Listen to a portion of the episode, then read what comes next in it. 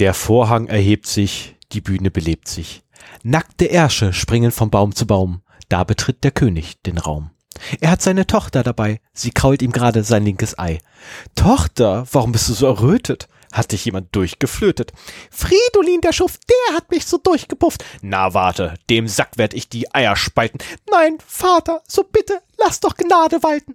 Ein stumpfer Schlag, ein heller Schrei und auf der Bühne rollt ein halbes Ei.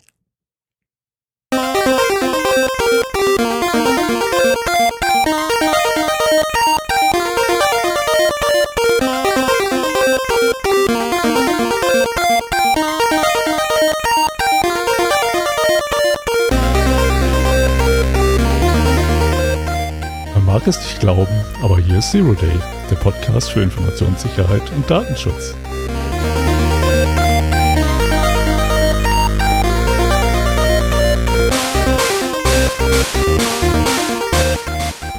Zweimal im Monat setzen sich der Stefan und der Sven zusammen, um über aktuelle News und allgemeine Themen rund um IT-Security und Privacy zu reden.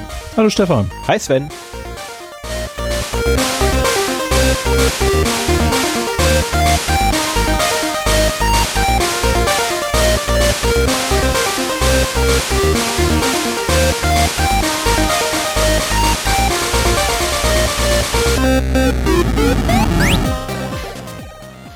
Einen wunderschönen guten Morgen, einen wunderschönen guten Abend, einen wunderschönen guten Nacht, je nachdem, wann immer ihr uns hört. Liebe Hörerinnen und Hörer, willkommen zur neuesten Episode vom Zero Day. Es ist die Episode 94, die wir heute am 8. April 2022 aufnehmen und damit habe ich so ziemlich alle Checkboxen abgehakt, die Sven irgendwann einmal etabliert hat. Genau. Und man mag es nicht meinen, äh, das Gedicht am Anfang äh, hat Stefan ohne abzulesen aufgesagt. Das kann er immer noch. Das ist das einzige Gedicht im, äh, in meinem ganzen Leben, weil ich tatsächlich 100% auswendig konnte. Ähm, mein Vater wollte damals vor ewig langer Zeit, bevor es die Weihnachtsgeschenke gab, weil der Weihnachtsmann ja immer um Punkt 18 Uhr kam, mussten die Kinder noch ein Gedicht aufsagen. Ja, und der kleine Stefan ist halt reingegangen in den Raum, hat sein Gedicht aufgesagt und danach mussten nie wieder Gedichte aufgesagt werden. Aber Geschenke gab es dann auch nicht mehr, oder wie? Doch, Geschenke, da, natürlich, natürlich gab es Geschenke. Also gerade gerade in dem Jahr gab es Geschenke, das war sogar total witzig, weil ich nämlich dann äh, äh, Jill of the Jungle beispielsweise gekriegt habe, ähm, also die, die Komplettedition mit allen drei Teilen. Ähm, Was ist denn das, ein Buch? Nee, ein Spiel. Oder ein Spiel? Dann habe ich ah. noch Commander Keen vollständig gekriegt, eins bis fünf. Äh, das waren schon mal zwei Disketten. Disketten. Ja, ja, Disketten. Alte Disketten. Drei, dreieinhalb Zoll Laufwerk. Ja. Yeah. ich habe sie noch. Man mag es nicht glauben, ich habe sie noch. Ähm, dann, Gott, was gab's da noch? Um Himmels Willen, das ja, war. Aber also, zusammenfassend also, können wir sagen, Stefan war als Kind auch schon anders. ich hätte das nicht gemacht, muss ich ganz ehrlich sagen. Ähm, es war das einzige Gedicht, das ich kannte. Ich kannte kein anderes Gedicht. Für, für Weihnachten hätte man ja ein anderes, ein angemessenes auswendig lernen können, oder? Ich kannte keine Weihnachtsgedichte. Jetzt mal ernsthaft, woher soll ich denn bitte Weihnachtsgedichte kennen? Also vor allem deutsche Weihnachtsgedichte. Wo soll ich die denn hernehmen? Bücher damals. Bücher. Also, ich meine, normalerweise sechs, helfen Jahren. Die, Büchern. Normalerweise helfen die Erwachsenen dabei ja auch. Also da, da würde ja schon im Vorfeld äh, bei der Auswahl des Gedichtes ein wenig äh, nachgeholfen werden. Das, nee. Aber ihr hattet nur die Anforderung, ihr tragt ein Gedicht ja. vor. Wie ihr das macht, ist egal, so à la Loriot. Ja. Ticke, zacke, Hühnerkacke wäre wär halt ja. auch adäquat gewesen. Ja, du wirst, also du wirst lachen. Also vor, vor mir natürlich, also der Älteste musste ja immer anfangen, ne? Also hat mein Bruder anfangen müssen. Und er hat tatsächlich alle meine Händchen aufgesagt. Super. Und ich habe halt das Einzige, was ich kannte, weil alle meine Entchen kannte ich auch nicht. Und ich habe da gestanden, offener Mund, und so, es gibt doch an, also, es gibt doch andere Gedichte. ja, stimmungsvolles Weihnachten bei ja, der Familie. Familie. Ja. Oh, das waren, waren schöne Feste, waren schöne Feste. Also tatsächlich, äh, es wurde ja auch grundsätzlich bei uns zu Weihnachten, oh Gottes Willen, ey, wir haben, wir haben fast Ostern und wir reden gerade über Weihnachten. Ähm, bei uns wurde zu Weihnachten, ja. äh, also wenn wir bei mal, ja eigentlich fast jedes Jahr, äh, wurde auch Fondue gemacht. anfangs noch klassisch mit Öl drin, ähm, später mit einer Brühe drin und dann ganz später mit einer handfesten Suppe. Also total geil. Suppenfondue? Ja. Du machst, äh, tust dir so eine Kartoffelsuppe da rein und dann stippst du Brot rein oder was? Nee, da kommt eine thailändische Gemüsesuppe rein. Und in dieser thailändischen Gemüsesuppe äh, machst du dann dein, äh, stippst du dann quasi dein Fleisch und deinen sonstigen Kram rein. Total geil. Und erst wenn du quasi mit dem Fleisch durch bist, haust du dir die Suppe rein. Also das muss ich, das muss ich echt sagen, das ist ein geiles, geiles Erlebnis gewesen, weil es einfach super lecker war. Also wir hatten Silvester mal Fondue, aber ne, ganz äh, herkömmlich Fleisch in äh, Fleisch frittieren sozusagen. Mhm. Fleisch in Öl. Und äh, weil es halt einmal im Jahr war, war es schon was Besonderes. Ich mochte das sehr gerne, aber ähm, ich meine, du, du kochst es ja quasi in der Suppe, dann wird es nicht mehr frittiert und äh, ja, ja, ja. Also aber ich, also heutzutage, damals wäre ich enttäuscht gewesen, weil ich mochte dieses Mhm. ölige Fleisch irgendwie. Heutzutage nicht mehr so und mein Körperbau wäre auch dankbar, nicht so viel öliges Fleisch zu essen.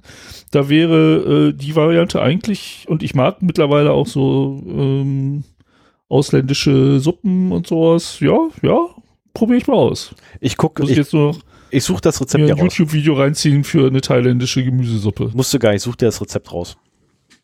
Okay. Also ich habe tatsächlich äh, die zwei Thailand, also die zwei Kochbücher für thailändische Küche habe ich im Schrank stehen, also nicht hier an- im, im Studio stehen die im Schrank. ähm, und die Rezepte da drin sind so idiotensicher, dass sogar ich die hinkriege, wenn der Backofen involviert ist. Also ich kann, ich kann, ich kann ja nicht backen. Also wirklich, ich kann, sobald irgendwas mit Backofen ist, bin ich raus. Ja. Ne, das, ich schaffe es ja, einen Kuchen, zu, einen Kuchen zu backen, der außen schwarz und innen flüssig ist. ja, es ist nicht schwer. Und das sollte ein Rührteig werden. Also, mh. irgendwas habe ich da falsch gemacht. Ich weiß doch immer nicht genau was. Äh, naja, aber wir aber- haben noch nicht mal das erste, ja? Aber selbst, selbst ich kriege es halt hin, tatsächlich Sachen im Backofen aufzumachen, die in diesen scheiß bei, äh, in diesen beiden Rezepten, äh, Rezeptbüchern drin stehen. Ähm, also von daher, das kann wirklich jeder. Also wirklich, das Ding ist super simpel aufgebaut. Muss ich echt sagen, geil.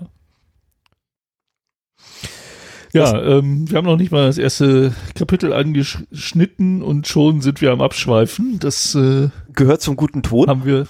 Ja, genau. Das Ja, da- zum guten Ton. Ich, fang- ich mache auch gleich weiter damit, weil ähm, heute ist der dritte Versuch, diese Sendung aufzunehmen.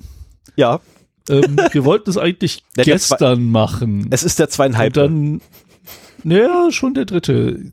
Eigentlich sollte es gestern aufgenommen werden, Nein, hat aber rechtzeitig vorher nochmal äh, Stefan gemerkt, dass es da schlecht passt. Und dann haben wir gemeinsam äh, einvernehmlich einen Tag nach vorne verschoben. Ähm, das habe ich auch in meinem Kalender gemacht, aber völlig vergessen, so dass äh, am ersten Tag schon mal es nicht ging, weil ich null vorbereitet war. Ich hatte mehrfach am Tag überlegt, so machst du heute die Vorbereitung? Ach nee, morgen ist ja auch noch Zeit.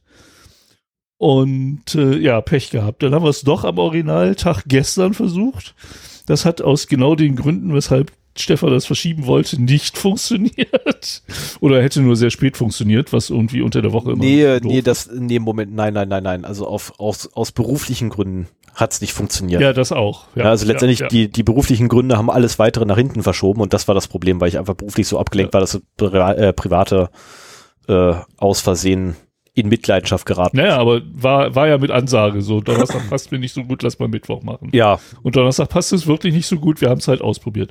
Und heute ist Freitag und jetzt nehmen wir auf. Sehr Genau. schön. ja, immerhin, ne? Ich meine, hey, drei Versuche für eine Folge. Das ist auch ein neuer Rekord. Ja, ja, ja. Das haben wir. Und dann äh, auch noch äh, heute mit den üblichen Audioproblemen, die wir lange nicht mehr gehabt haben. Was Das- es auch ganz so wieder nach hinten verschoben hat, aber heute ziehen wir es durch und verschieben nicht nochmal auf morgen. Nee, und dann haben wir ja auch noch zusätzlich zu den Audioproblemen haben wir auch noch Technikprobleme gehabt, was die, was unser Webbild angeht. wir haben ja immer eine, Ja. äh, eine Video, eine Videoschaltung zwischen uns beiden, damit wir uns wenigstens sehen dabei. Ähm, das hat auch nicht Das geklappt. machen, das machen wir jetzt über Signal, über die Signal Desktop App. Du unter Linux, ne? Und ich unter Windows. Und das geht erstaunlich gut. Also sonst haben wir Big Blue, Big Blue Button benutzt von senfcall.de. Davor hatten wir eine eigene Jitsi-Instanz und äh, es geht ja nur um das Bild. Der Ton geht halt weiterhin über Studio Link in einer guten Qualität, weil wir es ja aufnehmen wollen, aber das Bild ist ja relativ egal. Und äh, nachdem irgendwie Big Blue Button heute rumgespackt hat auf beiden Seiten und gestern auch schon, äh, kam Stefan auf die Idee, einfach mal Signal zu nehmen. Und das geht gut. Also das geht verdammt gut. Begeistert. Ich bin ja. auch gerade hellauf. Also ich, ich hätte nicht gedacht, dass es so gut geht. Machen wir jetzt immer. Ja. Das ist ja auch eine, eine Peer-to-Peer-Verbindung und naja, ich, ich weiß gar nicht. Oder geht das über einen Server? Nee, nee, nee, nee, nee, nee, nee. Die, die, die sagen dir nur die Verbindungsdaten.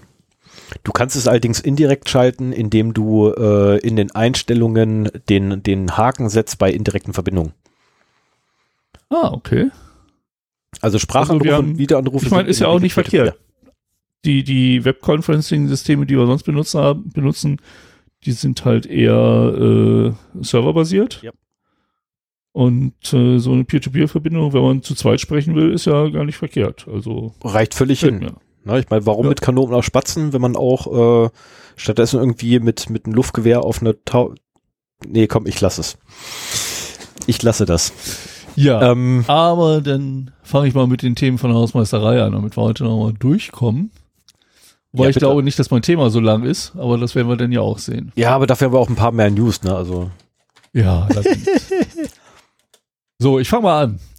Ähm, wenn ihr nach Kontaktinformationen von uns sucht, ähm, ich bin, ich wäre selber nie auf die Idee gekommen, aber äh, das kam aus der Hörerschaft, der Vorschlag, die doch mal in die Shownotes zu packen. Und das haben wir auch letzte Folge schon gemacht, dass wir halt jetzt angefangen haben, letzte Folge am Ende der Shownotes die Kontaktinformationen zu haben, aber die sind ja nun auch relativ lang und ich habe einfach mal für heute die an den Anfang der Shownotes vor die Hausmeisterei geschoben, dass man, dass sie halt präsent sind und dazu einladen, uns auf allen möglichen Kanälen ähm, zu kontaktieren. Und äh, so, dass ihr nicht euren Podcatcher verlassen müsst, um dann anschließend ähm, auf die Webseite zu gehen. Was für mich immer der logische We Weg ist, aber das machen halt andere schon durchaus anders. Ja, und äh, insofern machen wir es jetzt leichter, äh, euch, euch leichter und mit uns in Kontakt zu treten und äh, können uns auch diese Arien von äh, Kontaktinformationen, die wir ab und zu mal abspulen, eigentlich sparen, indem wir einfach sagen, guckt in die Shownotes, ganz am Anfang stehen unsere Kontaktinfos. Richtig, ansonsten steht es auf der Webseite. ja, genau. und äh, gleich, es gibt noch eine zusätzliche Kontaktinfo. Ähm, und zwar auch durch einen Hörer initiiert, ähm, haben wir jetzt äh, die Möglichkeit, verschlüsselt zu kommunizieren. Und zwar unsere persönlichen E-Mail-Adressen Sven Ed und Stefan Ed sowie äh, die gemeinsame Feedback at 0x0d.de. Äh, da haben wir jetzt äh, Schlüsselpaare, PGP-Schlüsselpaare generiert und auf einem Key-Server abgelegt, äh, den wir hier auch in den Kontaktinformationen verlinken. Äh, das ist keys.openpgp.org ein Key-Server, den man managen kann. Und äh, das kannte ich vorher auch noch nicht. Also generell muss ich sagen, ähm, PGP ist einfacher geworden. Ich habe das mal 2014 probiert und da habe ich mir auch noch meinen Schlüssel auf einer, so einer Heise-Konferenz signieren lassen und so weiter. Ähm, aber da war halt immer das Problem, du push diese Schlüssel halt in, zu einem Key-Server hoch und dann sind sie da und du kannst sie nicht wieder zurückziehen und so weiter. Ja, irgendwie gibt es so Revoke-Möglichkeiten, aber das, äh, wenn du da vergessen hast, den entsprechenden Revoke-Schlüssel äh, zu erzeugen, dann geht's nicht mehr und so weiter. Das war nicht schön. Und dieser ähm, Key-Server ist halt so, dass man den managen kann, sprich, du lädst für deine E-Mail-Adresse einen Schlüssel da hoch, musst das bestätigen also sprich, äh, an die E-Mail-Adresse, die äh, du angibst, wird dann halt eine Bestätigung geschickt und erst dann wird es veröffentlicht. Und genauso hast du auch die Möglichkeit, den da wieder zu löschen ähm, oder einen neuen hochzuladen für diese E-Mail-Adresse. Und so, dass man halt davon ausgehen kann, dass halt dort immer der aktuelle Schlüssel für unsere E-Mail-Adressen liegt. Das finde ich ganz praktisch. Das wird auch von Tools wie Enigmail zum Beispiel äh, auch unterstützt, automatisch, dass sie einfach nachgucken. Und ähm, das klappt eigentlich ganz gut. Genauso Thunderbird, den ich für meine Mail genommen habe, äh, hat PGP mittlerweile an Bord und eingebaut. Ich habe mir erst eine, eine, Erweiterung dafür geholt, die brauchte ich eigentlich gar nicht. Ähm, und äh, das ist quasi transparent in Thunderbird. Also es ist so transparent, dass man schon wieder darauf achten muss, wo steht denn, dass das jetzt eine verschlüsselte Mail war oder dass ich jetzt verschlüsselt zurückschicke. Da würde ich mir äh, fast ein bisschen mehr Info oder präsentere Info drüber wünschen, dass man sieht, ob wir jetzt verschlüsselt per Mail kommunizieren oder äh, unverschlüsselt. Aber funktioniert fantastisch. Zu Thunderbird, Und, äh, ganz, ganz kurz zu Thunderbird, ähm, ab der Version, ich habe es vergessen, also jedenfalls in einer der nächsten Versionen werden sie anfangen, das Interface umzubauen. Oh. Und äh, da soll dann auch tatsächlich Verschlüsselung mit in den Fokus rücken. Das ist äh, Ah ja. Ja, ja, also es lohnt sich manchmal tatsächlich so, so ein paar YouTube-Fregel irgendwie, die sich mit Linux beschäftigen, zu verfolgen, weil mhm. da kommt dann sowas raus. ah ja, spannend. Also ich habe das Auto aus nee, zweiter Hand, ich bin da nicht ganz, also ich warte drauf und sobald es da ist, werde ich auch berichten. Weil ich gehe davon aus, ich werde es ein paar Tage vor dir haben. Ja, das, äh, ja, ja, gut, kann sein, dass Linux früher veröffentlicht wird als äh, Windows. Die sind einfach schneller bauen. Aber gut. So, äh, ähm, weiter im Text. Ja, ich hatte, verdammt, ich habe eben noch was äh, gehabt. Es tut mir leid. Mir, ach ja, genau, ähm, das habe ich hier noch gar nicht stehen. Ähm, ich hatte bezüglich meiner ähm, meiner Schwachstellenanalysen, die ich letzte Folge angeboten hatte, äh, halt eine E-Mail bekommen, wo dann unten im, in der Signatur halt der äh, Fingerprint vom öffentlichen Schlüssel drin war. Und das hat mich da halt wieder drauf gebracht. Und ich hatte vorher schon überlegt, weil ich schon eine Schwachstellenanalyse fertig hatte, wie schickst du die jetzt wieder zurück? Also auch dafür, wenn ihr Interesse habt, dass ich euren Server mal unter die Lupe nehme, ähm, könnt ihr mir gerne eine verschlüsselte Mail schicken oder schickt mir euren öffentlichen Schlüssel mit oder wie auch immer, ähm, so dass wir dann anschließend verschlüsselt äh, kommunizieren können. Und gerade so das Übersenden der ähm, ganzen Informationen zu euren Servern ist ja vielleicht etwas, was ihr lieber verschlüsselt bekommen möchtet. Ansonsten hatte ich das so gemacht, dass ich es halt äh, eine Frei einen Freigabelink aus der äh, aus der Nextcloud äh, generiert habe, der halt dann ja ein Verfallsdatum hatte, das relativ kurzfristig war, so dass halt, äh, wenn die E-Mail abgefangen wird, später mal nicht mehr auf diese Daten zugegriffen werden kann. Also in dem Moment ist es halt doof. Also insofern, äh, wenn ihr PGP habt oder das mal zum Anlass nehmen wollt, es einzurichten, äh, können wir das darüber machen. Und genau das wollte ich nämlich auch erzählen. Ähm, ich habe seit der letzten Folge ähm, zwei Leute, die mir konkret halt äh, ihre Server zum Analysieren zur Verfügung gestellt haben. Ähm, ich finde das super spannend, weil man sieht mal wieder, es sind so zwei völlig unterschiedliche Anwendungsszenarien, die man da sieht. Und äh, beide so, auf die ich nicht unbedingt so gekommen wäre oder so gemacht hätte, aber äh, jeder macht es halt anders und für jeden ist es irgendwie ein bisschen anders richtig. Und äh, genau das wollte ich halt auch kennenlernen. Ne? Deswegen mache ich das, weil ich halt auch, weil es mich interessiert, wie sehen denn eure Server aus? Wie, wie habt ihr so die, ähm, die Sachen? Und ich hatte, meine Befürchtung war ja, dass irgendwie lauter Leute mit irgendwie Shared Hosting und eine WordPress-Instanz drauf oder sowas. Also nichts Spannendes, aber das war beides spannend. Ähm, das eine ging relativ schnell, da habe ich auch schon geantwortet. Ein bisschen was habe ich gefunden, aber das war auch für den Besitzer nicht so überraschend. Bei dem anderen bin ich noch bei und wenn du das hörst, ähm, wird noch ein bisschen dauern. Ich kämpfe mich durch den Dschungel an Subdomains, den du da hast. Und äh, mein Nessus-Scanner ist auch noch abgeschmiert, äh, die virtuelle Maschine beim Scannen und ich weiß noch nicht, woran das liegt. Also das sind halt auch so die Praxisprobleme, die ich halt auch kennenlernen wollte. Und äh, insofern äh, erfüllt das für mich voll seinen Zweck. Und äh, ich wollte nochmal dran erinnern, wenn ihr irgendwie einen Server habt, nicht kommerziell am besten oder meinetwegen auch ein kleiner Handwerksbetrieb oder kleiner Betrieb, der sich halt sowas nicht unbedingt leisten kann oder will, ähm, schickt mir, äh, geht auf die Seite, die ich nochmal in den Shownotes verlinke. Äh, ich habe das alles niedergeschrieben auf unserer Webseite und da steht alles, wie ihr es machen könnt und dann schaue ich mir auch euren Server an und gebe euch ein Feedback, äh, welche Schwachstellen ich da finde. Ja, hast du ja, noch was? genau. Ja, eine Sache habe ich noch, die andere lasse ich weg. Ähm, wir hatten, ich hatte das letzte Mal hier in der Hausmeisterei über meine eBay Kleinanzeigen-Mail gesprochen. Kurze Rekapitulation, ich habe eine Mail von eBay Kleinanzeigen bekommen, dass auf eine E-Mail-Adresse von mir, nämlich die aus dem MySpace-Hack, äh, ein Account registriert worden ist und ich doch bitte jetzt einmal hier drücken soll, damit äh, der auch freigeschaltet wird. Und äh, es hatte mich sehr gewundert. Die ganze Geschichte war beim letzten Mal schon drin. Auf jeden Fall kam da halt ein Kommentar, der auch nicht Unrecht hatte, so nach dem Motto, warum machen die das nicht mit, mit einem Trashmail-Account? Warum machen sie sich die Mühe, eine echte E-Mail-Adresse zu nehmen, wo sie darauf warten müssen, dass jemand draufklickt, anstatt das halt mit einem Trashmail-Account zu machen? Und die Frage beschäftigt mich auch immer noch, muss ich sagen. Ähm, ja, die, es ist eine Erklärung, dass man dann halt einen ähm, einen Schuldigen hat sozusagen, auf den Ermittlungsbehörden stoßen können und von einem selber abgelenkt wird.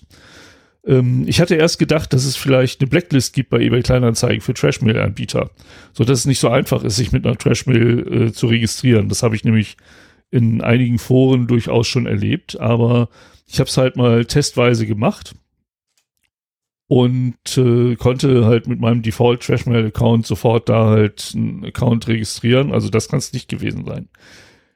Dann kommt noch dazu, ähm, dass mittlerweile eBay Kleinanzeigen eine Verifizierung der Telefonnummer erfordert.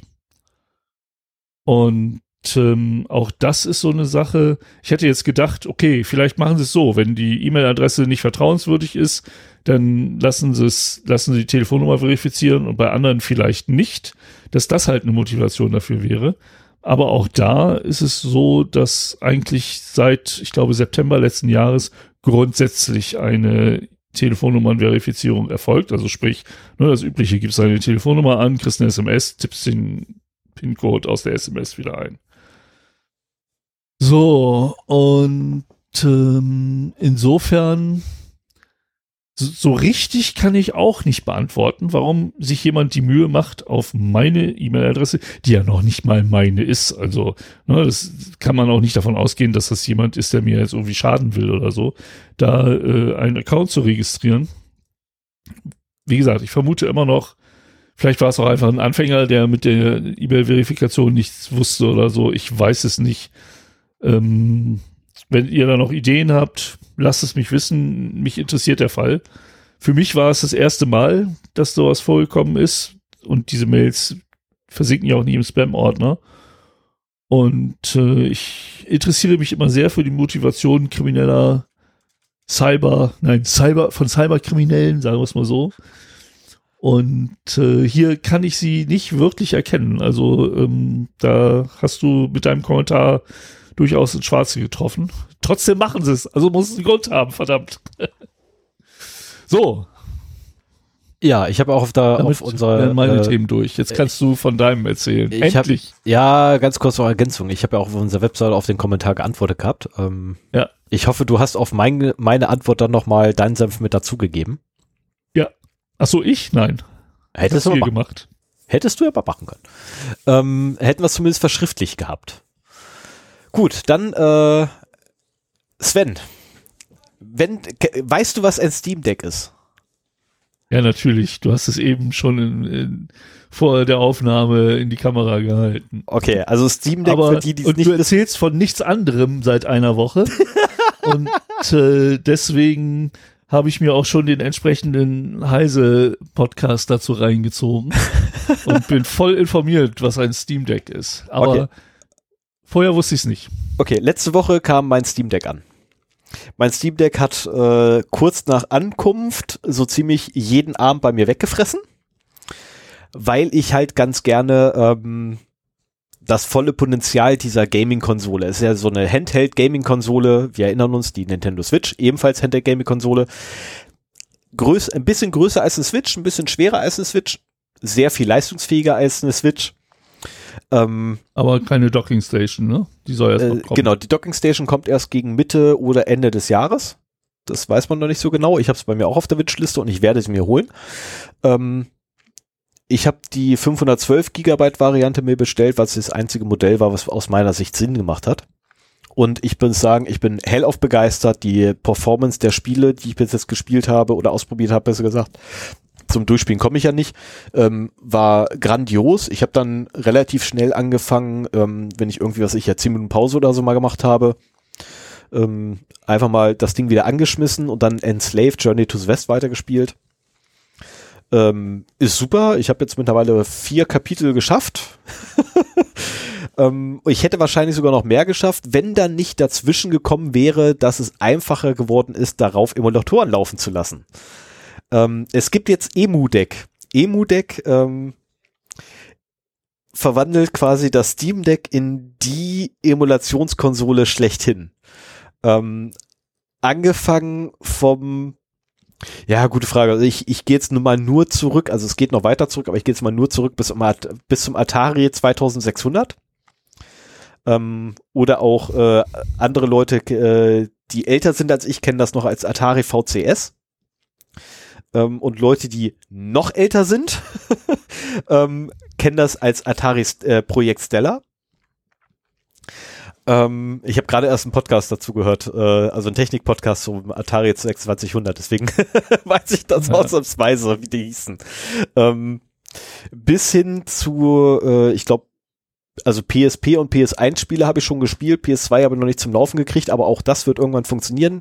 Ähm, die zwei Switch-Spiele, die ich besitze, äh, die laufen auch. Nicht mit einer guten Performance, aber zumindest schon mal mit 15 Frames pro Sekunde. Ich bin da zuversichtlich, dass da noch mehr gehen wird. Ähm, und seitdem das jetzt quasi funktioniert, äh, kennt diese Konsole nur noch ein einziges Spiel und das ist Chrono Trigger vom Super Nintendo.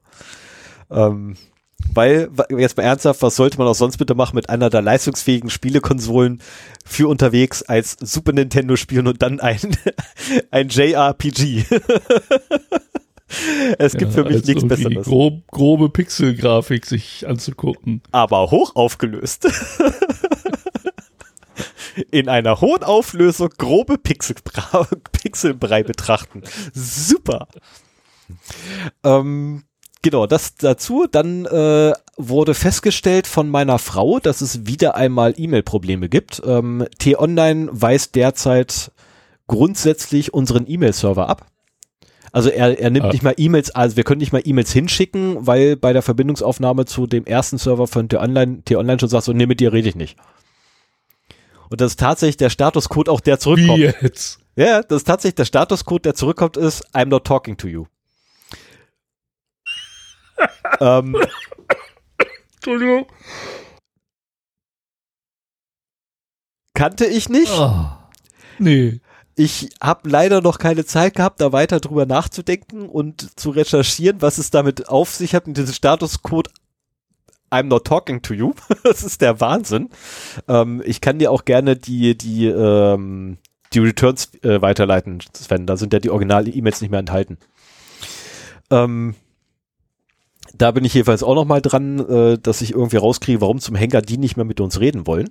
Es könnte eventuell mit den dämlichen Spamlisten zu tun haben.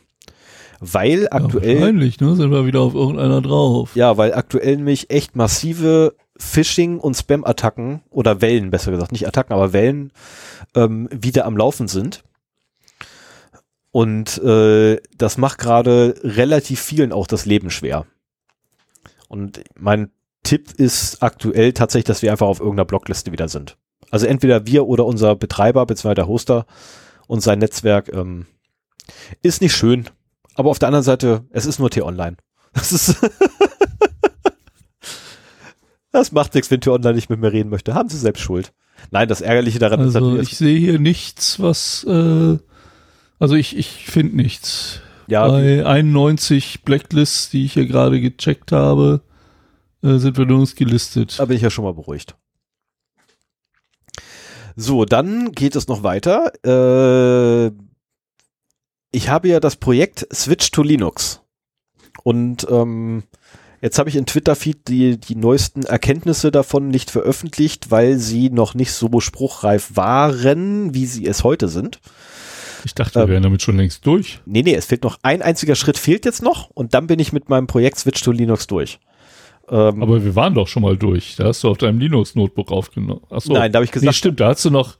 Dein, dein Gaming-Rechner war noch Windows. Genau, und jetzt ist auch mein. Gaming Tower ist jetzt ebenfalls auf einem Linux äh, am Laufen und es fehlt jetzt wirklich nur noch eine eins Winzigkeit und dann äh, nehme ich die SSD, die ich jetzt nicht mehr weiß, wo ich sie hingelegt habe. Ich habe sie vorhin noch Sven in die Kamera gehalten, auf dem noch mein Windows-System ist und werde sie das letzte Mal booten, um danach mit einem Schraubendreher durch diese SSD zu bohren. Nein, mach Doch. das nicht. Die kannst du immer noch gebrauchen. Nein, da ist Windows drauf.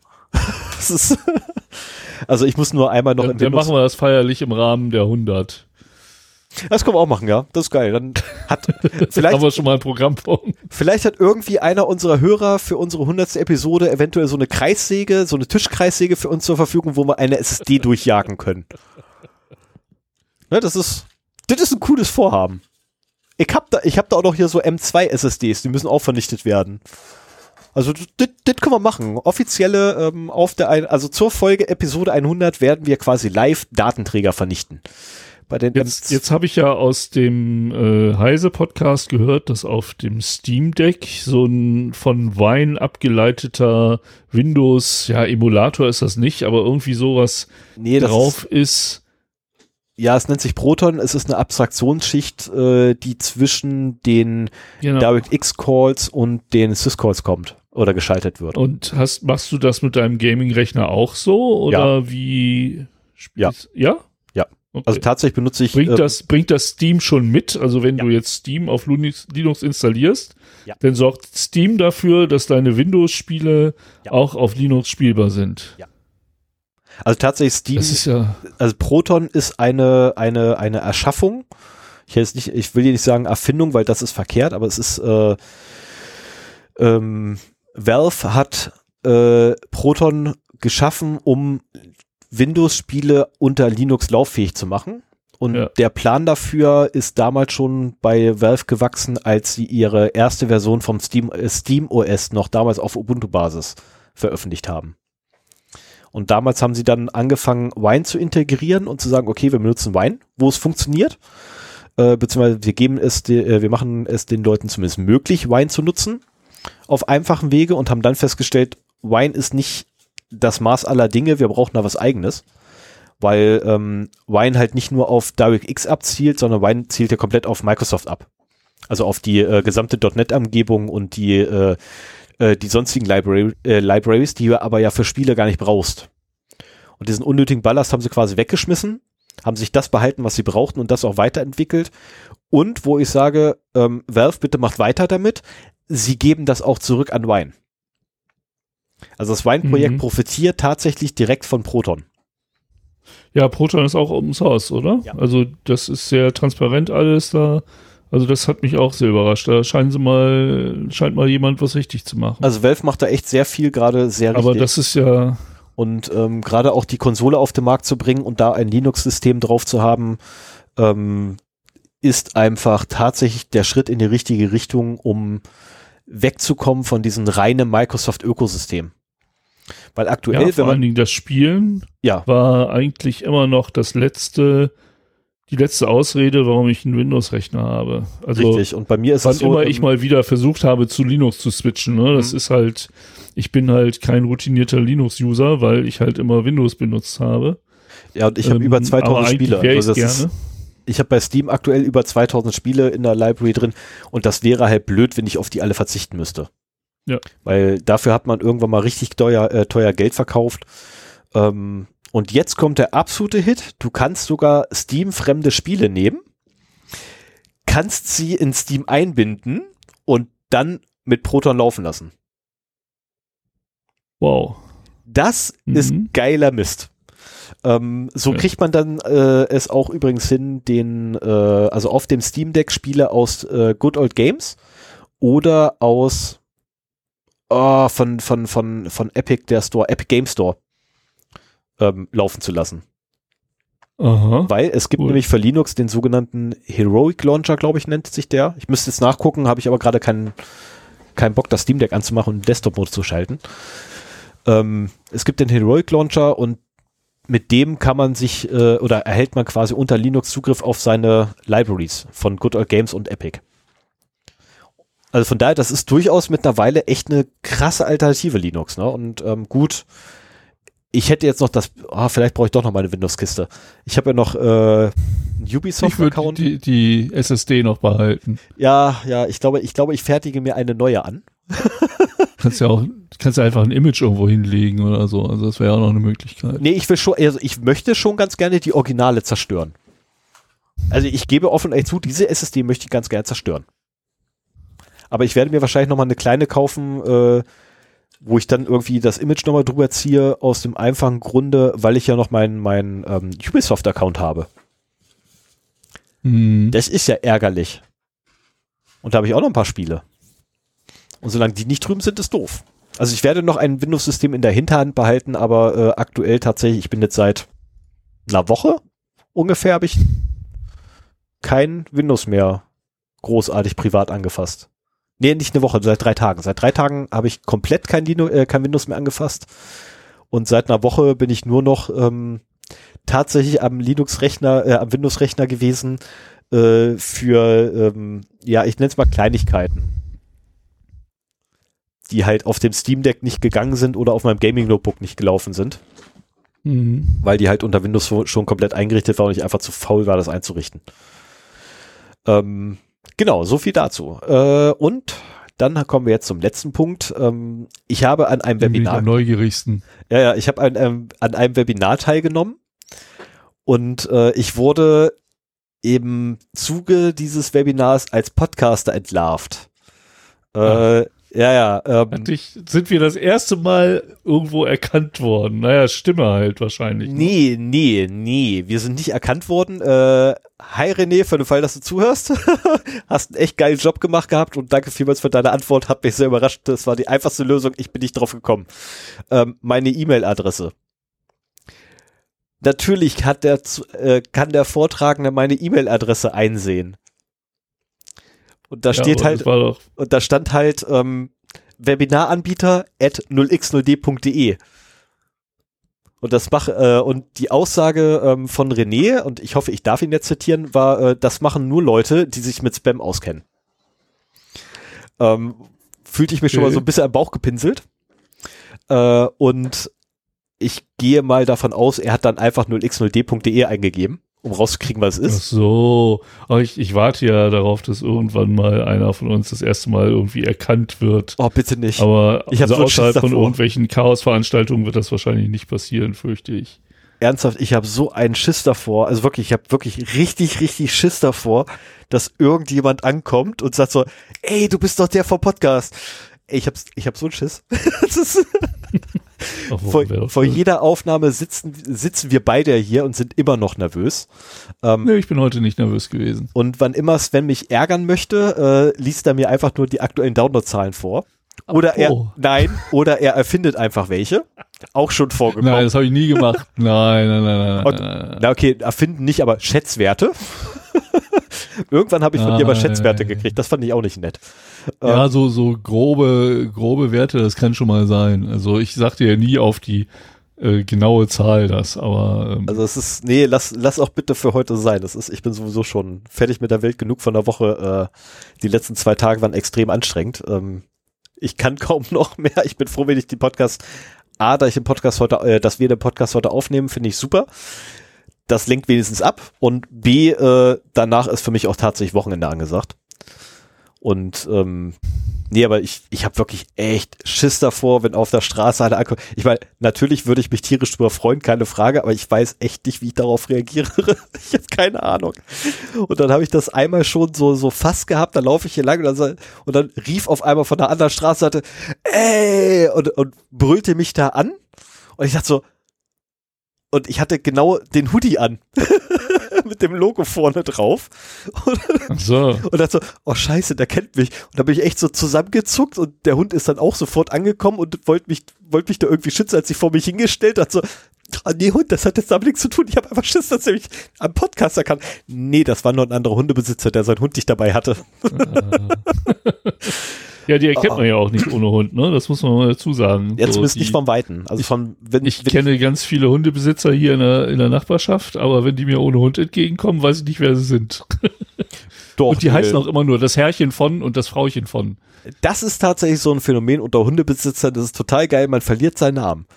Das, das finde ich, das finde ich echt so ein richtig Ich bin geiles das Herrchen Phänomen. von Mascha. Genau das. Man hat nicht, nicht mehr den eigenen Namen. Das ist so geil.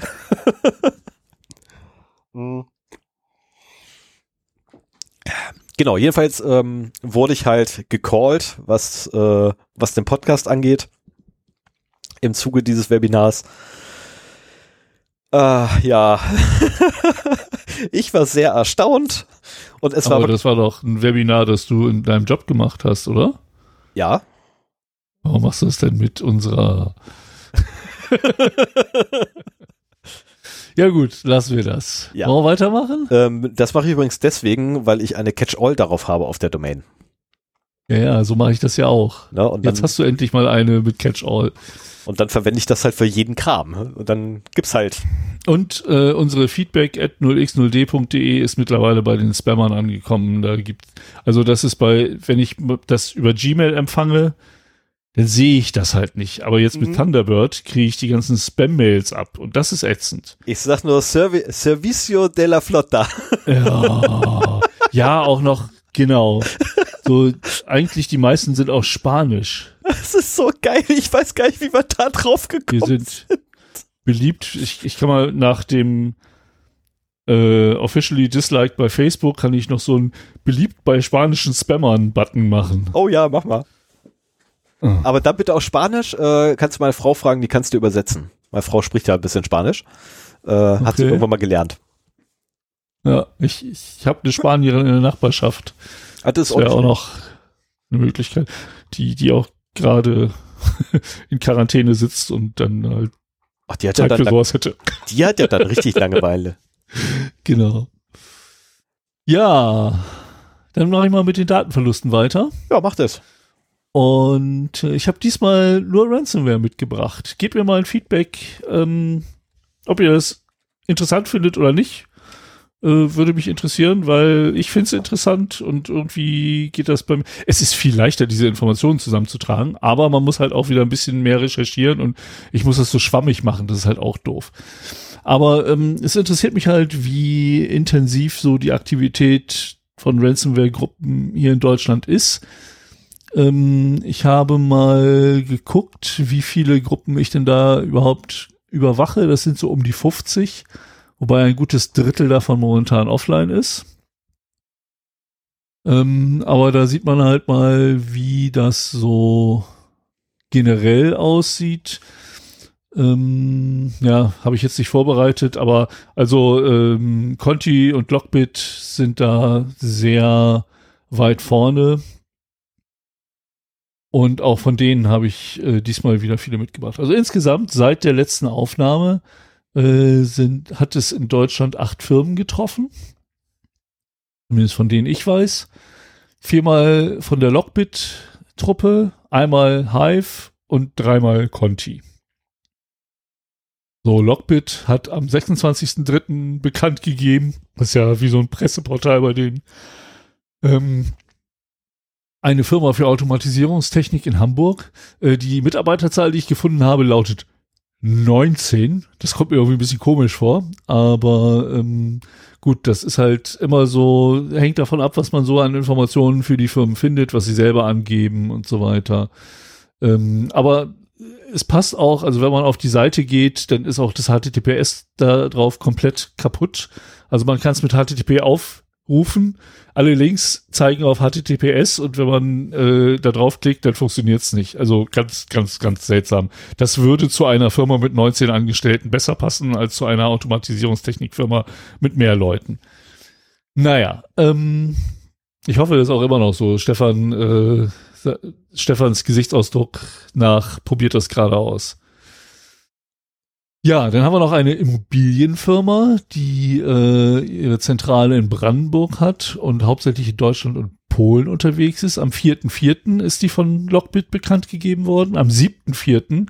ein Familienunternehmen, das im Brandschutz in Nordrhein-Westfalen unterwegs ist. Und am, auch am 7.4. Ein, äh, eine Entkernungsfirma aus Rheinland-Pfalz. Auch hier sieht man wieder alle möglichen Branchen, alle möglichen Größen. Ähm, es wird nicht nach Inhalt äh, ja gehackt, sondern eben nach Gelegenheit. Ne? Wenn sich die Gelegenheit bietet, sei es man findet Credentials oder man ist erfolgreich bei breit gestreuten Phishing-Attacken ähm, oder man hat es auf bestimmte Schwachstellen abgesehen, dann nimmt man halt alles, was sich da öffne, eröffnet und äh, erpresst sie dann. Hive hat äh, eine ja ein Medienunternehmen mit circa 500 äh, Mitarbeitern erwischt am 26.03. Ähm, bei Stuttgart ist das. Und die Conti-Gruppe hat am 29.03. Äh, eine Firma für Medien und Beschichtungen in Niedersachsen auf ihrer Webseite veröffentlicht. Dann noch ein Forderungsmanagementunternehmen, das international tätig ist aus Essen und einen Spezialisten für Silikonbauteile, der bei Pforzheim ansässig ist und circa 200 Mitarbeiter hat. Hm. Ja.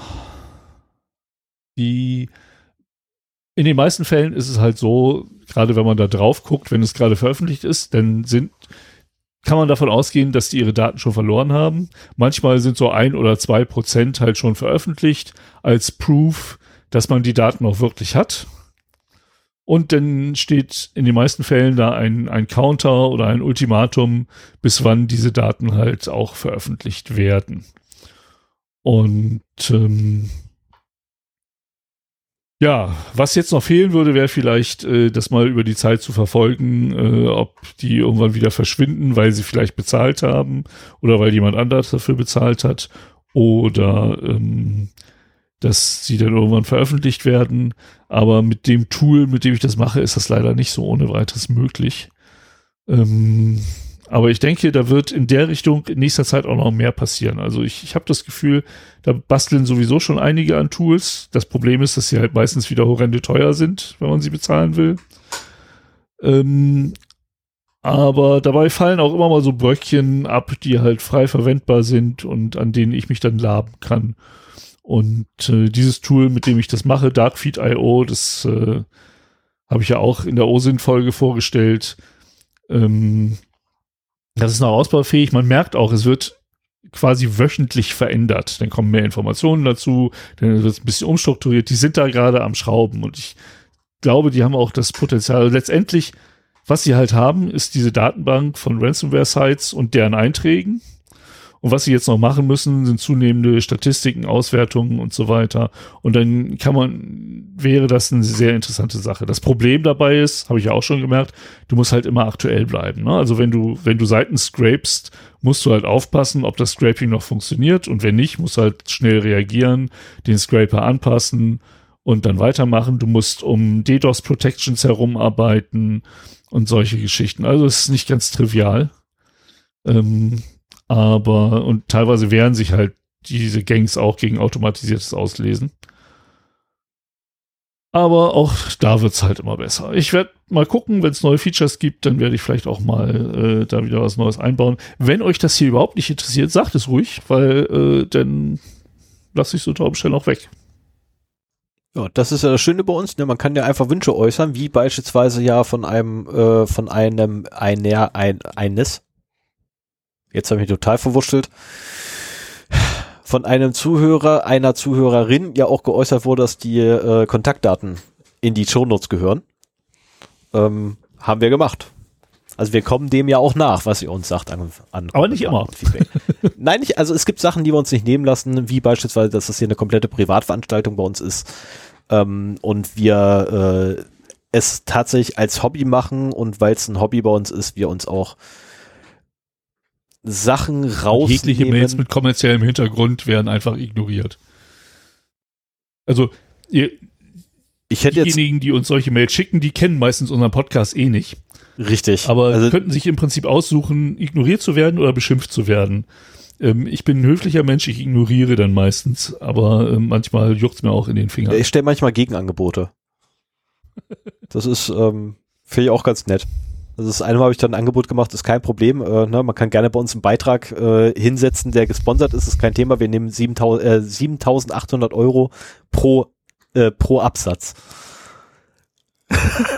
Okay, das ist so ein Tausender Kontaktpreis von 1,10 Euro oder so. Ne, wo ich dann, ja, ich meine, wir so, habe ich einfach mal so raus, ne, und dann kam nie wieder was zurück. Schade. Ach nee, das ist ein, das ist kein Tausender Kontaktpreis, das ist ein Einer Kontaktpreis von einem Euro ungefähr. ja, ja, ja. Mach mich nicht wahnsinnig, ich hab Kopfhörer auf. Ähm, mach nicht so einen Scheiß mit mir.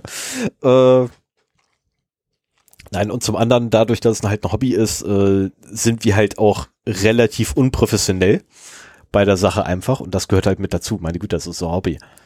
Das ist, ähm, wir werden professionell, ich meine, wer die ersten Folgen sich angetan hat und es gibt da tatsächlich einige Hörer und Hörerinnen, die wir haben, die seit der ersten Folge dabei sind. Ähm, es tut mir leid, dass ihr euch sowas angetan habt. ja, das ist ja auch schon wieder Jahre her. Ähm, ja, das ist, das ist ewig her, keine Frage. Aber ähm, wir haben notfalls äh, Kapitelmarken. Na? Haben wir in der Haus, äh, vor der Hausmeisterei vergessen zu erwähnen, es gibt hier auch Kapitelmarken. Kann man nutzen, wenn man einen ordentlichen Podcatcher verwendet ähm, und jetzt nicht unbedingt Spotify benutzt, weil Spotify einfach Schrott ist. Aber mache ich mal weiter. Am 22. Spotify ist gut für Musik.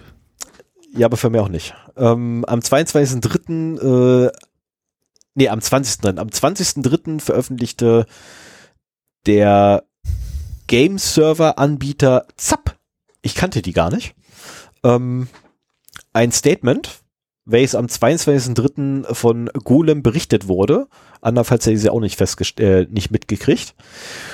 Und zwar zwischen dem 13. und 15. März gab es einen Angriff auf die Infrastruktur vom ZAP-Hoster. Und es waren wohl mehrere gezielte Angriffe auf interne Dienste ihrer Infrastruktur. Ähm, wobei dann leider also zwar waren die Systeme innerhalb von 48 Stunden komplett bereinigt und wieder lauffähig, aber leider äh, sind Daten abhandengekommen. Ähm, und zwar bereits am 22.11.2021. Da ist nämlich ein Datenbank-Dump weggekommen. Beziehungsweise, nein, äh, was? Stopp. Parallel zum Angriff. So, parallel zum Angriff ist ein Datenbank-Dump von 22.11.2021 im Internet veröffentlicht worden. So muss man sagen. Ähm, der Hosting-Anbieter selber äh, beteuert und bestätigt und sagt aus, ähm, dass er die Nutzer durchaus gerne früher, also 22, nochmal 21 ist letztes Jahr, ähm, er hätte ganz gerne bereits im November letzten Jahres seine Nutzer und Kunden irgendwie informiert, aber er hat jetzt erst äh, Anfang März überhaupt davon erfahren, dass die Datenbank weggekommen ist, nämlich durch die Veröffentlichung. Und in dieser Datenbank wiederum äh, sind so tolle Sachen enthalten wie E-Mail, ja, Nutzername, ja, ist okay. Und sofern denn Adressdaten hinterlegt wurden zu einem Vertrag, ähm, sind auch diese weg. Äh, dazu übrigens auch Chatverläufe mit dem Kundensupport. Äh, und die Passwörter als Bcrypt-Hash. Also aktuell rat, natürlich, ne, wie immer, ne, äh, es sind keine, keinerlei Finanzdaten betroffen. Und äh, es wird geraten, doch bitte die Passwörter zu ändern. Äh, solltet ihr Kunde von Zap sein, habt ihr per E-Mail oder solltet ihr eigentlich per E-Mail das Statement ebenfalls gekriegt haben, das offizielle, und eine, dazu eine Aufforderung, euer Passwort zu ändern. Ich hoffe mal, ihr habt das schon getan. Ich meine, es ist immerhin mittlerweile über einen Monat her, fast, die Meldung ähm, ja, anderthalb, zwei Wochen. Womit ich dann schon weitergehe zur nächsten, nämlich die berühmte Lapsus-Gruppe. Laps, Lapsus, naja, verdammt, letztens habe ich noch nachgeguckt gehabt, extra was, warum das Lapsus da war. Das war hier der, der Fauxpas äh, im Dollar. Ähm, und die wiederum haben interne Dokumente von Microsoft geleakt. Was ich äußerst interessant fand, weil sie nämlich in einem 9 Gigabyte großen 7-Zip-Archiv, welches per Torrent verteilt wird, äh, ich hab's nicht, ich möchte es auch nicht haben, aber Bleeping Computer hat sich das geholt und hat das einfach mal impackt. 37 Gigabyte Quelltext sind enthalten, für rund 250 Projekte. Darunter übrigens auch 90 Prozent des Quellcodes von Bing. Wir erinnern uns, die komische Suchmaschine, die eigentlich keiner benutzen möchte. Und etwa Mhm. 45 Prozent des Codes von Bing Maps und Cortana. Also letztlich ähm, sind wohl sehr viele äh, sehr viele mobile und Webanwendungen abhandengekommen vom Quellcode her.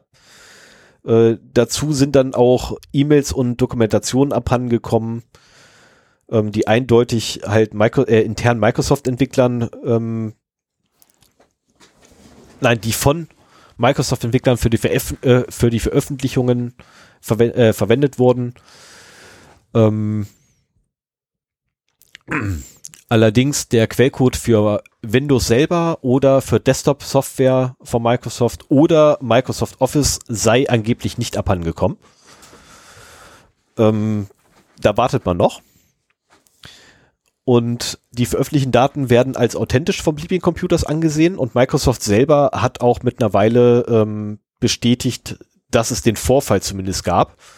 Ohne die echt, also das haben sie sehr geschickt gemacht gehabt, weil sie sehr überspezifisch dementiert haben, nein, nicht überspezifisch dementiert, aber sehr überspezifisch nicht gesagt haben, dass der Quellcode original ist. Das ist, also das Statement von, das Originalstatement von äh, Microsoft sollte man sich auch mal dazu anlesen. Ähm, bei Bleeping Computers können das nachlesen.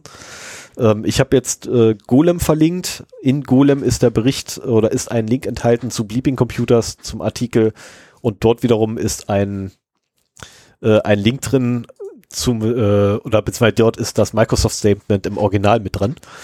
Ähm, es ist sehr überspezifisch. Sagen wir so. Also ich gehe davon aus, die Daten sind echt. einfach, ich muss erstmal davon ausgehen, die Daten sind echt, weil Microsoft ist ja etwas zu überspezifisch beim Dementi. Das ist irgendwie, hm, Ja, man wird äh, misstrauisch, wenn man sowas liest, ne? ja. Ja, das ist ungefähr so, als wenn ich äh, hinschreiben würde, lieber Kunde, ähm, wir haben zwar alles verloren, aber du bist in keinster Art und Weise, in keinster Art und Weise betroffen und auf gar keinen Fall ist es möglich, dass, ja, okay, dann äh, werde ich misstrauisch, weil das ist ein bisschen sehr überspezifisch. Oder beziehungsweise etwas zu viel des Guten. So, Ja, soll ich mal weitermachen? äh, übernehme dann gleich Ja. mal den Lapsus, äh, den Lapsus-Block und äh, das führt dann auch noch in die News. Aber einen Datenverlust habe ich da auch noch, weil ähm, Lapsus hat auch wieder zugeschlagen und eine weitere Firma aufgemacht. Und zwar ist das äh, der Softwareentwickler Globant. Habe ich vorher noch nie gehört. Scheint aber durchaus ein großer Player zu sein, weil ähm, auch Marktgrößen wie zum Beispiel American Express, Danone, Nissan oder auch Ubisoft, aber wohl auch Apple und Facebook ähm, zu den Kunden gehören und äh, zu befürchten steht, dass halt von den Firmen auch Software abhandengekommen ist. hm, Das ist umso verwunderlicher als, Achtung, jetzt geht's in die News rüber, ähm,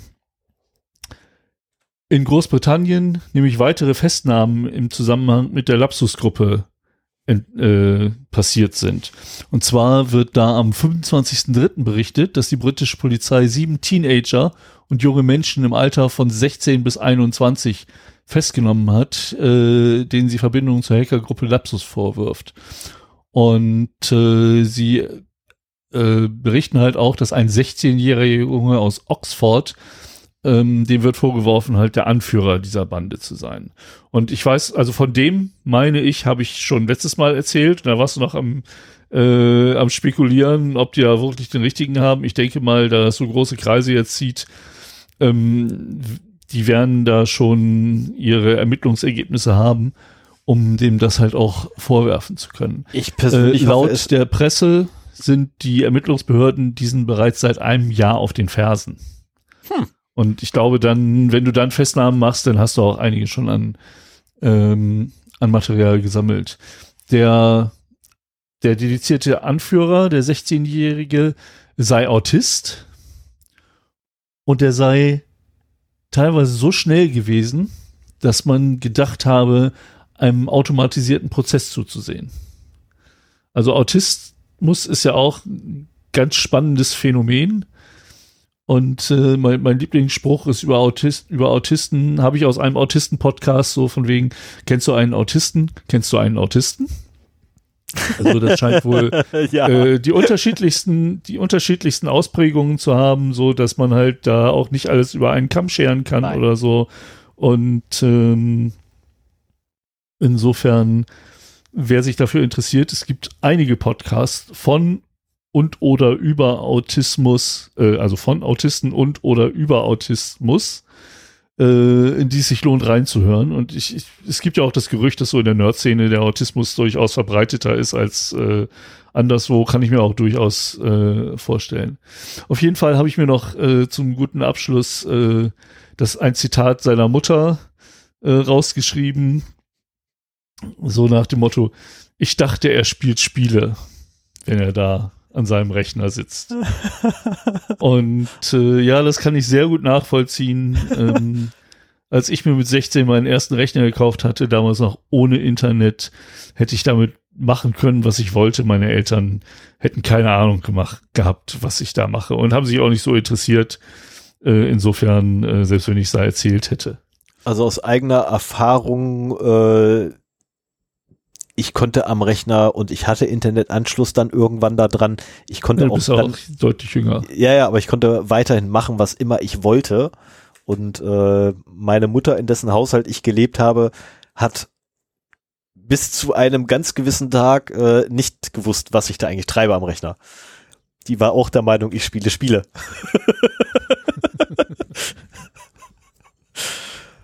Aber ja, das, das ist etwas für einen anderen äh, Podcast. So. genau. Dann habe ich noch eine Meldung zu Lapsus.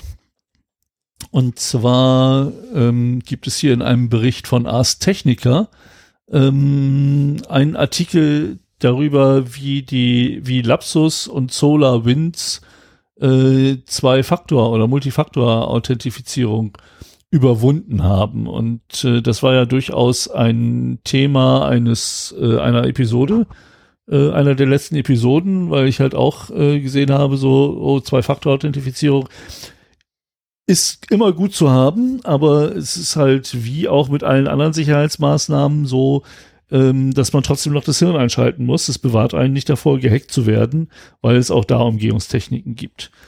Und äh, hier wird so, so richtig schön wo hatte ich das denn geschrieben? Also da, da hieß es so, sogar die, die ähm, großartigen, nein, nicht großartigen, aber ähm, die sehr guten Hacker von SolarWinds, wie auch die Script-Kiddies von Lapsus, haben das auf die gleiche Art und Weise gemacht. So mal richtig schön gedisst. Und äh, da ist es halt einfach so, dass ähm, Wobei ich. Dass sie einfach mehrere, also ne, nehmen wir mal an, ich habe jetzt äh, die Zugangsdaten für einen Account, aber ich brauche halt noch äh, den zweiten Faktor. Das geht ja immer meinetwegen über das Gerät desjenigen, der das da macht. So, und äh, die stellen einfach so penetrant mehrere MFA-Anfragen an das legitime Gerät des Endbenutzers, bis der irgendwann genervt aufgibt und äh, akzeptiert. Ne? Also ähm, ein, ein Mitglied von Lapsus schrieb mal in einem offiziellen Telegram-Kanal, rufen Sie den Mitarbeiter 100 Mal um 1 Uhr morgens an, während er versucht zu schlafen und er wird es höchstwahrscheinlich irgendwann akzeptieren. Ja, stimmt ja auch. Und äh, also da muss ich auch sagen, ich, ich arbeite ja beruflich mit Office 365 und und äh, und äh, ja Azure AD und so weiter. Und diese Vielzahl von nichtssagenden ähm, Authentifizierungsanfragen finde ich immer wieder verwirrend, weil man teilweise gar nicht weiß, was ist das denn jetzt? Outlook? Hat Outlook jetzt gefragt? Hat Teams jetzt gefragt? Hat OneDrive jetzt gefragt? Was, was bestätige ich hier gerade? Das ist so dermaßen intransparent, dass wenn da ein oder zwei Anfragen meinetwegen von einem Angreifer dabei wären, würde ich die wahrscheinlich auch einfach bestätigen. Man kann an diesen Microsoft Zwei-Faktor äh, nicht mehr erkennen, ob sie legitim sind oder nicht. Und das sage ich als jemand, der sich einbildet, durchaus Ahnung von der Materie zu haben. Und das heißt, damit kriegt man, also gerade diese Microsoft-Geschichten, äh, wenn man sich ein bisschen Mühe gibt, ähm, kann man das auf jeden Fall umgehen. Da bin ich mir ziemlich sicher. Ich kenne die Zwei-Faktor-Dinger von Microsoft nicht. Ich habe die noch nie gesehen. das, ist, das ist kein Witz. Ja, du lebst ja auch noch in der Vor-Cloud-Zeit. Aber das könnte sich auch irgendwann Also ändern. per Sicherheitsrichtlinie, ähm, die ich ja unter anderem mitgestaltet habe, aber wo es auch schon vor meiner Zeit drin stand, ähm, lebe ich tatsächlich an, in einer äh, Prä-Cloud-Welt. ja. Und da möchte ich auch bleiben. Also das wäre, also Ja, das Diese also Sicherheitsrichtlinie beim heutigen so. Thema. Beim heutigen Thema werden wir. Äh, ich, ich will nicht zu viel teasern, aber. ich wollte gerade ähm, sagen, verrat mir nicht zu viel, weil eventuell eine Denkmal, Genau. manchmal bin ich gut darin, Rückschlüsse zu ziehen. Nicht oft, aber selten. So, machen wir mal weiter. Ja. Und zwar gibt's hier noch einen Artikel, wo war der? Ach, bei Tenable, also die Macher von Nessus. Oh, Die haben einen Artikel geschrieben im, in ihrem Blog, ähm, wo sie aus, aus den Conti-Leaks ausgewertet haben, welche Schwachstellen die Angreifer denn nutzen, um in die Systeme reinzukommen und um die äh, Escalation of Privileges zu machen, also die Privilegien zu eskalieren. Also die Rechte zu erweitern, sagen wir es mal auf Deutsch. Und äh, das fand ich ganz interessant. Ich wollte jetzt nicht irgendwie 30 CVEs runterbeten hier, aber wenn euch das interessiert, äh, wie das gemacht wird, dann kommt in die Shownotes und äh, klickt auf den Link zum Tenable-Blog. Ähm, da werden die halt äh, beschrieben. Es sind neun anfängliche Zugriffsschwachstellen, die alle einen CVSS, also äh, ein, ein Kritikalitätsscore größer 8,8 haben. Das ist schon Und ordentlich. für die Privilege Elevations, die danach kommen, haben sie äh, 24 CVEs. Ähm, und da ist der CVSS nur noch 6,9. Und ähm, Ja, das ist, also dieser, dieser CVSS-Score ist ja auch so eine Sache, wo man immer nicht weiß, wo soll man da die Grenze ziehen. Für mich ist das ein ganz gutes Zeichen, dass so diese Grenze von sieben eigentlich äh, so zwischen ja, da müssen wir uns drum kümmern und ja, da müssen wir uns jetzt sofort drum kümmern, ganz gut gezogen ist. Ne? Also wenn man jetzt entdeckt in seinem Vulnerability Management, entweder zu Hause oder im Unternehmen, dass man Schwachstellen hat, die einen CVSS-Score größer 7 haben, sollte man da auf jeden Fall äh, dran gehen. Also das ist jetzt ein Datenpunkt. Es wird auch noch andere geben, aber diese 0,7 äh, 7,0. die 7 war für mich schon immer die, die Grenze aus dem Gefühl heraus und das ist hier ganz gut bestätigt worden. Also ähm, da kann man sich ja vielleicht mal dran orientieren, bis man weitere Zahlen irgendwie hört. Ich persönlich würde sie tatsächlich noch ein bisschen niedriger setzen als 7,0 auf 6,5. Äh, fünf. ähm, aber das sieht einfach, das macht jeder für sich, also Himmels Willen, da, da, da ist jeder, äh, glaube ich, der irgendwie sich mit Sicherheit beschäftigt, eigen ähm, und hat da seine eigenen Werte, die er dran packt. Ja, klar, das ist auch ein gewisser Sicherheitsabstand, macht ja, macht ja Sinn Ja. in der Sicherheit. Und Durchaus. Äh, für mich als Ingenieur ist das ja auch immer so Ja, für dich ist alles so eine gewisse. Toleranz. ja, und dann äh, zu Conti habe ich noch was gefunden. Und zwar in der allerersten Meldung, ich glaube vor zwei Folgen, die ich zu dem Conti Leak oder wo ich überhaupt von dem Conti Leak erzählt habe, da hieß es ja, dass ein ukrainisches Mitglied der Bande diese Daten geleakt hat. Mhm.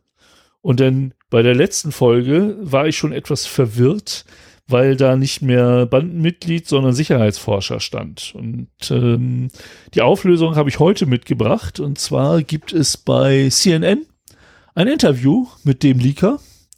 Und das ist ein äh, ukrainischer Sicherheitsforscher. Und äh, Ein Hoch auf die Wer- Sicherheitsforscher, woher auch immer sie kommen. Genau, ähm, wer sich dafür interessiert, sollte sich das so durchlesen. Äh, seine Überschrift oder seine Aussage ist, I can fight with a keyboard. Ja. Und äh, meinte halt auch so von wegen, ja, mit der Knarre kann er halt nichts ausrichten, aber mit dem Keyboard halt schon. Und da hat er halt so das getan, was er äh, für richtig fand. Ist auch sehr spannend zu lesen. So, und dann habe ich noch eine Im Prinzip gehört das ja auch in die Datenverluste. Ne? Manchmal sind die Grenzen so ein bisschen fließend, aber das hätte ich eigentlich in die Datenverluste nehmen können. Ähm, und zwar Mailchimp. Das ist, sagt einem nicht unbedingt was, aber das Logo mit dem Äffchen kennt man dann irgendwie doch. So ging es mir jedenfalls. Mhm. Ähm, das ist ein E-Mail-Marketing-Unternehmen. Und das hat am Sonntag bekannt gegeben, genau am 3.4., ähm, dass sie angegriffen und aufgemacht worden sind. So, ihre Kundensupport und Kontoverwaltungstools äh, sind kompromittiert und Angreifer haben halt ähm, Daten gestohlen und diese Daten wurden halt dazu genutzt in äh, Phishing-Kampagnen an äh, Krypto, äh, in der Kryptoszene. ne? Also an Wallet-Inhaber und so weiter wurden die verschickt. Äh, mit dem Hinweis so von wegen, ähm, hier Ihre Hardware-Wallets-Pin muss zurückgesetzt werden. Machen Sie es mal bitte damit und dann kriegt man halt eine bösartige ähm, Software untergeschoben, die es halt ermöglicht, diese Kryptowährung auch zu stehlen. Und äh, ja, das ist halt äh, auch schon direkt passiert. Also hier ist es nicht nur so, dass halt die Daten verschwunden sind, sondern dass sie auch gleich weiterverwendet wurden, äh, um halt zu Geld gemacht zu werden. Genau. Okay. Dann mache ich mal weiter. Mhm. Ähm, Logbuch, Logbuch Netzpolitik hat sich bereits äh, sehr darüber ausgelassen. Ich wollte mich eigentlich, also hätten wir, ähm, nein, hätte ich es hingekriegt, äh, zur letzten oder vorletzten Folge war das, ähm, die News alle aufzuarbeiten. Zur letzten. Dann wären wir schneller gewesen als Logbuch Netzpolitik seinerzeit ähm, weil äh, die Porno-Plattform oder die, die, die Verbreitungsplattform, ich, ich weiß gar nicht, also X-Hamster, ja, ich kenne den Namen. ich, ich glaube, das ist so, so YouTube für Pornos. Ich behaupte es einfach, das ist wie YouTube, wie YouPorn. Ich weiß, dass es YouPorn gibt. YouPorn ist, you, ist YouTube für Pornos. Ich behaupte mal, das ist identisch. Ich habe keinen blassen Schimmer. Ähm, jeweils die Plattform X-Hamster äh, wurde von der Medienaufsicht gesperrt und es wurden die ISPs angewiesen, doch diesen Zugang zu dieser Subdomain de.xhamster.com zu sperren. Woraufhin Xhamster gesagt hat, okay, wir sind jetzt gesperrt, also in Deutschland ist kein Thema. Please hold my beer. Generate new subdomain. Thank you. und sprich, sie sind wieder erreichbar. Ähm, und ansonsten äh, unter doi.xhamster. Ich habe keine Ahnung. Ich weiß nicht, worunter ja. sie dann wieder erreichbar sind. Ähm, jedenfalls, ich habe mich sehr gut kaputt gelacht und ich habe mir da auch so gedacht, ey, ganz ehrlich, was soll denn der Blitz? Warum zum Teufel? Wie, wie, wir hatten doch schon einmal die, die, die Debatte löschen statt sperren.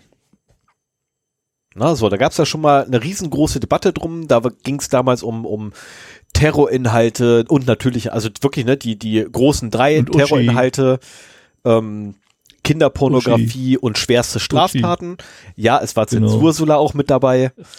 Nicht Uschi, sondern Zensursula. Großer Unterschied. Uschi ist wieder wer anders. Menscheskinders, ey, kenn deine Feindbilder. Ähm, und. Die immer Uschi. Ne, und diese, diese, diese Diskussion ist sowas von alt.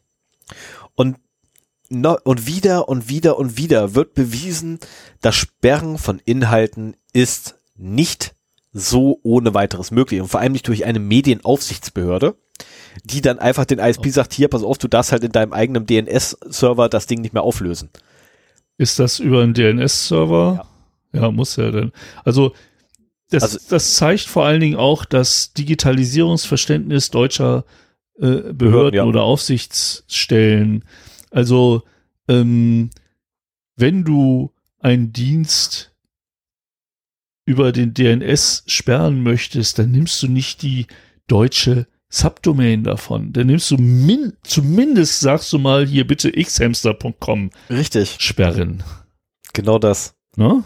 Ich meine, also ansonsten kommt auch ich, ich weiß nicht, wie deren äh, Verteilungsalgorithmus ist. Oftmals ist es ja auch so bei, bei anderen Seiten, du gibst halt ein äh, 0x0d.de und wenn du das aus Portugal äh, nee, aus, aus, aus Spanien aufrufst, dann kriegst du halt es.0x0d.de zurückgeliefert.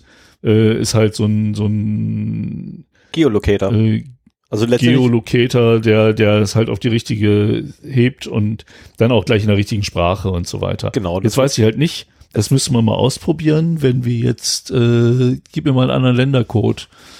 Ähm, ähm, ähm, ähm, ähm, Wie das mit IT? it.xhamster.com. Oh mein Gott, Sven, geht, Sven geht live auf eine, Porn, Live eine, Porn. auf eine Webseite Nee. mit pornografischen Inhalten. geht geht äh, wieder auf doi.xhamster.com. Das ist Okay, nicht ja, hier. Äh, Während wir aufnehmen, gehst du auf eine Seite mit pornografischen Inhalten. Sven, das werde ich dir jetzt ewig nachhalten.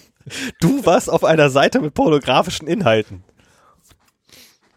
Ja, wir müssen jetzt äh, schnell Schluss machen. Ich habe da was ganz Tolles entdeckt. ja, ja. Nein, also ich bin, ich habe eine Ich befürchtet. zu, zu feministische Vergangenheit, äh, als dass ich hier irgendwelche Witze über Pornos machen wollte. Also was Sven damit ausdrücken Ähm, möchte, er war früher eine Frau. Nee, jetzt, jetzt streust du aber Gerüchte, die nicht richtig sind. Ja, natürlich. Ich habe mir jetzt gedacht, ey, wir haben April. Wir haben April, ich bin nicht in der Lage gewesen, einen, einen April-Scherz zu machen. Ähm, Ja. ernsthafte Themen, die ich ansprechen wollte, wurden als Aprilscherz abgetan, unrechtmäßig. Komm, da muss ich wenigstens, lass mir wenigstens also ja diesen am kleinen 1. Blödsinn. April glaubt dir halt keiner. Ja, da, ja, das ist halt das Problem bei mir, ja. Es ist ärgerlich, aber was soll's, egal, ich werde es ja nachholen.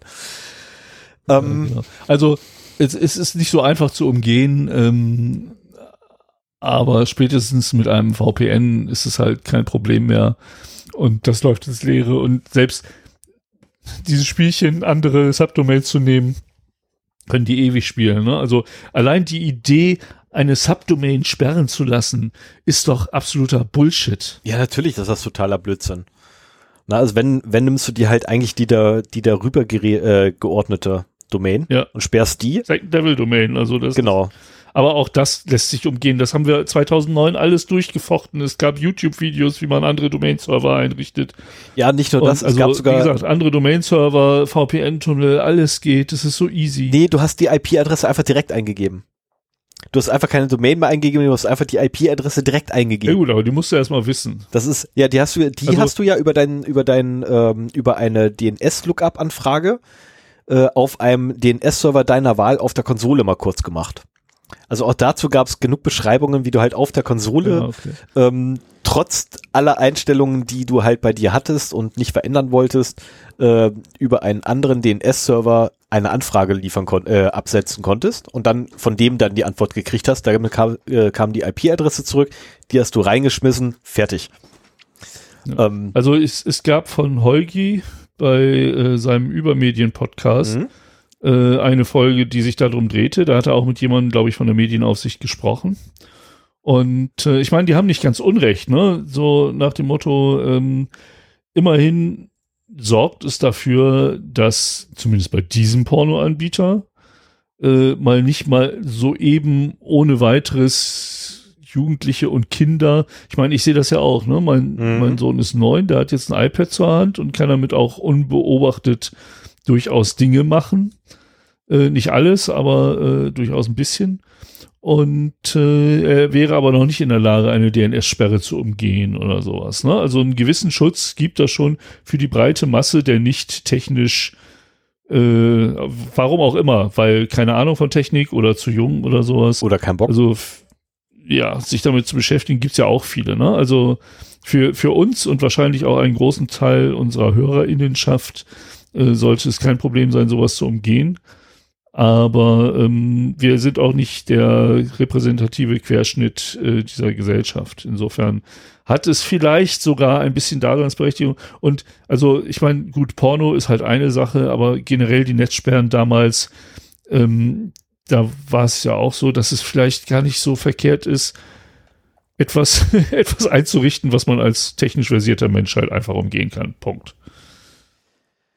Ja, aber nicht die Stoppschilder. Trotzdem ist es scheiße. Also ich bin, ich bin wegen der Netzsperren aus der SPD damals ausgetreten und überlege seitdem bei den Piraten beizutreten. Was jetzt eigentlich, wo der Zug schon wieder abgefahren ist, aber trotzdem sind die mir irgendwie sehr sympathisch. Ähm, wobei ich kenne sie nicht von innen. Vielleicht äh, ist das dann der Grund, es doch nicht zu machen. Tja, ich wollte immer mal hingehen. Jetzt habe ich eine Familie und keine Zeit mehr. Hm. Wie das manchmal so ist, ja. So, soll ich mal Ja, weiter- genau, wie das Leben manchmal so spielt. So, Sollen wir mal machen schnell weiter. zur nächsten Meldung kommen? Nachdem wir ja ausgiebig äh, auf unsere, äh, auf die Politiker wieder mal eingeprügelt haben, ähm, prügeln wir jetzt zu einem, ah, da bin ich mir nicht ganz sicher, staatlichen, halbstaatlichen Unternehmen, nämlich der Brebau. Ein Äh. Bremer Bau, Bau, Baugenossenschaft, Ding sie, Bums die, na hier, so, so ein Mieter, Wohnungsbaugesellschaft, so. Und zwar eine Bremer Wohnungsbaugesellschaft ähm, die sich dazu hinreißen hat lassen, da sie ja nun mal über sehr viele Informationen über äh, ihrer Kunden bzw. Interessenten hatte, haben sie einfach gesagt, so, oh komm, weiß, wir teilen jetzt einfach Mietinteressenten in mehrere Gruppen ein, ähm, beispielsweise nach, ja, was nehmen wir denn da mal so, ähm, schwarze Menschen, ähm, oder wir nehmen einfach jemanden, äh, wir teilen auch so eine weitere Gruppe und sagen, das sind Kopftuchträger. Ähm, Ernsthaft jetzt? ernsthaft. Das ist kein Scheiß. Und haben insgesamt übrigens 9500 Daten Miet- vom Mietinteressentinnen illegal gehabt. Ohne also eine, Interessenten vor allen Dingen. Also Ja, ja. noch nicht mal Leute, mit denen sie einen äh, naja Richtig. gut, das waren die, die sich gemeldet haben und auf die Warteliste wollten wahrscheinlich. Also schon ein Vertragsverhältnis in irgendeiner Weise, ja, ja, aber das ist so, so, aber keine Mieter. Hm. ne, ja, ja, Moment, nur weil es Mietinteressenten sind, das werden irgendwann deine Mieter und da hast du die Daten immer noch. Ja, ja, ja.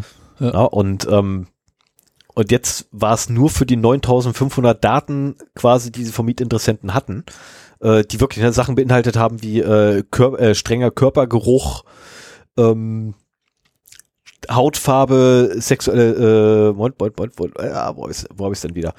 Ähm, auch wieder so schöne Sachen wie sexuelle Orientierung und der ganze Kram, ne? Der auch wieder alles mit drin ist, religiöse Zugehörigkeit, Herkunft, ähm, Gesundheitszustand, ethnische Herkunft, Hautfarbe, das sind Sachen, die darfst du halt nicht, also die sind besonders schützenswert nach der DSGVO. Ja, Ähm, und bei die Mietinteressenten absolut nicht sachdienlich. Genau, die sind in keinster Art und Weise zielführend zu dem Zwecke, zu dem du sie erheben würdest.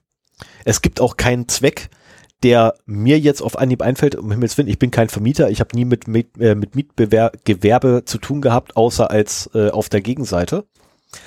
Aber mir fällt da auch keine Rechtsgrundlage ein, die ich irgendwie anführen kann, Mhm.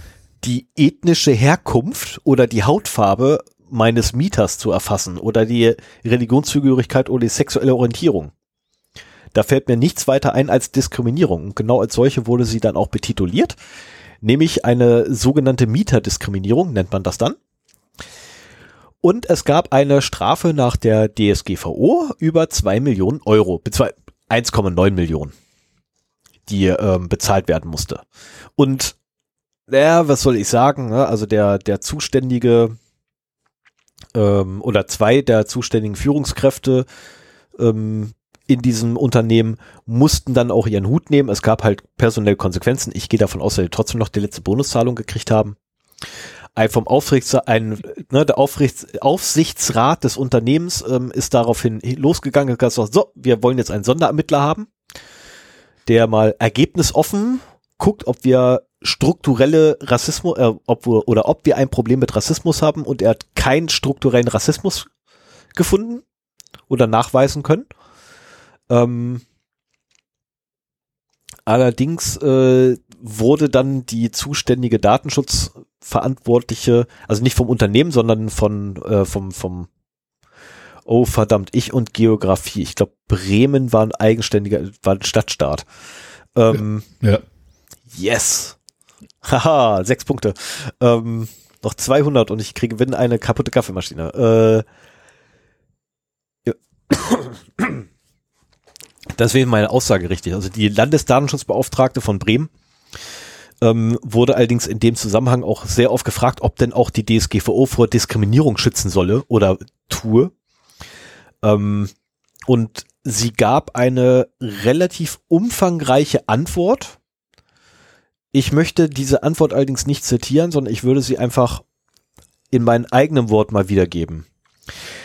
Die DSGVO schützt nicht direkt vor Diskriminierung, allerdings dadurch, dass die meisten Datenpunkte, welche für diskriminierende Zwecke verwendet werden, unter Artikel 9 der DSGVO fallen und somit besonders schützenswert sind und nur unter ganz bestimmten Umständen überhaupt erhoben und verarbeitet werden dürfen, indirekt vor Diskriminierung. Mhm. Ähm, wie gesagt, sie hat das etwas anders ausgeführt. Äh, ne, sie sprach dann darauf, äh, vom, vom, vom Sinn und Zweck der DSGVO. Völlig egal. Die DSGVO kann indirekt auch vor Rassismus schützen, wie man an diesem Beispiel wunderbar sieht. Ähm, da hat die DSGVO mal wieder echt was Gutes bewirkt. So viel dazu, dass die Leute mal sagen, DSGVO geht ja mal gar nicht. Datenschutz ist ja furchtbar. Nein, es hilft. Ähm, wo wir dabei sind, machen wir gleich weiter. DSGVO. Google kriegt eine Strafe reingedrückt. Ähm, die Höhe ist mir persönlich leider noch nicht bekannt, aber sie werden sehr wahrscheinlich eine Strafe bekommen. Der Grund oder was ist passiert? Ein Forscher an einer Universität, ich bin der Meinung, es war Dublin, genau, das Trinity College in Dublin, hat sich mal hingesetzt und hat ja, sein, sein, also ich behaupte jetzt mal sein eigenes Android-Telefon ich habe die Studie leider nicht gelesen, weil äh, das Paper habe ich noch nicht lesen können. Ist aber ebenfalls im Artikel mit verlinkt.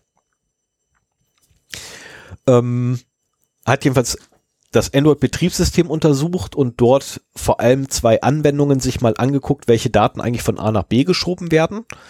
Ähm, vorher hatte allerdings noch die, die, die, die Einwilligung zur Datenerhebung und Datenverarbeitung des Nutzers ähm, zum Zwecke der, oh Gott, was ist das hier, zu Support, Verbesserung und Blalabasülz und Tracking, hat er alles, soweit es ging, verneint und hat sich dann angeguckt, was denn eigentlich die beiden Anwendungen Telefon und Messenger machen oder Messages machen. Messages, glaube ich, heißen sie.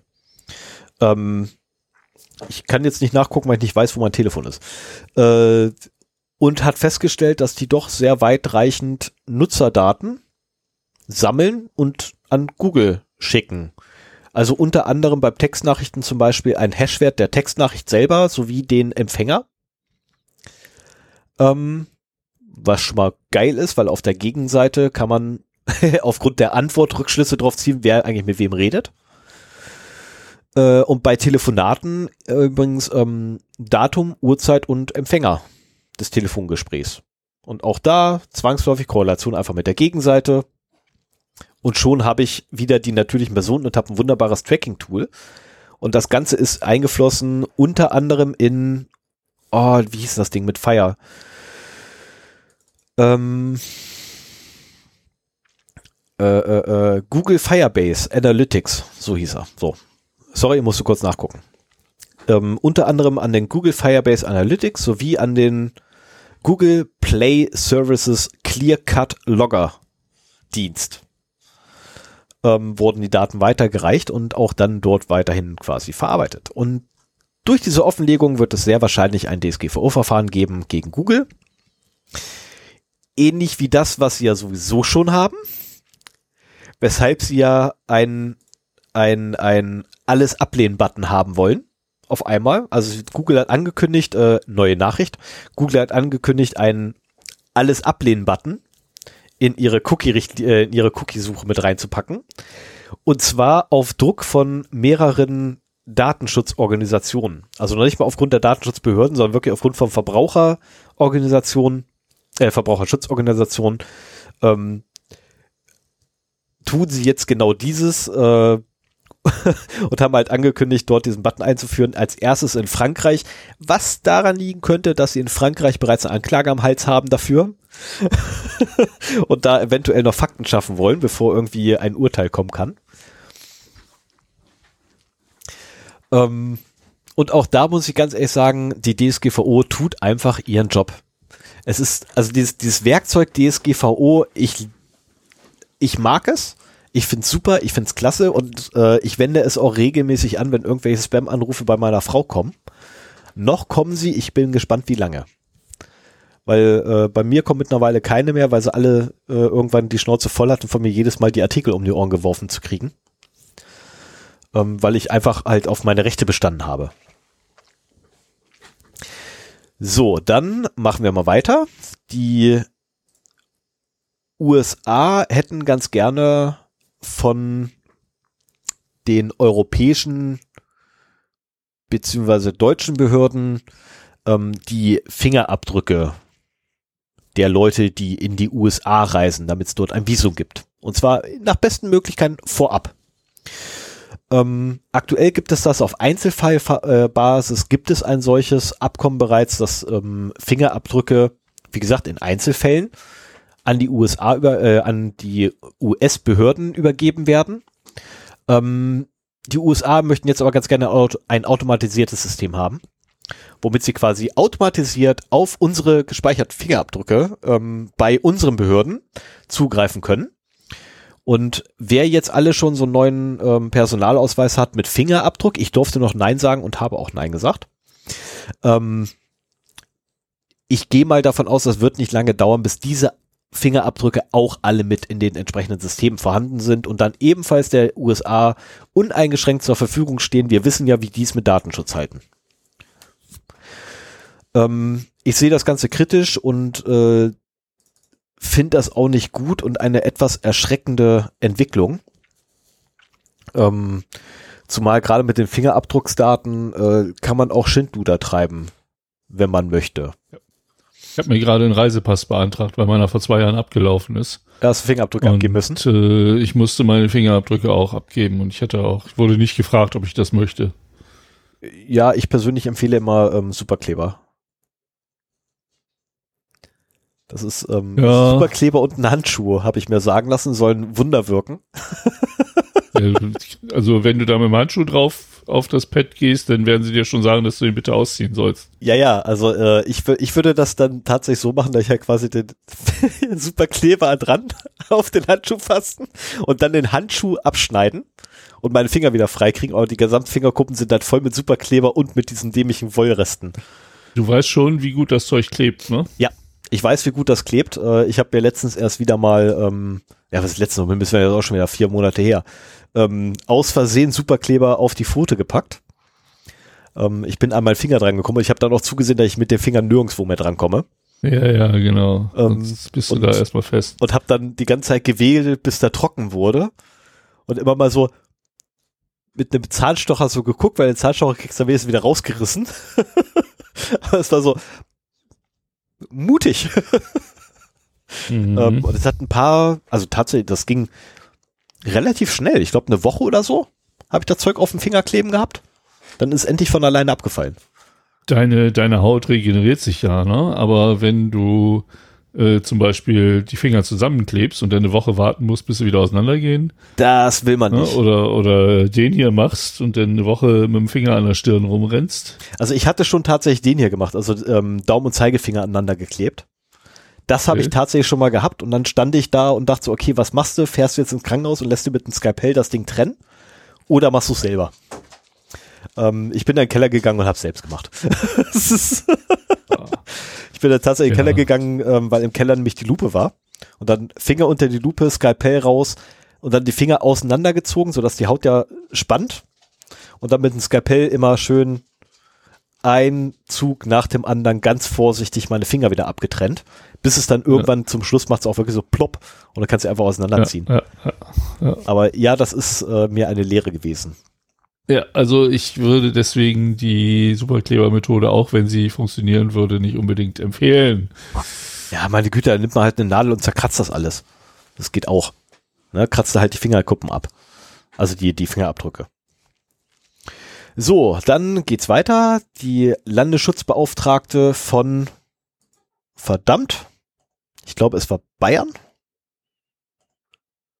Ach Mensch, ey, das sind so Sachen, die hätte ich mir eigentlich ran, hätte ich mir echt dran packen sollen. Ja, du machst ja auch keine Notizen zu deinen Nee, in der, Regel, ne? in der Regel nicht, weil in der Regel brauche ich sie meistens gar nicht. Brandenburg. Brandenburg, also die, die Landesdatenschutzbeauftragte von Landenburg. Brandenburg. Die, die Branden, Okay, die ich. Brandesdatenschutzbeauftragte von Landenburg. So, ja, danke. Ähm, wir fangen einfach nochmal von vorne an. Also, ja, bitte drum. die Landesdatenschutzbeauftragte des Landes Brandenburg fordert alle Landesbehörden auf, ihre Facebook-Fanpages einzustellen und zu deaktivieren, löschen, ich weiß nicht, was man da machen kann, Facebook, keine Ahnung, jedenfalls wegzuschaffen. Ähm, Hintergrund ist, dass sie oder dass weiterhin, wie auch übrigens schon auf der ähm, Landesdatenschutzkonferenz ähm, festgestellt wurde, und sie halt ebenfalls keinerlei Rechtsgrundlage gefunden hat, womit diese ähm, Facebook-Fanpages rechtssicher und DSGVO-konform in irgendeiner Art und Weise betreibbar wären. Infolgedessen ist quasi der Betrieb dieser Fanpages durch die Landesbehörde, also nach ihrer Einschätzung, illegal. Und deswegen fordert sie aktuell, fordert sie noch auf, alle zu deaktivieren, löschen, was auch immer man, man da machen kann. Ähm, zukünftig wird das allerdings dann nicht mehr ein Auffordern, sondern ein Bestimmen werden durch die Landesdatenschutzanstalt, äh, Landesdatenschutzbehörden. Ähm, also auf lange Sicht kann man sich jetzt wahrscheinlich schon denken, ähm, die Fanpages der Landesbehörden auf Facebook werden nach und nach verschwinden. Ich persönlich finde das gut, weil Fratzenbuch dadurch ja ähm, letztendlich haufenweise Daten nicht mehr bekommt von unsere, äh, ja quasi von unseren Bürgern, die sie ja vorher bekommen haben. Und jetzt, ah, okay, da blinzeln. Ähm, Sven ist doch noch da. Ich dachte jetzt gerade schon, ich hätte es geschafft, dass Sven mit offenen Augen einschläft, aber nein. Nee, nee, ich bin gerade am überlegen. Also ich, äh, ob, ob ein, die Seite eines Landkreises da auch dazu gehört, Ja. weil der ist ja zumindest in dem Land drin. Ja, ja. Ähm, mein Landkreis Peine veröffentlicht täglich die Corona-Zahlen, Mhm. die wir seit über 400 Tagen mittlerweile täglich hier in einen Spreadsheet übertragen, weil wir damit halt die Darstellung bekommen, die uns sonst ein bisschen fehlt Mhm. und den Überblick über den Verlauf der Pandemie hier bei uns im, im Landkreis. Das ist durchaus etwas, was ich sinnvoll finde. Ähm, und die holen dann die Leute, so sehr ich Facebook auch nicht mag, muss ich dazu sagen. Ähm, ich könnte mir sehr gut vorstellen, ich habe eine große Sammlung von RSS-Feeds in meinem RSS-Reader und könnte mir diese Nachrichten garantiert auch bei dem Landkreis direkt abholen. Man kriegt sie halt bei Facebook so schön präsentiert. Und für viele Leute ist ja Facebook das Internet. Und da müsste man sehr viele Leute mal umerziehen.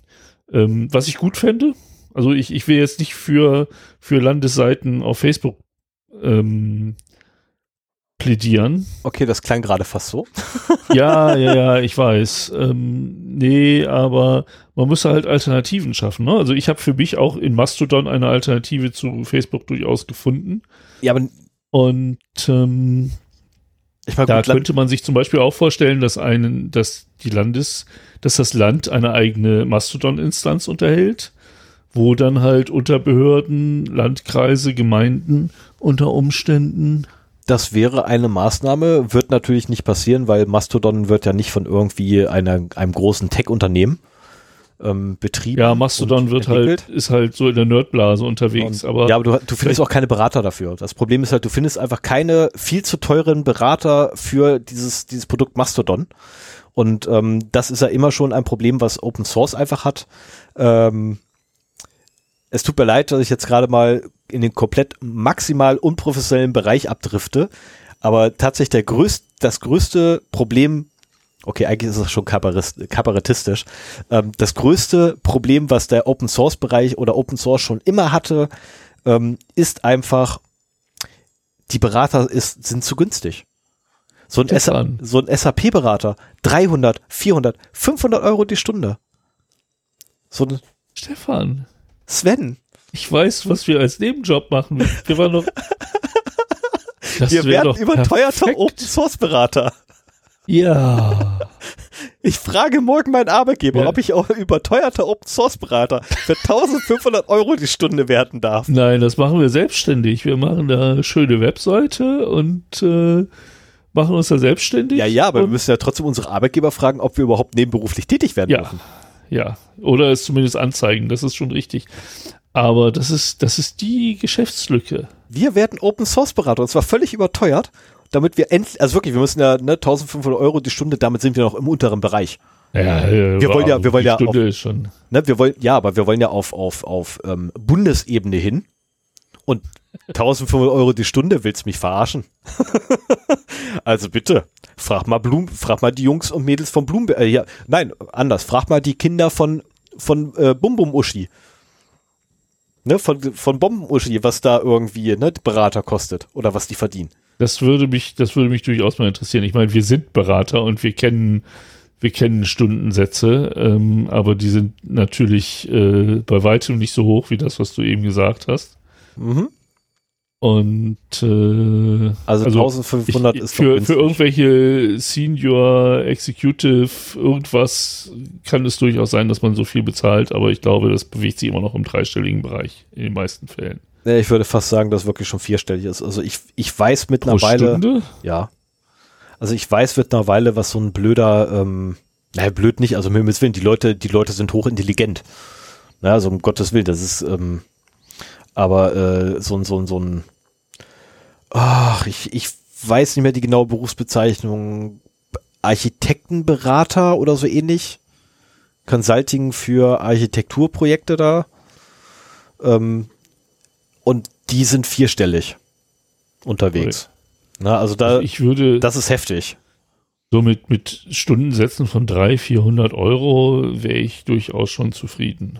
Ja, mir würde 500 Euro locker ausreichen. Stundensatz 500 Euro, lass mich 40 Stunden arbeiten im Monat. Ja gut, also dann haben wir ja, also das Businessmodell ähm, verschärft sich und äh, vielleicht gibt es ja auch noch Hörer, die einsteigen wollen mit bestimmten äh, Fähigkeiten oder so. Wir können ja auch ein, ein Freelancer-Netzwerk daraus machen und äh, dann verdienen wir quasi, wir nehmen einfach 20 Prozent äh, von allen, die sich anschließen. Und dann machen wir nachher gar nichts mehr, sondern kriegen einfach nur so das Geld. Moment, Moment, Moment, ja. Moment, Moment, Moment. Das, das klingt jetzt aber schon fast wie ein Schneeballsystem, beziehungsweise ein Pyramidensystem. Nein, nein, die, die, die bei uns mitmachen, die kriegen ja nichts wieder von anderen. Aber das ist ja nur, das ist ja kein Pyramidensystem, sondern einfach nur ein Geschäftsmodell. ja, unsere Cash Cow. Ja, ja, ja, dann wären wir quasi SAP. Aber das ist, naja. Das ist echt, also nee, aber ähm, so, jetzt war hier den, den humoristischen Bereich weggepackt. Ähm, wir sollten ernsthaft uns nochmal über, unterhalten über deinen Humor. das hätten wir am 1. April machen können. Warum Humor? Ja, genau. Deswegen müssen wir uns über deinen Humor unterhalten. Ich finde das nicht so lustig. Ich finde das ziemlich gut. ähm, okay. So, kommen wir jetzt aber zu etwas völlig anderem. Das ist echt eine coole Idee. Äh, verdammt, es lässt mich gerade nicht los. Äh, so, jetzt wirklich meine, meine letzte News, die ich für heute habe. Ja. Set? Viasat. Ähm, wir kennen sie alle unter dem schönen Namen Viasat. Ähm, wer so aufgewachsen wie ich, der kennt sie tatsächlich unter dem Namen Viasat. Äh, die hatten so ein winzig kleines Problem. Die haben ein, ein. War das die mit den Windkraftwerken? Ja. Ah, auch, okay. auch, auch mit den Windkraftwerken. Ähm, und zwar betreiben die ja unter anderem das KA-SAT. Netzwerk, ähm, welches letztendlich ein Satellitennetzwerk ist ähm, zur Bereitstellung von satellitenbasierten Internet. Wenn ich das richtig Aha. noch gerade in Erinnerung habe und ich bin gerade zu faul nachzugucken, ob ich recht habe.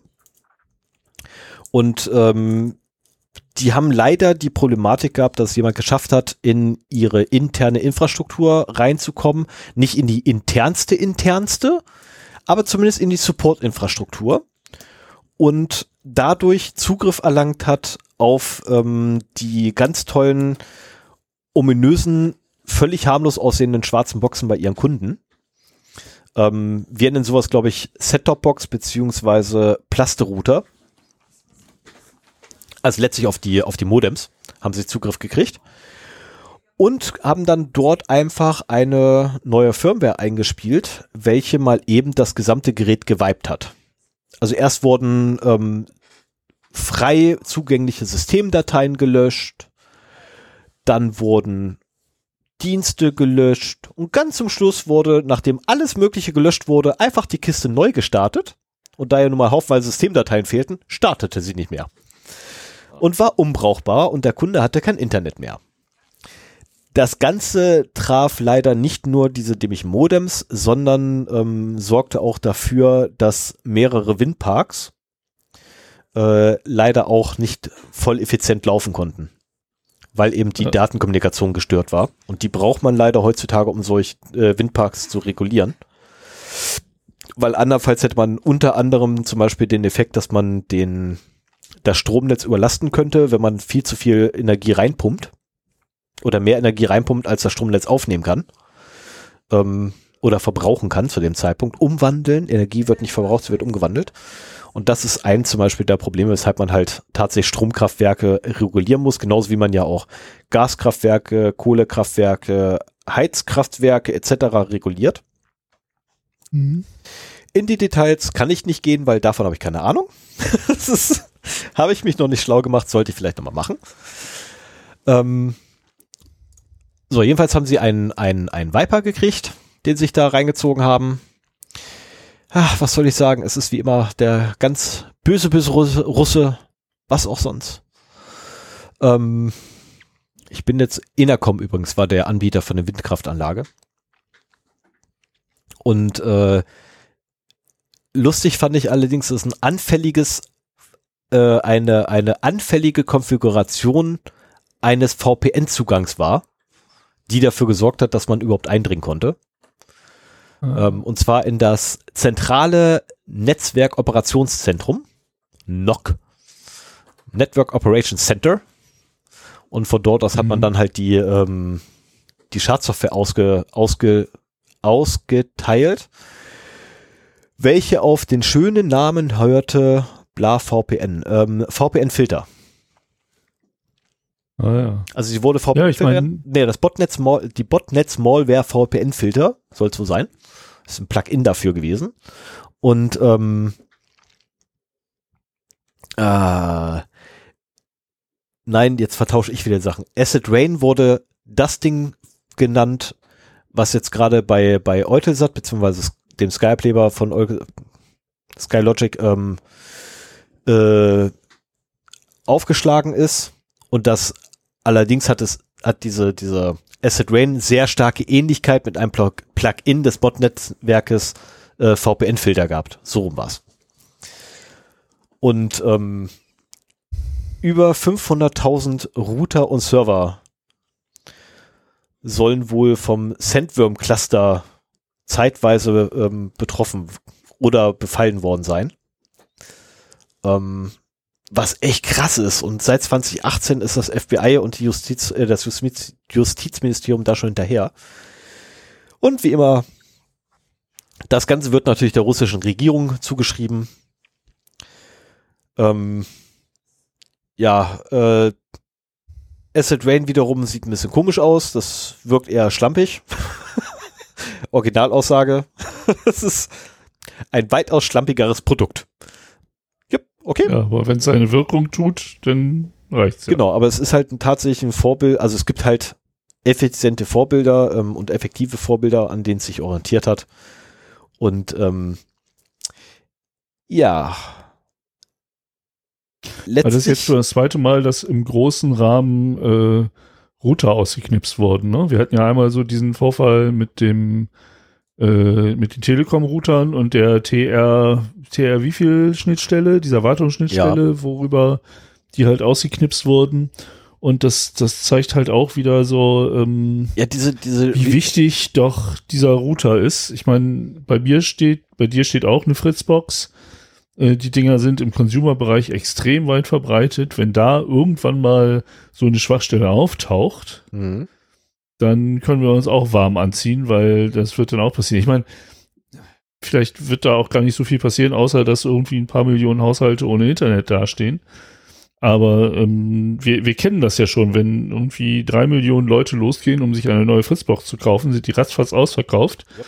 Und dann äh, kriegst du da schon Klopapier für geboten, dass du deine alte Fritzbox irgendwie wieder rausrückst oder so. Druckerpapier. Ähm, der neue Goldstandard ja, ist. Ich, ja. ich habe mich heute mit jemandem unterhalten und habe festgestellt, der neue Goldstandard ist Druckerpapier. Ähm, mit dem Vorrat Mehl an Druckerpapier, den ich besitze, Öl. wäre ich aktuell reich. Das ist kein Witz. ja, Mehl und Öl ja auch. Und ja. Äh, ich war ganz erstaunt, dass meine Frau heute äh, mit einer Flasche Olivenöl nach Hause kam und sie meinte halt so, ja, Olivenöl ist genug da. Das ist nur hier Pflanzenöl und so weiter. Und das scheint wirklich nur das zu sein, was man halt in den Tank kippen kann. Nee, ich, ich, nee, ich glaube, der, ich glaube, der Grund ist ein anderer, und zwar die deutsche Küche setzt sehr viel auf Pflanzenöl. Also Pflanzenöl benutzt, äh, benutzt du sehr viel ja, zu braten. sind ja auch Pflanzen. Ja, aber du benutzt halt dieses, dieses, ähm, was ich ja, ähm, jetzt hätte ich fast Salatöl gesagt, äh, Mensch, die Dinger, die meine Kleine immer wegpustet, äh, Sonnenblumen. Sonnenblumen. Ähm, Sonnenblumenöl. Also deine, wenn deine kleine Sonnenblumen wegpustet, dann ist es nicht mehr deine kleine. dann ist sie eher so ein Hulk. Ja, aber ähm, du meinst Pusteblumen. Ja, ja, ich meine Pusteblumen. Aber es gibt kein Pusteblumenöl. Nein, nein, aber Sonnenblumenöl. so, und äh, Sonnenblumenöl benutzt du halt in der Regel ja als Sonnenblumen- und Rapsöl. Ja, ich, ich, muss, ich muss mal kurz um die Ecke stieren, ob meine Frau mich eventuell hören könnte, weil hier im Haushalt ist sie der Skihulk. Die hat ganze Schränke im Alleingang bewegt, während sie noch voll waren. Aber trotzdem keine Sonnenblumen umgepustet. Nee, Sonnenblumen umpusten kann sie nicht, aber dafür kann sie, aber dafür kannst du eine komplette Schrankwand von A nach B schaffen. Okay. Also, oh verdammt. ähm, machen wir weiter mit dem Thema, oder? ja. Ach ja, genau, ich bin ja dran jetzt. Ja, du bist Mensch. dran. bevor, bevor ich jetzt irgendwie hier in, in meine Frau droht mir gerade. Ähm, liebe Hörerinnen und Hörer, ähm, sollte es keine weitere Aufnahme Wenn geben, die Sendung gleich es war meine Frau. Aber, aber, jetzt brauchen wir ihn ja auch nicht mehr, weil jetzt kommt mein Thema. Genau, jetzt bin ich nur für dumme Kommentare da. Kannst du, wenn, wenn du jetzt so wie die nächsten 15 Minuten einfach leise vor dich hin wimmerst vor Schmerzen, dann äh, mach bitte dein Mikro leise. Ich drehe dann einfach runter. Nein, ich, äh, ich setze mich das hin, fresse Lakritze, liebe Hörerinnen und Hörer. Ich präsentiere The Return of the Lakritze. Ham. Ja, wurde angemerkt, dass äh, Lakritze irgendwie kein Thema mehr ist. Aber gut. Worum geht es heute? Heute geht es um Passwortmanager. Und äh, bevor wir da tiefer einsteigen, möchte ich erstmal einen Disclaimer vorweg schicken, denn ich mache heute etwas, was ich sonst eigentlich gar nicht so gerne mache. Ich möchte nämlich konkrete Produktempfehlungen äh, aussprechen. Und äh, hier ist es mir halt wichtig zu sagen, dass es halt hier meine persönliche Meinung ist. Ich habe keinerlei Verbindung zu den Herstellern der Software. Ähm, aber ich möchte bei einem so wichtigen Thema einfach mal äh, auch ganz konkrete Hilfestellungen geben, wenn man nicht weiß. Und es gibt immer noch ganz viele Leute, die eben keinen Passwortmanager im Einsatz haben, ähm, welchen man denn nehmen soll. Und vor allen Dingen das auch äh, ein bisschen begründen. Und ich muss auch sagen, ich habe im Zuge dieser Recherche erstens ähm, mir neue Software installiert, obwohl ich seit Jahren eigentlich das gleiche Modell fahre. Und ich bin auch am überlegen, ob ich auf einen ganz anderen umsteige. Nur von dem, ja, weil ich mich damit beschäftigt habe. Und das ist ja ganz oft so, dass ich mich mit irgendwelchen Sachen beschäftige und dann, äh, dann eine Sendung draus mache oder so. Und das möchte ich halt hier auch machen.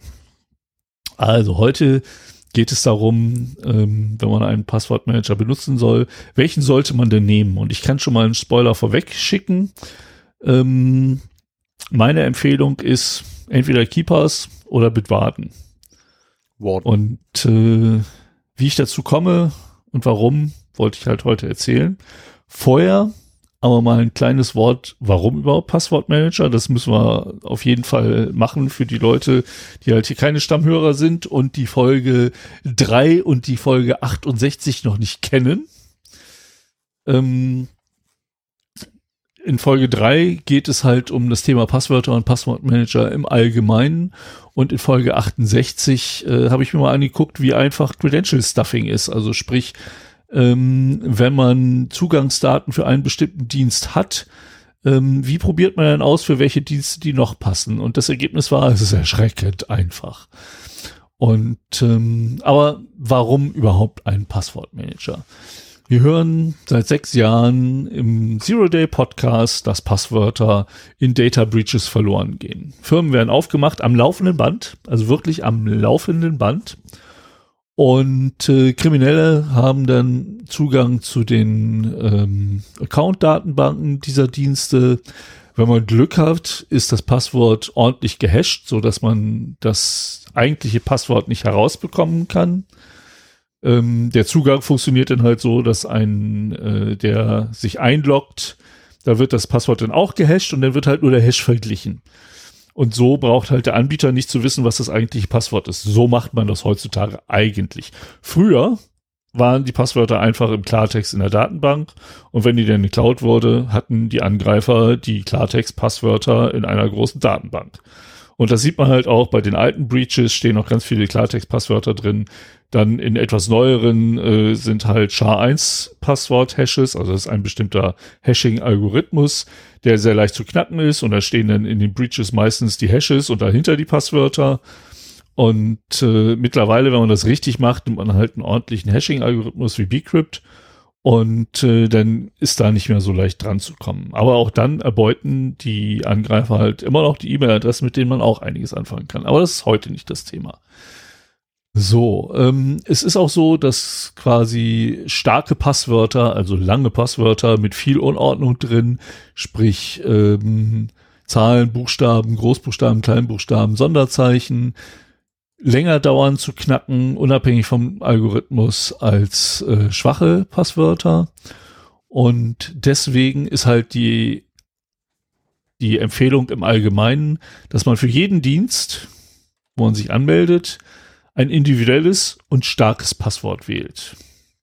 So, und starke Passwörter, jeder weiß, wie die aussehen, die kann man sich halt nicht gut melden und wenn es dann noch für jeden Dienst ein eigenes gibt, das auch nicht ähnlich sein soll wie das, wie die anderen, dann wird es halt schon schwieriger. Und um diese, ähm, um diesen Sachen Herr zu werden, und ich meine, also ich bin, glaube ich, schon eine Ausnahme, vielleicht nicht unter unseren HörerInnen, aber ähm, in der Gesellschaft schon. Ich habe über 1000 Passwörter in meinem Passwortmanager, aber ich glaube auch so der, der Durchschnittsdulli, der nicht viel im Internet macht, der hat halt Zugang zu seinem E-Mail-Account, zu Facebook, zu noch ein paar Diensten, die ihm interessant sind. Also so fünf bis zehn Passwörter wird da jeder haben, der irgendwie ein bisschen was macht.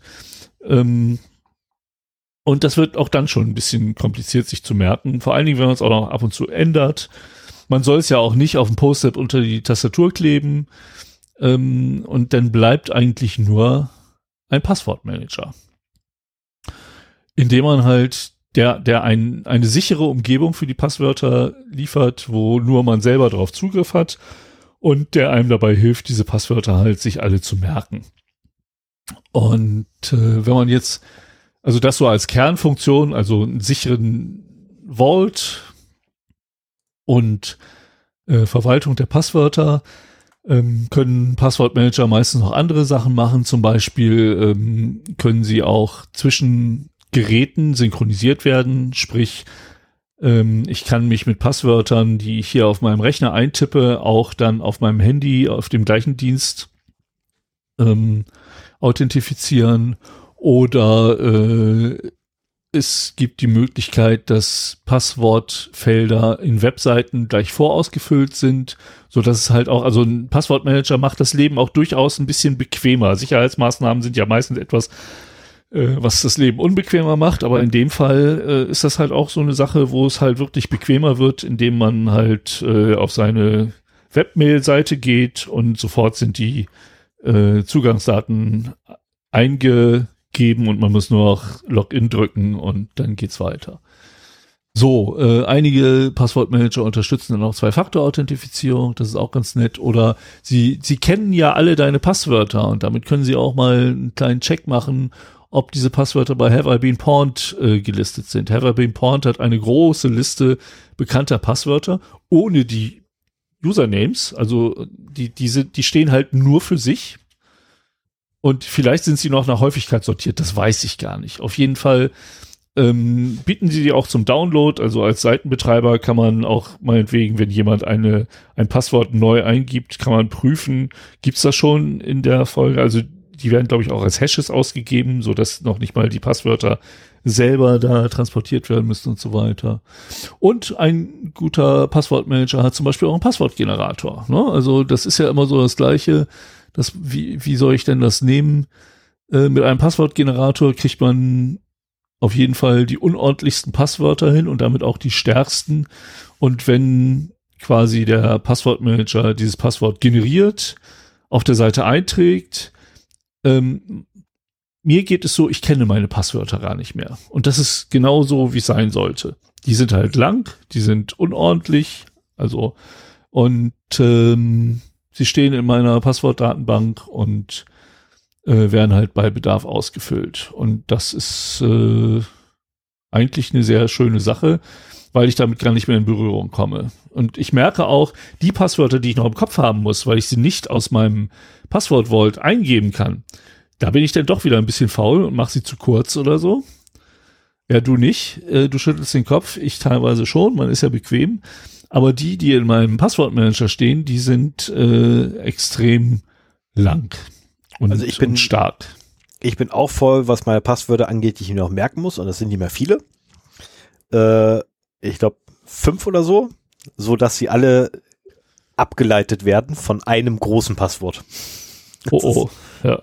Also sprich, ich kenne wirklich nur ein Passwort. Ich habe fünf, fünf äh, ja, äh, Schrittanweisungen also, im Kopf. Kinder hört nicht hin, so soll man es nicht machen. Ähm, aber du brauchst halt für einen Passwortmanager immer noch ein Masterpasswort. Mhm.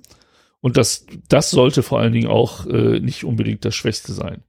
Kommen wir mal zu den Anforderungen. Also das, ne, so, das war halt so der Grund, warum denn überhaupt die ähm, ein Passwortmanager, weiteres kann man nachhören in Folge 3 und Folge 68 bei uns. Und wobei ich keine Ahnung habe, ob wie die Folge 3 gealtert ist. Ich meine, die ist auch von 2000, Anfang 2017. Ähm, also das, was wir damals zum Thema starke Passwörter gesagt haben, gilt auch heute noch. Also ja, da hat sich tatsächlich nichts verändert ähm, oder wenig verändert, sagen wir es so. Äh, Bcrypt ist immer noch der Verschlüsselungsalgorithmus für Passwörter der, oder den Hash, der Hash-Algorithmus für Passwörter, den man nutzen möchte. Ähm, oder gerne genutzt haben möchte bei seinem Anbieter, weil es einfach der lahmste ist von allen. Ähm, daran hat sich auch noch nichts geändert, leider. also ich sage leider, gleichzeitig allerdings auch zum Glück. Ähm, also das ist schon durchaus gut gealtert. Noch. Mhm. Ne? Ich meine, gut, was mal qualitativ äh, ist eine ganz andere Thematik. Aber zumindest die, die Aussagen, die wir treffen, haben auch heute noch Gültigkeit. Ja. Na, weil wir besprechen ja auch an, ne? hab dein, dein Passwort möglichst lang, ähm, die Minimummengen, die wir damals definiert haben, waren, glaube ich, zehn Zeichen, ab denen es wirklich. Nee, ich glaube, wir haben uns zwischen 12 und 15 gestritten oder irgendwie sowas. Also. Ja, ich bin immer für mehr. Äh, aber ich, ich, Mittlerweile sage ich sogar, äh, 21 ist noch ein bisschen wenig. aber gut, das sagt der Typ, der 24 Zeichen lange Passwörter hat. der darf das. So, solange du sie nie von Hand eingeben musst, ist das völlig in Ordnung. Doch, die gebe ich von Hand ein. Die gebe ich von okay. Hand ein und ich kenne sie auswendig. Die kann ich nicht vergessen. Ja, gut. Das, ach so, das sind deine fünf, die du kennst. Genau, das sind die fünf, die ich kenne. Ja, gut, okay. Also ich habe ein Ärgernis, ähm, mein Auto, ich fahre ein Seat, äh, da musste ich, um ihn fahren zu können, einen Benutzer, mich als Benutzer registrieren. Das Passwort wird von Seat vorgegeben ähm, und kann von mir nicht geändert werden. und ist auch irgendwie so 20 Zeichen, alles Mögliche. Und immer wenn ich irgendwie mal losfahre, dann hat er wieder so die Marotten, dass er mich fragt, so hier, du musst dich noch einloggen. Also normalerweise mache ich, muss ich das nicht, aber in regelmäßigen Abständen passiert das halt doch, ne? Und dann, dann ist auch das ganze Display geblockt. Wie geil ist dann das? Dann fährst du halt rechts ran, holst dein Handy raus, machst einen Passwortmanager aus und tippst über die schlecht responsive Bildschirmtastatur dieses Passwort ein. Ich bin jedes Mal nur am Fluchen. Ich würde ja wenigstens dieses Passwort, das ich von Hand eingeben muss, zwar stark machen, aber das denn so, dass man es irgendwie besser eingeben kann oder so. Und äh, deswegen, also solange das über die Betriebssystemfunktionen oder über die Browserfunktionen eingegeben werden kann, ist das eine feine Sache, aber ja. Aber gut, das ist ein sehr Moment, Problem. Moment, habe ich, hab ich das gerade richtig verstanden? Dein Auto verweigert den Dienst, wenn du das 20-stellige Passwort nicht eingibst? Nein, ich kann fahren. Aber ich habe dann die ganze Zeit auf dem Display, bitte loggen Sie sich ein. Welches Display jetzt? Oh. Das hinter deinem Lenkrad oder das rechts von deinem Lenkrad? Nein, das rechts von meinem Lenkrad, okay. Mittelkonsole. Okay, okay, also nicht das Kombi, wo Navi und sowas okay. ist. Ja, hast du, ja, hast du also mein Tacho deckt das nicht ab. Ich wollte gerade sagen, ist dein Kombi-Instrument eigentlich noch, ähm, äh, äh, noch, noch alt oder ist das schon äh, äh, LCD-Display? Das ist ein LED, ist, ist neu. Also voll, also quasi ein frei programmierbarer LCD-Display dran. Ja, Geil. ja genau. Ja. Ich glaube, wir ähm, müssen uns mal mit deinem Auto unterhalten. Ich habe ja, da so eine Software, die möchte ich ausprobieren. ja, vor allen Dingen, äh, ich kann das in mein WLAN hängen und ich, ich kann Schwachstellen scannen. Also ich oh. äh, würde mich da auch mal durchaus für interessieren. Zumal also alle meine Berührungspunkte mit dieser Software mich so dermaßen geärgert haben. Und jetzt kommt noch, ich habe den jetzt fast ein Jahr. Ende April habe ich den ein Jahr und jetzt kriege ich ständig Mails so von wegen, Ihr Connect-Abo läuft ab. Bitte werfen Sie 135 Euro ein, um ein weiteres Jahr Connect zu haben. Ich brauche Connect, um damit mein Auto mit seiner App sprechen kann. Diese App ist grottenschlecht, gibt mir nicht die Informationen, die ich brauche und ich benutze sie nur, um benachrichtigt zu werden, wenn es wieder vollgeladen ist, was auch meine 15 Euro China Billigsteckdose kann.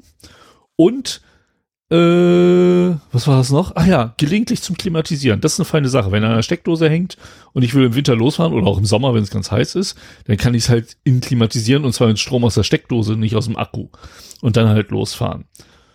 Hast du auch und, die Timer-Funktion? Aber diese Funktion, der, der Rest ist Müll in dieser App. Die kannst du, die brauchst du nicht. Ey, die Timer-Funktion. Also bitte. Die, die Timer-Funktion wäre vielleicht interessant, wenn ich jeden Morgen pendeln würde oder die so. Die Pre-Drive-Timer-Funktion ist super. Du hast einen Termin am nächsten Tag um, um was ich, um, um 8 Uhr und stellst dir deinen Timer hier, 7.30 Uhr hast du gefälligst die Temperatur. Das ist super. Ja, das aber das brauche ich kaum.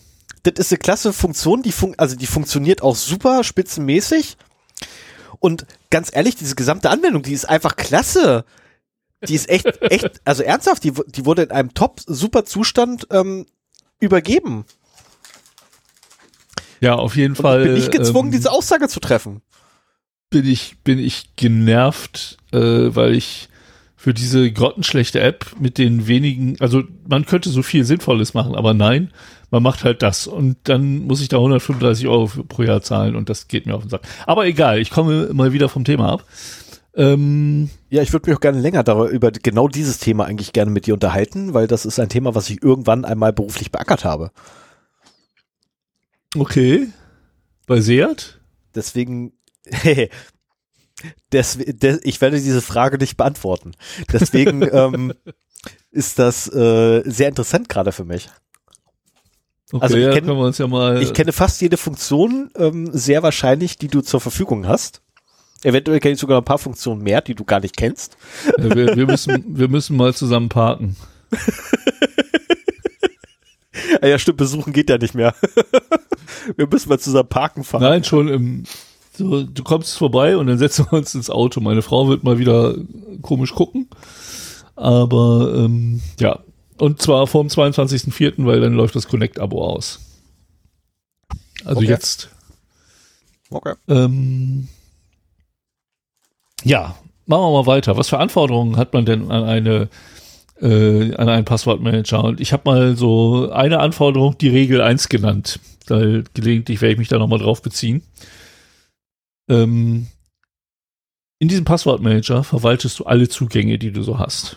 Deine Online-Banking-Zugänge, deine Amazon oder sonstigen Shopping-Zugänge, äh, ähm, dein PayPal, wenn du es hast, deinen E-Mail-Account, der auch ganz wichtig ist, weil wer deinen E-Mail-Account besitzt, kann über die Passwort-Reset-Funktion auch alle deine anderen Accounts übernehmen.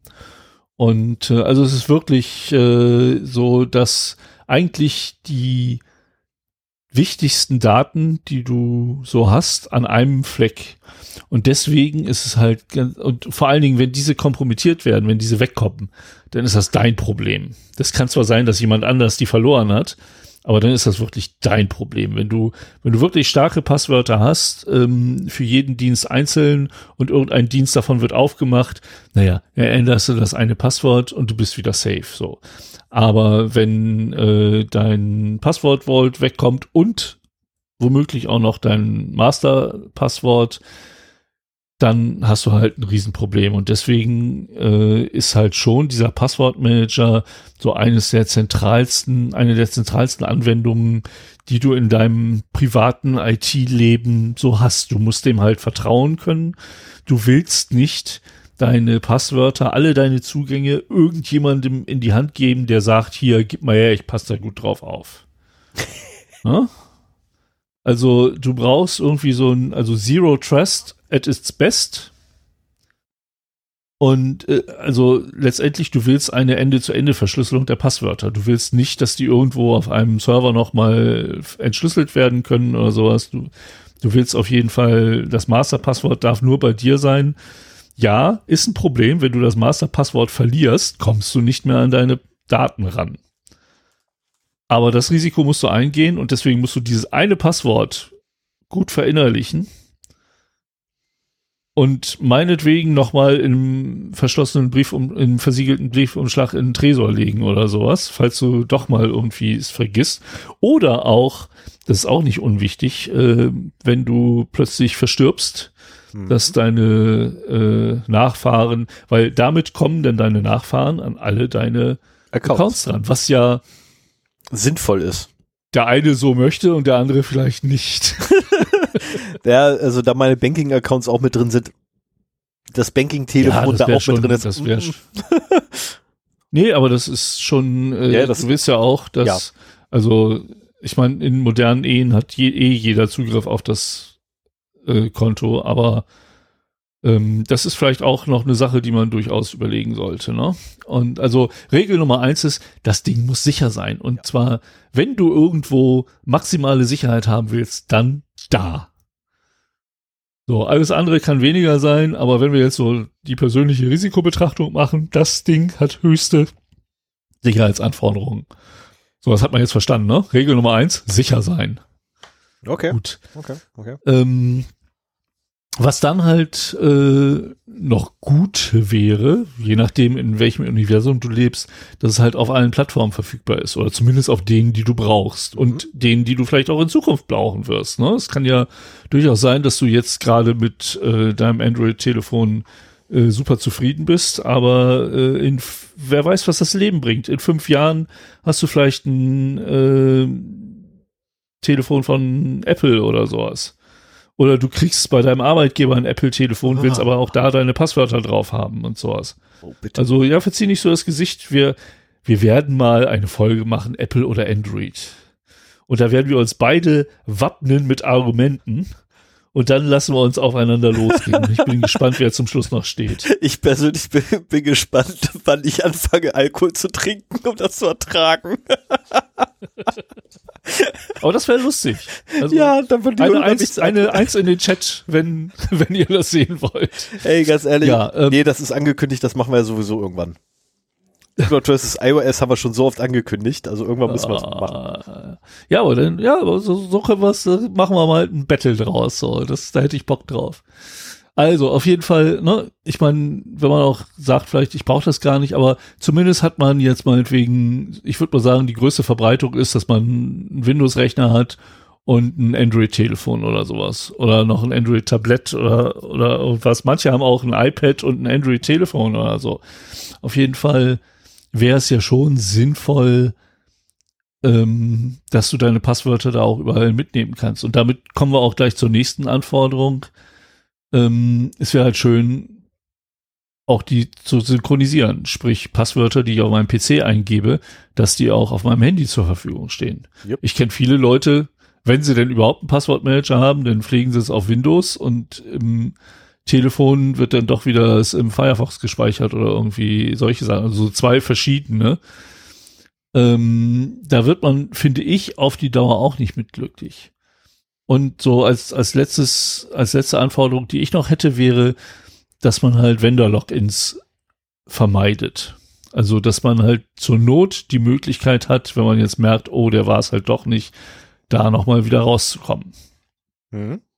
Und ähm, das ist generell, insbesondere bei, bei Cloud-Diensten halt immer mal wieder ein Argument, ähm, dass man sich halt auch von solchen Diensten abhängig machen kann. Aber äh, gerade weil das so was Wichtiges ist, möchte man sich nicht davon abhängig machen. Man möchte, wenn man mitkriegt, oh, der ist aus, ich habe zwar den sichersten ausgesucht, er ist trotzdem gehackt worden, also nehme ich jetzt einen anderen. Und dann möchte man die da auch alle rausbekommen und woanders wieder äh, reintun, auch möglichst auf eine sichere Art und Weise. Ja, und auch auf so, eine komfortable Art und Weise, nach, äh, wenn es geht. Ja, aber erstmal sicher und dann komfortabel. Ja, ja, klar. Dass ich dir das ja, sagen muss. Nein, nein, nein, nein, nein, nein, nein, Moment, Moment. Dass ich dir ja. sagen muss, dass komfortabel es am idealsten auch noch zusätzlich sein genau. sollte. Das ist ein Wunder. Ja, wir bin, haben heute vertauschte Rollen. Aber ehrlich, ich habe kein Problem damit, wenn es unbequem wird. Das ist nicht so. das Problem. Ich kopiere die Dinger nur falls auch von Hand. Das ist, das ist kein Thema. Ich habe ja jetzt schon mal gespoilert, dass ich äh, hier im im Weiteren auf Keepers und Bitwarden eingehen will. Das kommt halt daher, dass ich in den Communities, wo ich unterwegs bin, wird diese Frage oft gestellt. Und dann kommen immer genau diese, also am meisten diese Antworten. Keepers, Bitwarden. Meistens halt auch genau so lang, wie ich es eben gesagt habe. Dann steht da ein Wort. So lange, äh, lange Frage, welchen Passwortmanager soll ich denn nehmen zum Schluss? Und dann kommen da so Antworten, Keepers, Bitwarden, Bitwarden, Keepers, LastPass, Keepers. Da, da kann niemand was mit anfangen. Also ich mittlerweile frage ich mich, was sich die Leute denken, die das da reinschreiben, weil das hilft denen nicht. Ja, es ist, es ist eine und, sehr präzise Antwort.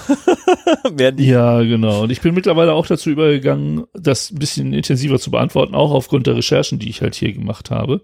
Ähm, ich wollte aber vor allen Dingen, oder ich muss dazu sagen, ich benutze Keepers schon seit vielen, vielen Jahren auf Windows, iOS, Android, Linux. Mac habe ich nicht. Aber auf diesen Platt vier Plattformen nutze ich das und in Browsern. Und ähm, es war auch bisher immer, wenn diese Fragen kamen, war ich einer von den Keeper-Schreibern, wenn ich es dann getan habe. Ähm, habe mich aber auch gewundert, so, warum empfehlen die auch immer so Bitwarden? Muss ich mich mal mit beschäftigen? Und ähm, es gibt ja noch ein paar andere, warum die halt nicht?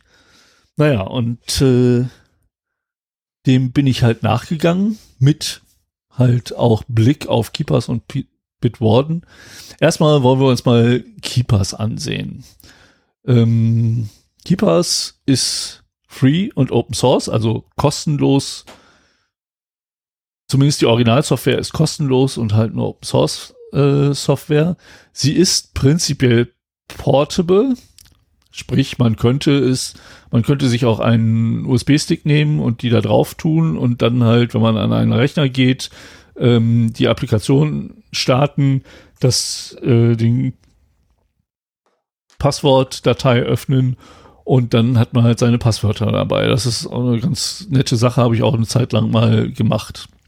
Habe ich immer noch genauso. Letztend Ah ja, okay. Habe ich tatsächlich äh, für, für einen Kunden habe ich das so. Ich habe einen eigenen USB-Stick, der nur für diesen einen Kunden ist.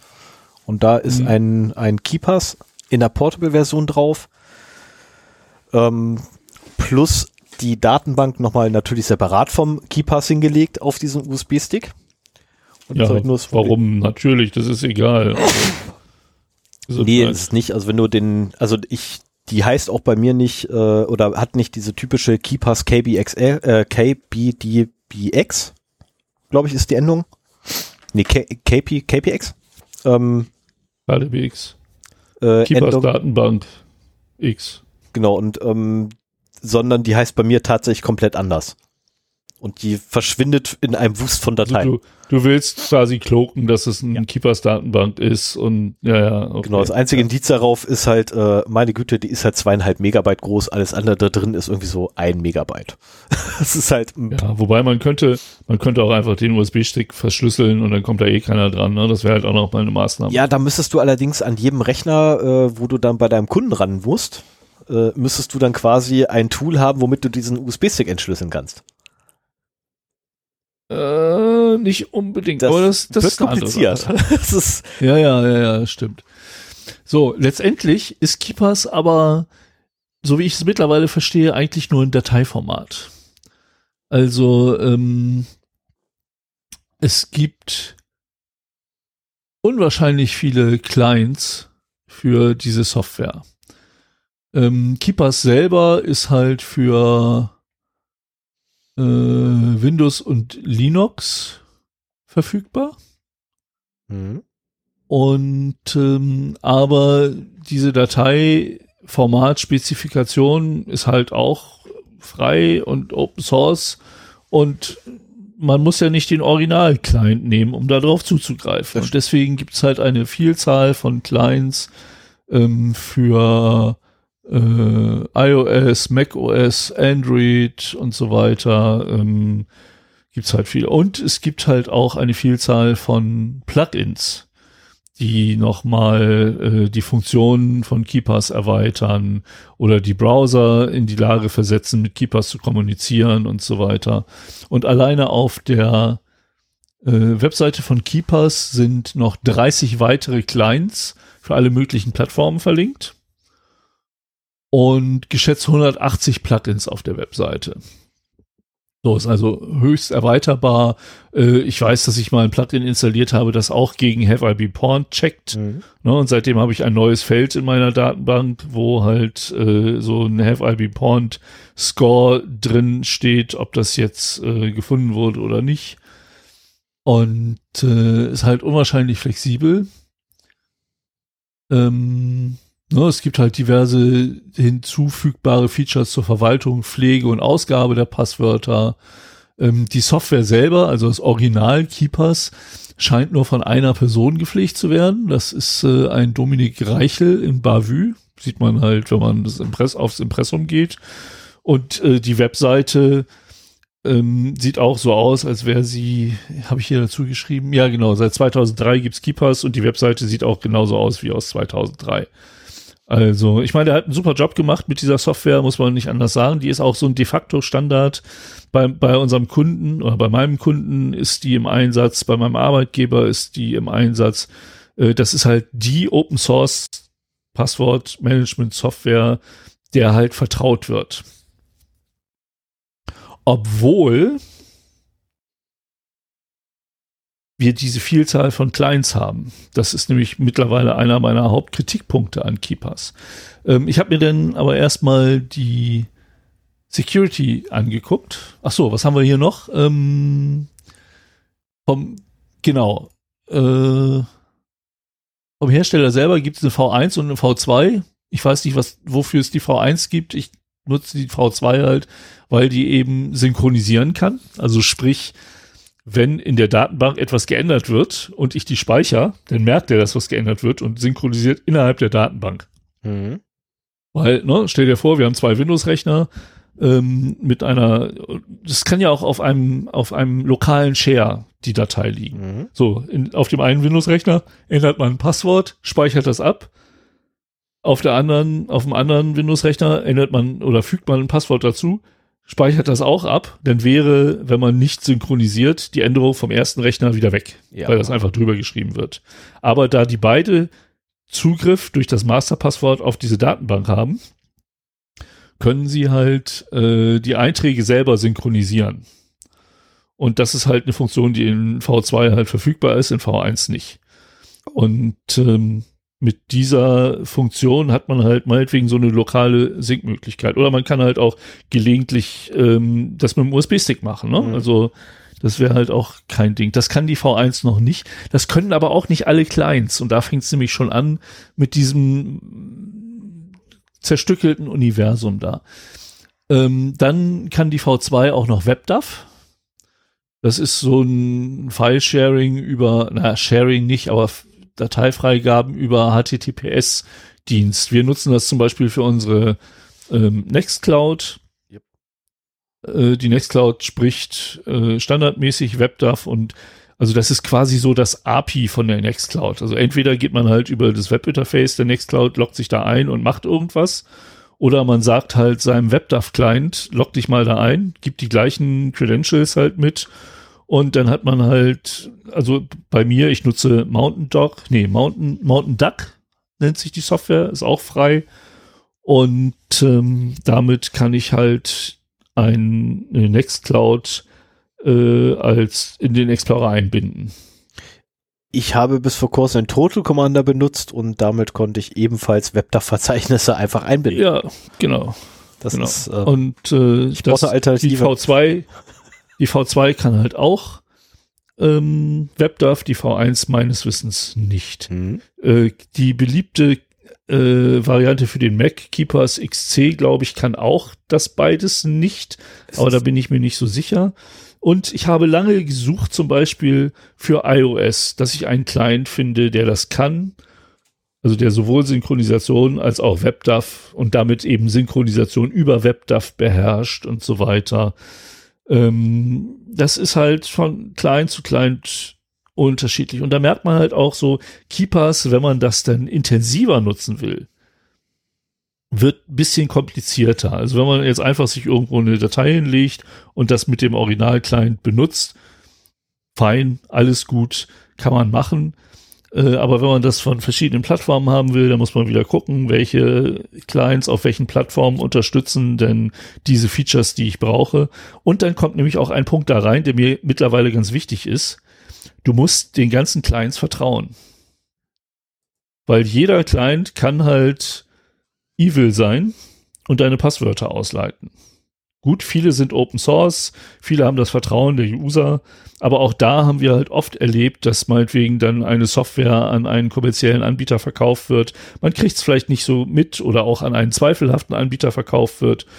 Und äh, das, das wäre für mich ein Angriffsszenario, dass ich mir jetzt einen mobilen Keepers-Client kaufe und dem halt mal eine kleine Ausleitungsroutine spendiere und so halt äh, ganz viele Passwörter von Usern sammle, bis die alle mitgekriegt haben, was ich da treibe. So, und dann sitze ich irgendwo am anderen Ende der Welt und keiner kann mir was. Also das, das ist halt schon ein, ein Punkt, der bei Keepers in meinen Augen ein Problem darstellt, auch wenn ich nach wie vor ein Fan davon bin. Aber wir können ja mal die weiteren äh, äh, Security Features uns angucken. Also Keepers ist, hat diverse Audits überstanden. Ähm, das war hier die Europäische Kommission, immerhin, die sehen auch, dass Keepers wichtig ist, äh, hat quasi ein Bug Bounty äh, Programm gestartet für Keepers 2.x und in den Jahren 2019 und 2020 und so ein paar kleinere Probleme wurden gefunden und behoben, aber anscheinend nichts Größeres. Dann äh, das war das EU Fossa 2 Projekt. Es gab auch ein EU Fossa 1, ähm, wo auch wieder ähm, Keepers untersucht wurde und es wurden keine Sicherheitsprobleme gefunden. Hm. So, Keepers, und das ist das stärkste Argument, Keepers ist der empfohlene Passwortmanager äh, in den BSI Cybersicherheitsempfehlungen. Macht einen Bogen drum. ja, also äh, des Deutschen Bundesamtes für Sicherheit in der Informationstechnik. Oh Mann. Aber ähm, ja, zählt auch durchaus was. Ne? Und auch in der Schweiz Ja. wird es vom Bundesamt für Informatik und Telekommunikation, Entschuldigung, und dem Informatiksteuerungsorgan des Bundes empfohlen. Es ist standardmäßig auf allen PCs der Schweizer Bundesverwaltung installiert. Oh. So, also das Keepers hat Das durchaus einen, ne, und ich meine, da, aber da reden wir halt auch wieder von dem Original-Client. Mhm. Ähm, das heißt, das wird da, und so ist es auch bei meinem Kunden, ich habe halt einen Keepers-Client äh, in meiner Citrix-Umgebung und da kann ich halt eine lokale Datei anlegen und damit meine Passwörter verwenden. Auf einem Telefon kann man die dann schon nicht mehr mitnehmen.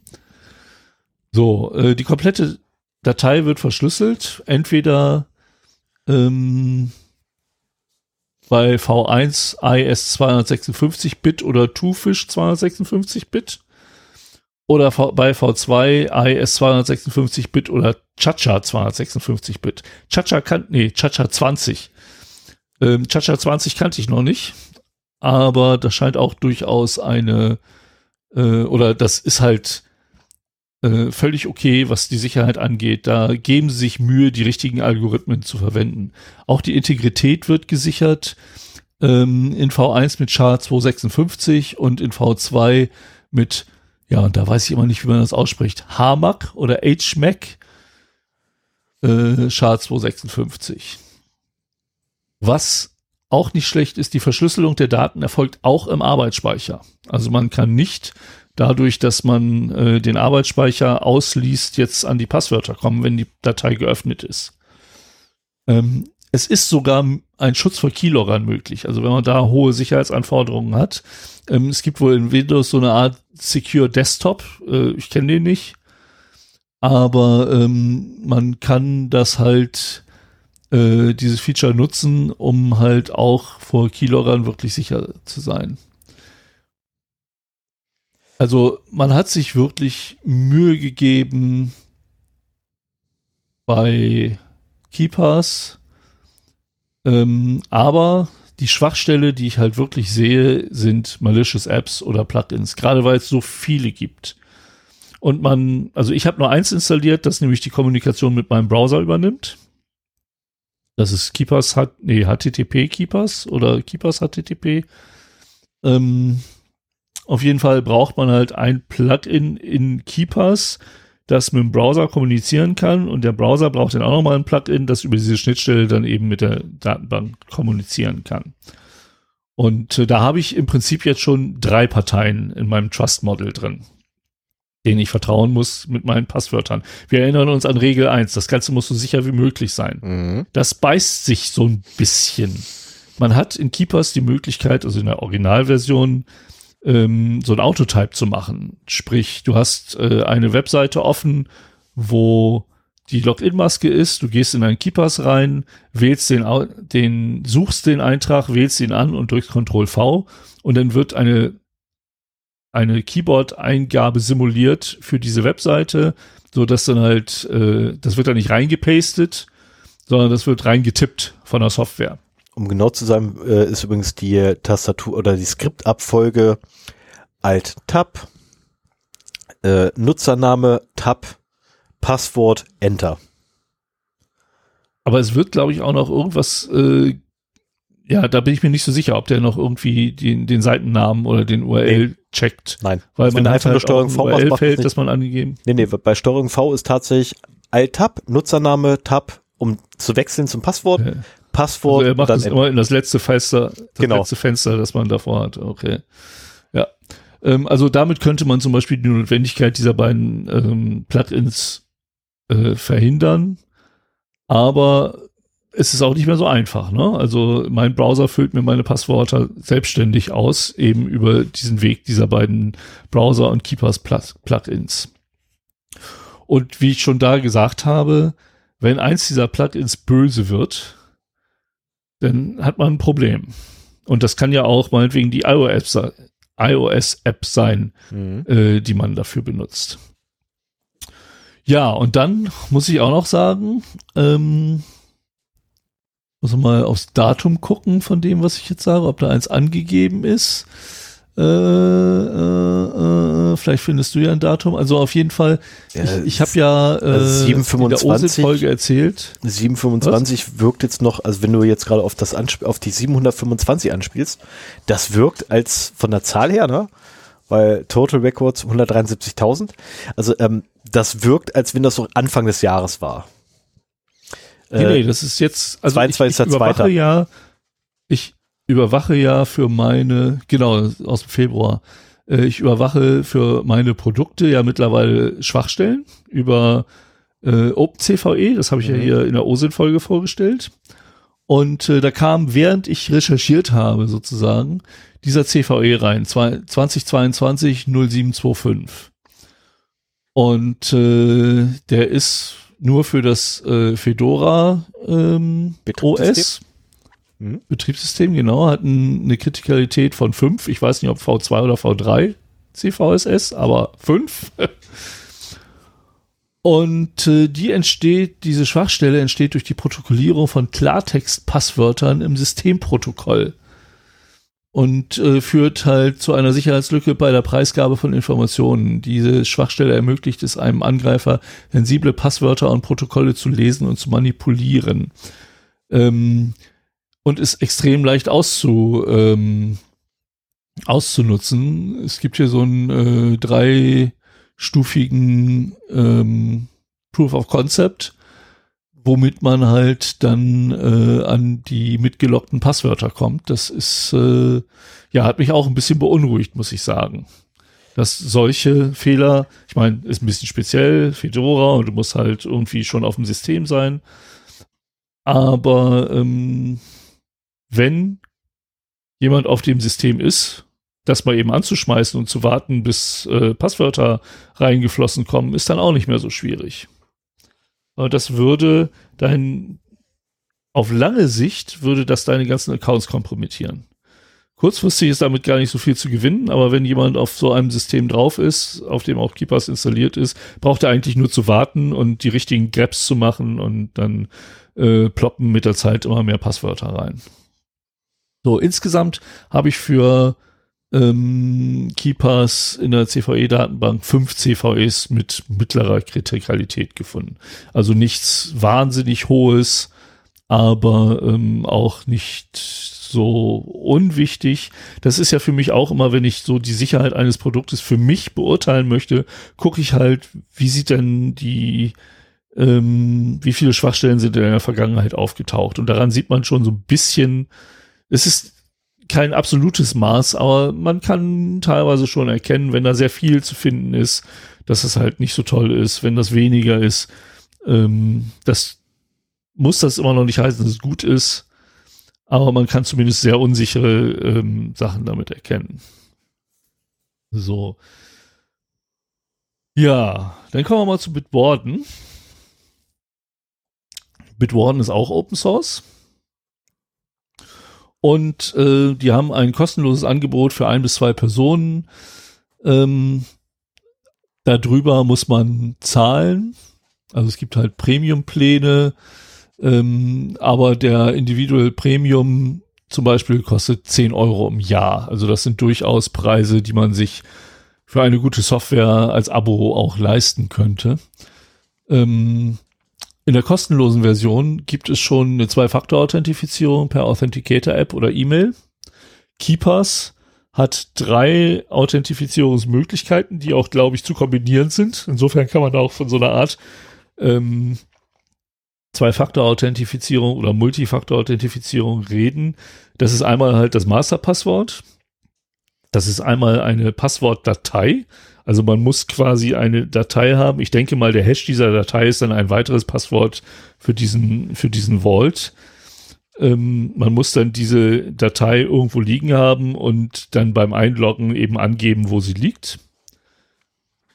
Ähm, das heißt aber auch, dass auf einem anderen System diese Datei nicht zu öffnen wäre, weil diese Datei halt fehlt. Und man kann es auch an das Windows-Login Login hängen. Also man hat diese drei Möglichkeiten, aber jetzt ein YubiKey oder sowas kann man nicht unbedingt nehmen. Es gibt Clients, die können das, wurde mir auch äh, bei einigen Diskussionen halt gesagt, aber dann hat man halt wieder einen anderen Client, irgendwie der, der aber die Synchronisation in WebDAV nicht kann und so weiter. Also, ähm, ist halt so eine Sache. So, also Open Source kann halt äh, Zwei-Faktor-Authentifizierung per Authenticator-App oder E-Mail. Sprich, du kriegst eine E-Mail und bestätigst das oder ähm, du musst halt eben mal genehmigen oder ein äh, One-Time-Password aus deiner Authenticator-App eintippen. Wenn das gepaart ist mit so diesem auf diesem Rechner nicht wieder fragen, ist das eine Sache, die durchaus zu machen ist. Ne? Damit hast du nämlich auch einen Schutz, dass wenn, da, wenn die Datei auf einem anderen Rechner geöffnet wird, wird halt dieser zweite Faktor wieder abgefragt. Den hast du nicht. Außer, wir haben ja heute schon gehört, wie man sowas umgeht, indem man halt hundertmal um ein Uhr da irgendwie äh, was macht. Da muss man dann halt sensibel für sein. So, dieser Premium-Plan beinhaltet auch zwei Faktor-Authentifizierung per YubiKey oder Fido 2 ähm, unter anderem hat noch ein paar andere Features ähm, und ich glaube auch ein paar mehr User dabei zum Beispiel. Ja, äh, ein Punkt, den Stefan nicht mögen wird, äh, es ist halt ein cloud-basierter Service und die Daten liegen in der Azure Cloud in Amerika. Und raus. Genau, ich habe mir gedacht, dass du das sagen würdest. Ja. Ähm, es ist auch der auch der lokale Server ist äh, auch der Server ist Open Source und du kannst ja auch selber einen aufsetzen. Vielleicht wieder halt, rein. dann hättest du halt unter Umständen das Problem, dass du diesen Server halt professionell härten musst. Also mhm. ähm, wir erinnern uns an Regel 1 auf irgendeinem äh, Server mit Schwachstellen einen Keeper-Server zu installieren, ist keine so gute Idee. Die äh, ein Keepers, ein Bitwarden-Server zu installieren. Die Jungs äh, wissen auch, was sie tun. Also sowohl Keepers als auch Bitwarden haben einen, einen Ruf zu verlieren, ein sehr sicheres System zu sein. Ja. Und da, also bei beiden ist Sicherheit und Dat Datenschutz ähm, komplett äh, in der DNA drin und diesen, diese Reputation wollen sie halt auch nicht verlieren. Das ist äh, denen wichtig. Und ich denke mir auch, ich meine, das ist halt Ende zu Ende verschlüsselt und bei Security werden wir auch noch die sehen, was es ist. Und vor dem Hintergrund liegt da in den USA eigentlich nur Datenmüll.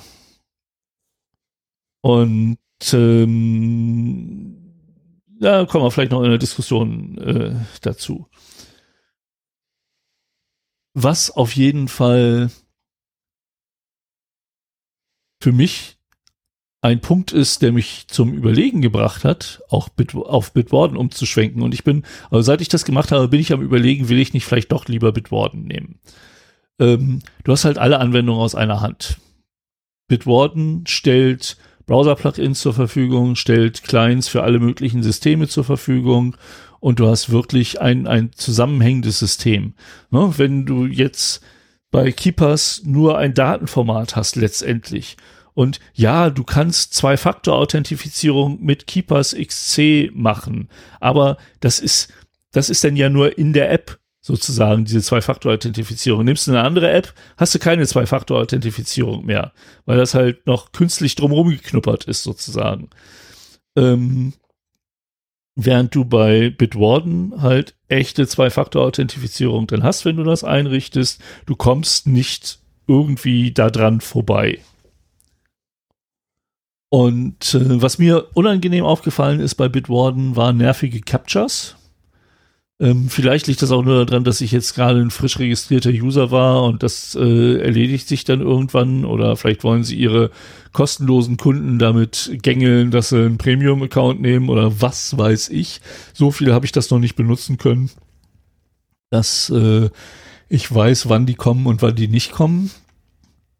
Ähm, aber ähm, gepflegt wird Bitwarden von der Firma Bitwarden Inc. in Santa Barbara, Kalifornien, USA. So. Doof, USA-Firma, aber gut, Firma. Also ähm, die Firma hat 50 bis 100 Mitarbeiter und besteht seit 2016. Und ähm, ja, es ist halt ein Business Model dahinter und das ist man oder ich bin ja auch jemand, der gerne von kostenlosen Diensten im Internet profitiert und eigentlich mehr so sagt, okay, ich stelle halt auch zum Beispiel mit diesem Podcast kostenlose Services zur Verfügung. Und dafür fühle ich mich auch berechtigt, kostenlose Services einzufordern von Leuten, die ähnlich drauf sind. Ne? Unser Gespräch mit dem Füd.de Macher äh, der ist ja auch so ein Typ, ne? Äh, der macht es halt, weil er Bock drauf hat und weil das fehlt. Und ähm, weil es ein Teil des Internets geben muss, der kostenlos bleibt, weil du nicht für jeden Scheiß eine Abogebühr zahlen kannst. So, aber wir erinnern uns an Regel 1, so sicher wie möglich.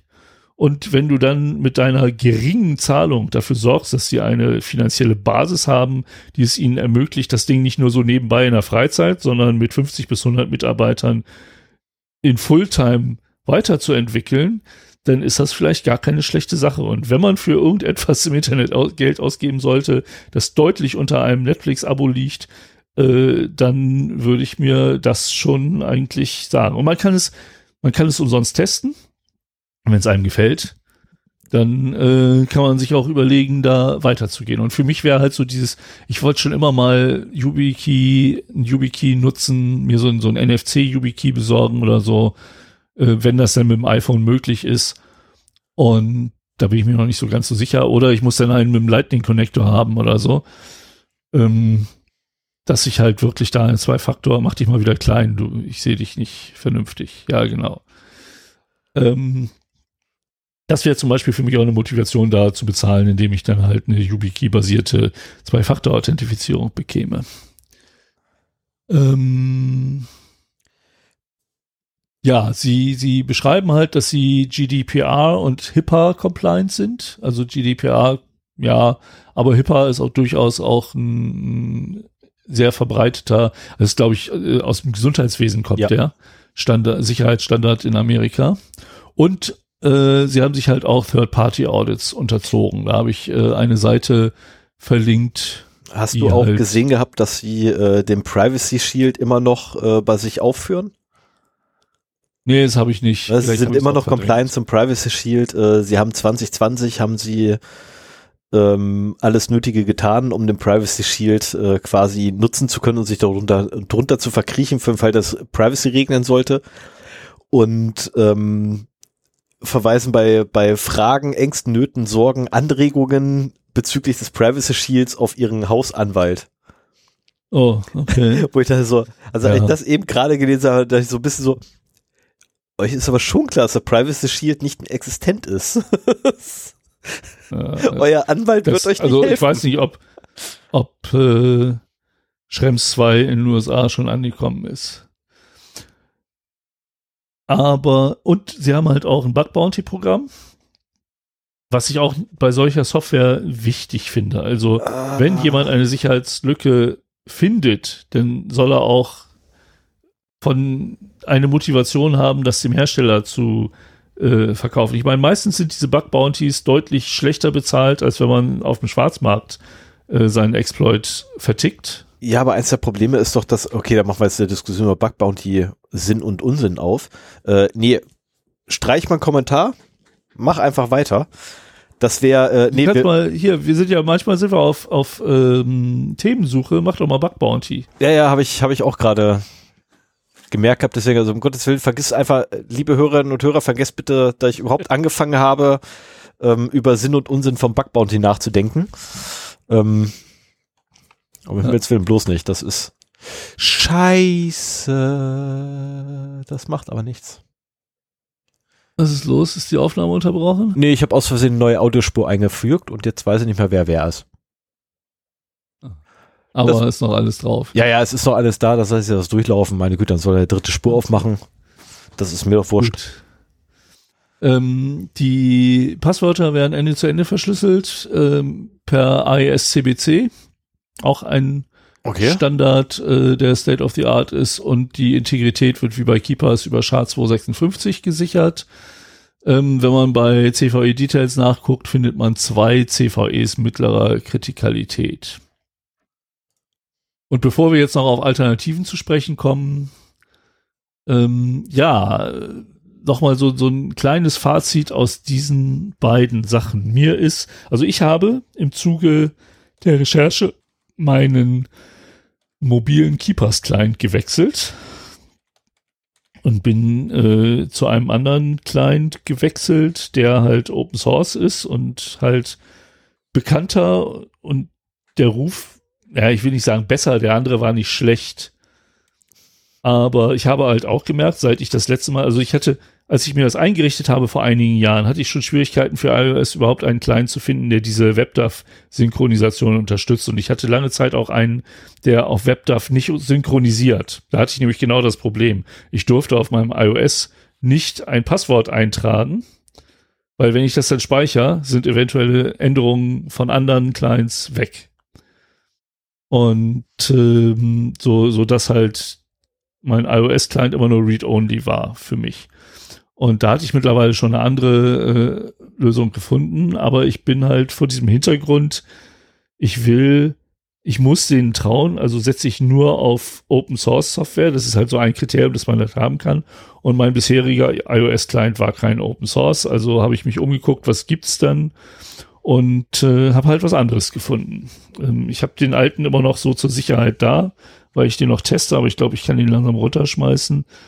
Ähm, ich bin mittlerweile bei Strongbox gelandet, hatte vorher KaiPass, also KYPASS ähm, mhm. Den habe ich auch durchaus empfohlen, aber mittlerweile Strongbox ist halt auch eine äh, Open Source Software, die neben Keepassium für iOS eigentlich immer empfohlen wird. Und äh, auch bei Strongbox habe ich halt wieder die Möglichkeit, über WebDAV zu synchronisieren, was mir persönlich halt äh, wichtig ist. So, und ich meine, gut, die, die Sachen sind halt ich glaube, ich würde mal sagen, Bitwarden und Keepers, die Ende-zu-Ende-Verschlüsselung ist gleichwertig ähm, in, in allen Fällen. Bei Keepers habe ich dann prinzipiell noch die ähm, eine weitere Vertrauensstufe, nämlich der Cloud. Das ist ja meine private Cloud, in meiner, liegt halt in meiner eigenen Next Cloud, äh, diese Datei ich bin relativ zuversichtlich, dass auch wenn sie in der, wenn diese Nextcloud mal gehackt wird, ähm, an die Passwörter man nicht rankommen kann, aber ein schönes Gefühl wäre es trotzdem nicht. Mhm. Bei, bei Bitwarden hast du das halt auch alles aus einer Hand. Sprich, Keepers, habe ich die Cloud, habe ich den Client, habe ich den Client auf iOS, habe ich vielleicht noch einen Client auf Linux oder so, falls ich da einen anderen benutze äh, habe ich das Browser-Plugin und habe ich das äh, Keepers-Plugin. Das sind jetzt schon sieben Parteien, die da irgendwie involviert sind. Und bei Bitwarden ist es halt eine, die auch noch von einem Businessmodell gebackt ist. Ähm, mit Keepers kann lokal, ich mache es ja nicht lokal, aber wenn man diese lokale Sache haben will, ist für mich Keepers halt alternativlos. Ja. Aber gerade die, ich meine, warum macht man das? Weil man dem Cloud-Anbieter nicht traut. So, ich traue jetzt aber den ganzen Client-Anbietern bei Keepers und das sind teilweise so einzelne Entwickler oder so. Das ist auch nicht beruhigend, muss ich sagen. Und äh, das ist für mich ein Punkt, weshalb ich echt am Überlegen bin. Also wenn ich einmal meine Passwörter in, in die Cloud von Bitwarden gepumpt habe, dann muss ich davon ausgehen, dass sie da halt sind. Ähm, aber sie, sie, sind ja auch da Ende zu Ende verschlüsselt. Nur bei Keeper sehe ich es, weil ich mhm. die Datei sehe. Und bei Bitwarden sehe ich es nicht. Da habe ich halt nur die Aussagen dieser Firma aus Carolina, USA. Ähm, ne, also die, die, die Vertrauensgeschichte ist halt das Entscheidende momentan bei mir und ich tendiere momentan wirklich zu Bitwarden. Also ich habe immer gesagt, wenn du keine Ahnung hast, also der, der hier, deine Schwiegermutter, dein Vater, deine Oma, ähm, sag denen, sie sollen Bitwarden nehmen. Das ist das Einfachste, das haben sie überall. Die haben auch, die haben ihre zehn Accounts, meine Güte ähm, macht das mit denen. Die brauchen sich nicht mit Keepers zu beschäftigen und wie sie vielleicht die Passwörter auf ihr Handy bekommen oder sowas. Scheißegal, die sollen Bitwarden nehmen. Ähm, und nimm auch Bitwarden, wenn du keine Anforderungen hast, die Keepers erfordern. Mhm. Aber wenn du zum Beispiel lokal etwas haben willst, dann musst du halt Keepers nehmen. Das geht mit Bitwarden nicht. Das empfehle ich auch keinem. Ich habe in einem Post noch gesagt, so wenn du richtig Ahnung von Technik hast, dann kannst du dir auch einen lokalen Server aufsetzen. Ja, aber das ist dann wirklich so der Security Sysadmin, der das macht, ne? der Erfahrung mit beidem hat.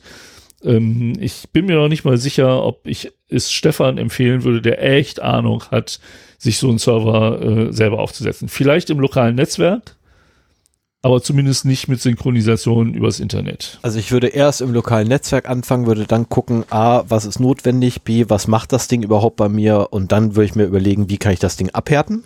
Vor allem, wie kann ich die Zugr Zugriffe, also die, die Zugangswege möglichst minimieren? Und dann würde ich mir überlegen, ob ich das bereit bin, wirklich offiziell draußen auszurollen. Ja, aber man könnte sich ja auch äh, über ein VPN das vorstellen. Ne? Ja, also natürlich. Also, also theoretisch kann ich das Ding auch das auf meinen auf meinen Home-Server draufwerfen. Ähm, also ich habe mir jetzt nicht angeguckt, wie Bitwarden da agiert, ob der ein komplett eigenes Betriebssystem voraussetzt etc. Das habe ich, ich, auch nicht geguckt. Ich hoffe mal, es ist eine stinknormale 0815 Webanwendung auf Java-Basis, äh, die dann von einem äh, Tomcat ausgeliefert wird im schlimmsten Fall. ähm, oder was Jenkins? Ich weiß, nee, Jenkins, Jenkins glaube ich liefert aus und Tomcat baut. Äh, ähm, dann ist das halt so. also ja, könnte man durchaus machen. Ähm, Im heimischen Netzwerk äh, ja, könnte ich theoretisch auf meinem Home-Server packen. Den VPN nach, von draußen nach drin habe ich ja sowieso laufen, wenn ich irgendwie nicht zu Hause bin. Das ist. Ist halt die Frage, ob das, ob das so einen Offline-Modus hat. Sprich, du hast die Daten auf deinem mhm. äh, Server zu Hause und synchronisierst dann quasi, wenn du im Netzwerk bist und wenn du dann rausgehst und ein Passwort eingeben musst, dann hast du die Daten halt trotzdem in der App drin. So, das wäre halt dann schon notwendig, wenn du keinen Online-Zugang zu dem Vault hast. Also meinst du jetzt in meinem speziellen Fall wäre das notwendig? Weil da nein, ich habe auf Bedarf jederzeit ein VPN. Ähm, ja, gut. Aber äh, generell stimme ich dazu. Also wenn wir jetzt wirklich von, von Allgemeinheit ausgehen, ja, dann wäre so ein Offline-Mode mit Ja, aber die Allgemeinheit installiert sich nicht einen eigenen Server. Also das, äh, das nicht. Also ähm, ja, so nach dem Motto, äh, also das wäre meine Empfehlung, ne? Wenn mhm. das mit dem Vertrauen und Cloud ist in meinen Augen kein starkes Argument mehr, weil das Vertrauen eben auch auf die Clients anzuwenden ist und diese Fragmentierung der Clients bei Keepers gefällt mir nicht. Ja, sie sind Open Source, also die, die ich mir jetzt ausgesucht habe. Ähm, die Wahrscheinlichkeit, dass ich da Probleme kriege, ist gering und ich äh, bin auch noch irgendwie nicht gewillt zu wechseln, aber eigentlich schreit es in mir so, dass äh, könnte die die bessere oder zumindest eine gleich gute Lösung sein. Ich weiß es nicht. Also wenn, wenn ihr da Überlegungen zu habt, ähm, helft mir. Schreibt mir Kommentare auf die Webseite. Äh, lasst uns darüber diskutieren. Ich bin sehr äh, gespannt darauf. Auf jeden Fall kann man sagen, beide Systeme sind zu, zu empfehlen. Und es ist auf jeden Fall sicher genug, dass ihr einem DAO, also bei, bei den Rechnern, die ihr wartet, bei den Leuten, denen ihr mit euren mit den Computern helft, äh, könnt ihr meiner Meinung nach anstandslos Biswarden installieren als, ähm, als Passwortmanager und braucht da nicht auf ähm, Keepers zu gehen. Ich äh, muss ja auch sagen, bevor ich Keepers benutzt habe, hatte ich LastPass als ähm, als Passwortmanager und da LastPass, glaube ich, irgendwann äh, nicht mehr in der freien Version für Mobilgeräte zur Verfügung stand, hatte ich da noch eine Software namens Keeper, drauf, so dass ich dann zwei verschiedene Vaults hatte. Ja, das ist ein paar Jahre her und äh, da hatte ich mich noch nicht so intensiv damit beschäftigt. So, aber da, wir kommen halt zu der Frage, so warum denn jetzt nur die beiden? Ne? Es gibt doch auch noch andere. Es gibt zum Beispiel die Browser. Die haben eigene Passwort-Vaults. Ja, die sind, die sind aber die das. könnte man doch auch nehmen. Ja, die sind aber in der Vergangenheit sehr oft negativ aufgefallen. Zum einen, zum genau. anderen, die meisten, äh, sie zwingen dich nicht dazu, ein Masterpasswort zu setzen, ähm, das ist Punkt zwei, den ich hätte.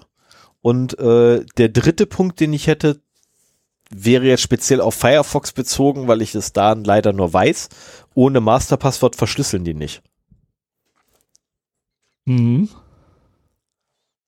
Ja, das ist sogar detaillierter, äh, als ich das hatte, weil der Punkt ist einfach der, ähm, ich, ich gehe da von der anderen Seite ran. Ich habe mir Redline Infostealer-Logs angesehen und habe da halt die Passwörter aus den Passwortmanagern der Browser gefunden. Mhm. Und ähm, das heißt für mich, die sind halt nicht sicher. Nein. Also das sage ich jetzt einfach mal so pauschal. Vielleicht tue ich dem einen oder anderen Browser da Unrecht. Ähm, es ist auch nicht immer so, dass alle unsicher sind. Ähm, vielleicht tauchen auch nur mal Schwachstellen auf, die werden ja auch immer besser. Aber die Vergangenheit hat gezeigt, dass äh, die browserbasierten Passwort-Walls jetzt, das ist so ein Nebenprodukt, das die machen. Ja, Mozilla weiß auch, was sie tun, aber trotzdem ist das halt, ähm, wie du schon sagtest, wenn sie es noch nicht mal verschlüsseln ohne Masterpasswort, dann ist das Ding nichts wert. Ja, genau das ist eben äh, eins der Probleme, die ich damit habe wo ich dann auch regelmäßig den Leuten sage, speichert eure Passwörter nicht im Browser. Also da kannst du genauso gut einen Zettel und einen Stift nehmen und den daneben legen, weil in dem Moment, wo ich Zugriff auf den Rechner habe, ähm, ich brauche nicht, ich ich brauche nur irgendwie, dass du einmal deinen Rechner entsperrt hast, kurz mal dir einen Kaffee holst. Ähm, das ist eine Zeile, die man auf der Konsole eingeben muss und man kopiert einfach die SQLite-Daten, äh, SQLite-Datenbank, wo die Passwörter drin stehen. So, und mhm. zu Hause kann man dann ganz gemütlich aufmachen und nachgucken. Und das ist ähm, einer der Punkte, wo ich sage, das geht halt gar nicht eigentlich. Ja. Ich kann verstehen, dass Leute so, das machen, weil es bequem ist, aber ich mag es trotzdem nicht. Und empfehlen tue ich es auch nicht. Genau. Was ist jetzt mit der Apple Keychain? Ähm, Habe ich mich nicht so intensiv mit beschäftigt. Also jetzt hätte man sich auch nochmal die ganzen Security-Features angucken können und, äh, und so weiter. Aber ich habe im Prinzip so zwei, zwei Probleme mit der Keychain. Äh, vielleicht hast du noch ein drittes, das du findest. Äh, erstens, 2019 gab es halt schon mal eine kritische Lücke, äh, wo halt ähm, entsprechende Schadsoftware auf die Daten in der Keychain hätte zugreifen können. Da habe ich ein, äh, eine Quelle verlinkt dazu mhm. bei heise.de. Und äh, ja, es ist halt einfach nicht Cross-Plattform. Also klar, es gibt viele Leute, die im Apple-Universum leben. Und äh, meine Frau gehört auch dazu, die nutzt die Apple Keychain halt, weil es das einfachste ist. Ähm, ist auf jeden Fall besser als der Browser. Ja. Sie hat in der Vergangenheit gezeigt, dass sie nicht perfekt ist. Gut, aber auch, wir haben ja auch Schwachstellen bei den anderen, bei Bitwarden und bei Keepers gefunden. Mhm. Ähm, insofern ähm, sollte man das auch nicht zu hoch aufhängen, wobei diese Schwachstelle halt schon wirklich kritisch, als kritisch bewertet worden ist. Die war deutlich heftiger als so das, was bei den anderen gefunden wurde. Und du weißt halt nie, ob du nicht doch irgendwann mal äh, auf der Arbeit einen Windows-Rechner kriegst, aber da gerne deine Passwörter haben möchtest oder so. Und äh, ich weiß nicht, ob man über die iCloud da dran kommt. Ähm, auch da ist es ja so, äh, dass du unter Umständen, oder du kannst deine, oder nein, wenn du deine, wenn du deine Passwörter synchronisieren willst, dann geht's eh über die iCloud kannst aber, meine ich, entscheiden, ob die Passwörter da drin landen oder nicht. Das weiß ich nicht. Ja, habe ich mich, da ich Keepers benutze, ich, ich habe zwar ein iPhone, aber ich benutze ganz wenige Services aus der Apple-Welt, weil ich da auch nämlich diesen Vendor-Login ver vermeiden will. Also ich habe ein Gmail-Konto und meine Passwörter habe ich woanders und äh, eigentlich äh, beteilige ich mich gar nicht so sehr am Apple-Universum. Ich benutze nicht Safari, sondern Firefox auf, auf dem Apple-Gerät und sowas. Lass mich raten, wegen dem Werbeblocker. Äh, nee, der Werbeblocker wäre ja eher ein Grund, Safari zu nehmen, aber das, das ist ja der Witz, dass auch, dass auch Firefox den Werbeblocker von Safari, äh, also die, die WebKit-Engine von Safari nutzen muss und damit ja auch der Werbeblocker den Safari, okay, den man für Safari haben kann, da auch benutzt. Das ist dann absurd, also dann lohnt sich, nee, nee, komm. Nicht so doll abschweifen, naja. es ist spät. wir haben genau. drei, wir haben drei ähm, Stunden voll. Oh, ja, ja. gut. Gleich halb zwölf. Aber mhm. ich bin auch fast durch. Ich habe noch zwei Punkte. Äh, eigentlich nur noch einen. Äh, was ist aber jetzt mit anderen kommerziellen Passwortmanagern? Es gibt ja noch so viele und man kann zum Beispiel in der Wikipedia gibt es eine Liste, die habe ich auch verlinkt, äh, auch Heise bringt jedes Jahr einen Vergleich von Passma Passwortmanagern raus. Ich habe da mal so ein bisschen durch das Archiv geblättert und da habe ich eigentlich jedes Jahr so um diese Zeit halt was gefunden. Mal ist es schon im März, mal im Mai.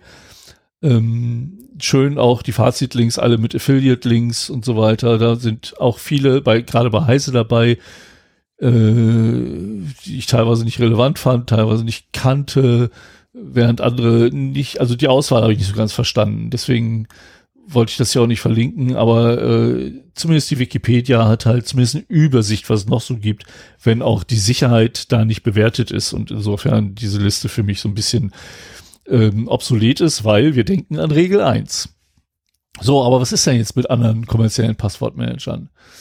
So, und ich finde halt, dass äh, allgemein bei kommerziellen Anbietern die Gefahr besteht, dass kommerzielle Interessen Sicherheitsbedenken relativieren können. Insbesondere ähm, auch die Volatilität der Besitzer eines Unternehmens dazu führen können.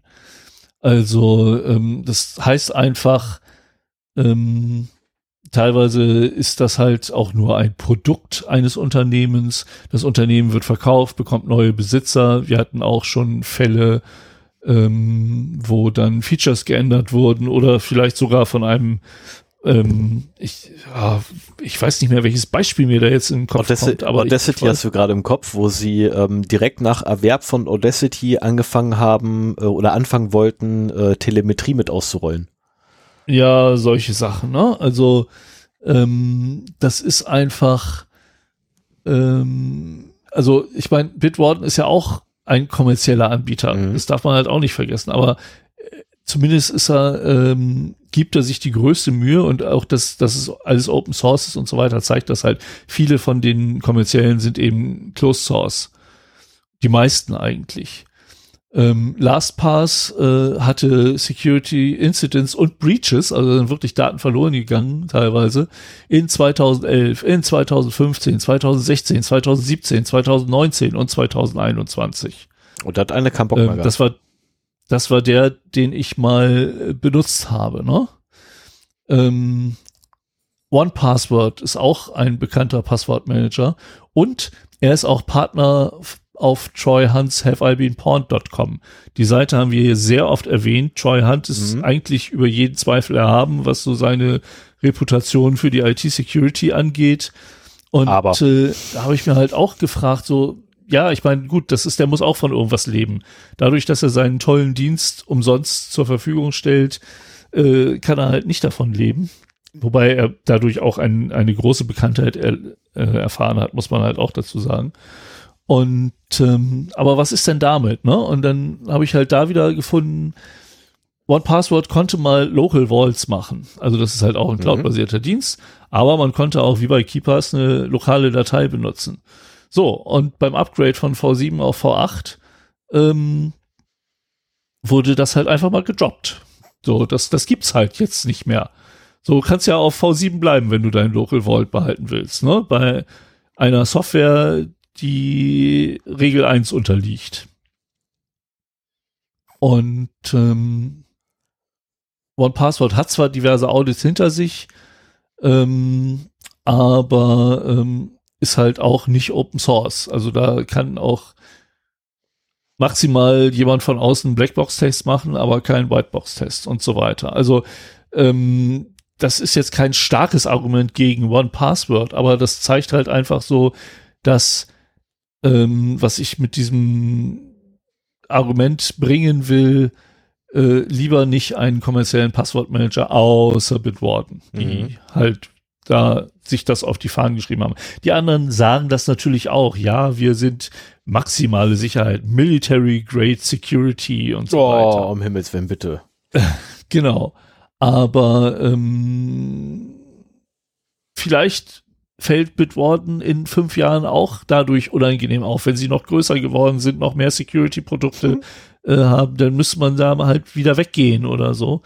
Jetzt im Moment würde ich sagen, die beiden sind gut. Der Nerd nimmt Keepers, der DAO nimmt Bitwarden. Und die dazwischen müssen halt abwägen. Das ist Was schon ein bisschen, ist. ja, aber es ist schon ein bisschen hart, wenn du sagst, der DAO. Äh, sorry, aber das ist, das finde ich tatsächlich ein bisschen hart. Ja, warum? Also es, es gibt halt so die zwei, zwei äh, Enden des Spektrums. Der eine auf der einen Seite äh, mit wenig Computer-Know-how und der andere mit sehr viel Computer-Know-how. Klar, habe ich überstützt äh, Nerd und DAO genannt, aber es passt ja auch. Und dazwischen ist halt ein großer Graubereich und äh, im Zweifelsfall, also we- wenn man nicht weiß, warum man Keepers nehmen sollte, dann sollte man einfach Bitwarden nehmen, fertig. Ja. Man macht damit bestimmt nichts grundsätzlich falsch. Das ist halt eine Frage des Trust Models. Ich weiß, dass du Cloud-Diensten und Azure äh, und USA sind für dich halt so Ausschlusskriterien. Ich denke mir aber so dieses, da kommen auch von, von meinen äh, Clients sind auch welche in den USA entwickelt worden. Und äh, immerhin sind die Daten halt Ende zu Ende verschlüsselt, wenn sie in den USA liegen. Da liegt nur Datenmüll. Und man muss dieser Ende-zu-Ende-Verschlüsselung in beiden Fällen vertrauen, ansonsten macht es keinen Sinn. Nur bei Keepers siehst du sie halt und bei Bitwarden siehst du sie nicht, aber sie ist da, weil es ist Open Source. Oh, das ist so, oh, da bist du jetzt gerade eine sehr philosophische Aussage. Sie sehen es nicht, aber es ist da, weil es ist bla. Ja, okay. Ja. Also, also, also die Pfütze ist nass, auch wenn sie, wenn ich sie, die Pfütze nicht sehen kann, davon ist eine nasse Pfütze, weil Ja, der Himmel ist kannst- blau. Du kannst, prinzipiell kannst du es durch äh, den Open Source Ansatz nachvollziehen, was da passiert. Genau, man, ja, aber man müsste sich jetzt Und das ist auch geschehen, nur ich selber kann es nicht. Okay, jetzt kommen wir so langsam in die richtige Richtung. aber Ja, ich, aber nein, das ist wirklich, Nee, ich- du ich- siehst bei Keepers, siehst du halt, dass da eine verschlüsselte Datei ist. Ne? Ja. Du kannst sie dir angucken. Und äh, das ist halt bei Bitwarden nicht, aber dafür hast du nur ein, eine andere Partei, der du vertrauen musst und nicht diversen.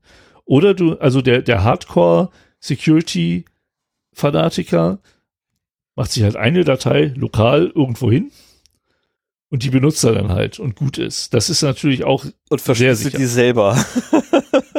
Im Idealfall von Hand mit Rechenschieber. Ja. Also das wäre dann, das wäre wirklich. Nee, dann, dann kannst du schon wieder Fehler machen. Aber du kannst sie natürlich auf einem verschlüsselten Medium nochmal ablegen. Ne? Ja. Also, dass das auch wenn die, das Medium geklaut wird, äh, man an die Daten da drin nicht drankommt und so weiter. Also das, äh, wenn du so hohe Sicherheitsanforderungen hast, ähm, dann äh, ja, dann kann man nur Keepers empfehlen. Ich Aber ja. das, ich, ich habe halt versucht, zwischen diesen beiden, also die, die Kriterien mal aufzuzeigen, wann man das ein, eher zum einen mal eher zum anderen tendieren sollte. Das hast du auch Äh, echt und gut Bitwarden gemacht. ist, ist durchaus eine Alternative, die man bedenken könnte. Also du, du wirst lachen. Ich habe meinem, meinem besten Freund äh, erzählt gehabt, mit welchem Titel du das Dokument versehen hast. Na, ich, wir gucken, äh, ich gucke mir grundsätzlich deine Vorbereitung nicht an bis zur Aufnahme. Ne? Und bis wir zum Thema kommen, lese ich deine Vorbereitung ja nicht. Und ähm, ich habe ihm wirklich nur oben den Titel genannt vom Dokument selber. Und dann sagte er gleich so, ja, Bitwarden. Also, äh, hä? nee. Sagte er, dann Keepers. Hm. Okay. Ich sehe, wir verstehen uns. Sagt ja, der Rest ist Schrott. Also, alles klar. Ja, gut, das, der hat jetzt quasi das, Aufgelegt? das, was ich in äh, anderthalb Stunden zusammengefasst, also Ja, ja, gesagt habe, in Kürze zusammengefasst. Drei Sätzen genau. tatsächlich. Ähm, also tatsächlich, das ganze Gespräch waren vier, vier oder fünf Sätze insgesamt. Und dann hat er auch gleich wieder aufgelegt, weil er der Meinung war, ich hätte nur angerufen wegen dieser Frage. Ich, so, äh, ich, ich wollte eigentlich, Also wenn man dich kennt, weiß man, dass so ein Gespräch nicht nach so einer kurzen Zeit zu Ende ist. Ich gehe ja gar nicht mehr ran, wenn ich weiß, dass ich in der nächsten Dreiviertelstunde keine Zeit habe. er kennt mich nicht erst seit gestern. Ich meine, hey, das ist mein bester Freund. Und ähm, genau deswegen allerdings führen wir manchmal so kurze Gespräche. Also es gibt auch tatsächlich, äh, oder es gab schon Situationen, wo er mich angerufen hat, ich dann gesagt habe, du, ich habe keine Zeit, stell deine Frage und dann sind Ja gut, keine Zeit. Ne, das ja, ist, ähm, das, das hatten wir ja auch schon. Heute zum Beispiel. Ja. Na, das ist, äh, Ähm, ja, oder, ge oder gestern bei mir, das war ja, um Gottes Willen, also wer, wer gestern versucht Ja. hat, mich anzurufen, es tut mir furchtbar leid, wenn ich es nicht mitgekriegt habe. Ich war landunter bis irgendwie um 20 Uhr oder so. Oder 22 Uhr sogar zum Schluss. Naja, egal. Ähm, alles später hoffentlich. Da muss ich noch mal klären, ob ich da jemals drüber reden darf. Aber ich würde mich freuen, drüber reden zu dürfen. Kläre ich die nächsten Tage. Ähm, Ähm, ja, ich bin erstmal damit durch. okay, Äh, dann ich würde ich jetzt, ja, sonst würde ich jetzt einfach gerne weitermachen. noch dazu einladen, wirklich darüber zu diskutieren bei uns auf der Webseite. Ähm, Gerade so das Thema Apple Keychain habe ich mich jetzt, weil ich nicht betroffen bin, nicht so sehr mit beschäftigt. Wenn ihr da was drüber wisst, ähm, teilt es uns mit. Äh, auch für quasi die Apple-Jünger unter unseren, ich, falls Stefan sie nicht schon vergrault hat, äh, die Apple-Jünger unter unseren HörerInnen, äh, dass die halt auch noch irgendwie vielleicht ein bisschen detaillierteres Bild bekommen, wie empfehlenswert das ist. Ähm, ich, ich denke, das ist so der dritte im Bund, den man nutzen könnte. Aber ich würde lieber auf die anderen beiden gehen. Ja, Aber das, das ist so ein Gefühl. Also, wie gesagt, ähm, schaut mal, äh, wenn ihr Ahnung davon habt und die mit uns teilen wollt, schreibt sie in die Kommentare. Am liebsten in die Kommentare, weil da könnt es auch andere lesen. Ihr könnt uns auch E-Mails schreiben. Ihr könnt sie auch mit PGP verschlüsseln. Ähm, Und die Kontaktinformationen, alle, die ihr dazu braucht, findet ihr in den Shownotes. Genau. Heute ganz am Anfang. Und dann Ja. gucken wir mal, was uns besser gefällt. Wir packen sie in der nächsten Episode, packen wir sie einfach in die Mitte. äh, ist das, ja, das ist doof. Aber da unten waren sie mir ein bisschen zu unauffällig, muss Ja. ich ehrlich sagen. Wer scrollt schon so weit runter? Hinter den Disclaimer. Also Richtig. deswegen habe ich sie nach oben gesetzt. Womit wir jetzt bereits bei Fun and Other Things ja sind, Ja, weshalb ich gleich zu einer Winzigkleid komme, Winzigkleid, also heute habe ich das mit dem L, ne? Ähm, weshalb ich also zu einer Winzigkeit komme, und zwar zum Verwaltungsgericht Frankfurt am Main und dem Urteil vom 18.02.2022 mit dem Aktenzeichen 12K 540-21.f. Brauchst du nicht aufmachen, ich fasse dir das super schnell zusammen. Ähm, es geht, äh, also der Grund, warum ich das mit reingenommen habe, ist, weil ich eine Diskussion geführt habe, ich weiß nicht mehr genau, innerhalb der letzten 14 Tagen irgendwann, ähm, und ich wirklich da gesessen habe und, und leider muss man ja sagen, Text hat halt keine, kein, kein, kein Klang. Ähm, infolgedessen konnte ich halt nicht raus, rauslesen, ähm, dass mein Gegenüber nicht also nicht der Meinung war, dass ich jetzt irgendwie ein Holzkopf bin, sondern zwar meine Argumentation versteht, aber, oder nein, meine Argumentation nachvollziehen kann, aber nicht so richtig versteht, was ich meine. Und ich bin die ganze Zeit davon ausgegangen, der Typ hält mich für bescheuert und für, für ähm, Blödmann. Also haben wir weiter Argumente ausgetauscht bezüglich Elektrofahrzeuge und warum ich kein Elektrofahrzeug habe, obwohl ich ja, ne, wenn es an mir geht, sofort ein Elektrofahrzeug mir vor die Tür stelle, bevor ich jetzt irgendwie einen Benziner habe. Ähm, Mangelinfrastruktur ist halt mein tatsächliches Hauptargument, ähm, weil ich kann zu Hause nicht aufladen. Ich, ich hätte kein Problem damit für auch hier für Pendelfahrten, was ich, ne, 100, 120 Kilometer Umkreis, Elektrofahrzeug reinschaffen, alles kein Thema, wenn ich zu Hause zumindest laden kann. Mhm. Und das ist nicht gegeben, worauf dann kam so, ja, schmeiß so eine Steckdose aus dem, aus dem Balkon, äh, aus dem Kellerfenster. Geht auch nicht, dafür müsste ich immer vor dem Haus oder zumindest in der Regel so innerhalb der nächsten, also immer so dieselben vier Parkplätze bekommen, damit das überhaupt ansatzweise funktionieren könnte. ähm, Was Sven, in der Stadt relativ unwahrscheinlich ist. das zum einen und zum anderen, Sven war, äh, du warst glaube ich schon mal hier, ne? Ähm, ja, ja, ja. und infolgedessen kennst du die Parkplatzsituation hier, äh, kannst du vergessen. ja. Ja. Ne, also das kannst du total knicken, da irgendwie, also selbst bei uns ist das so, wir fahren zehn Minuten mit einem Auto weg, meine Frau fährt tanken, weil sie nächsten, äh, weil sie nächsten, also A, weil der Tank schon sagt so hier, ne, ich bin fast leer, Reserveleuchte geht an und zum anderen, weil sie nächsten Tag dann nach Wolfsburg und zurück muss und keinen Bock hat, morgens zu tanken, fährt sie abends nochmal schnell los zum Tanken um 22 Uhr, kommt zurück, Parkplatz weg. Musste dann wieder vorne an der Hauptstraße parken. Ähm, jeweils, okay, jetzt gehen wir mal Das davon aus, ich hätte den So Parkplatz vor geil, meiner seit Haustür. man ein Eigenheim hat, dass man das nicht mehr hat. Das ist der, das Geilste am Haus. So, jetzt gehen wir davon aus, ne, also, ja, Moment, Moment, auch wenn man ein eigenes Haus hat, wird's doch geil. Ähm, auch da ist dieses äh, Urteil bahnbrechend im wahrsten Sinne. Ich habe Ähm. ich hab die Überschrift gelesen und nicht verstanden. Erst macht nix. Wie gesagt, ich erkläre dir gleich ganz genau, worum es geht. Ähm, und zwar hat jemand sein Elektrofahrzeug vor seinem Wohnhause. Ich habe jetzt vergessen, ob drin steht, äh, ob aufgeführt wird, ob er in einem Mehrparteien- oder Einzelparteienhaus ist. Jedenfalls vor, vor dem Hause, in dem er lebt, hat er sein Elektrofahrzeug geparkt. Hat dann, um dieses zu laden, da keine Wallbox vorhanden war, ein Kabel genommen und hat das von der Haustür bis zur Grundstücksgrenze über den Fußweg in die, Steck, äh, in die Ladebuchse seines Autos gelegt. Das hat jemanden etwas irritiert und der hat sich dann beschwert, woraufhin es ein Gerichtsverfahren gab und jetzt ein offizielles Urteil vom Verwaltungsgericht Frankfurt am Main, dass man Stromkabel zum Laden seiner Elektrofahrzeuge nicht über den Gehweg legen und auch nicht über den Gehweg spannen darf. Das ist Das Spannen kann ich ja noch verstehen. ja, Moment, äh, also auch nicht hier oben, ne, als hier Mast und dann drüber. Ach so. Selbst das darfst du nicht.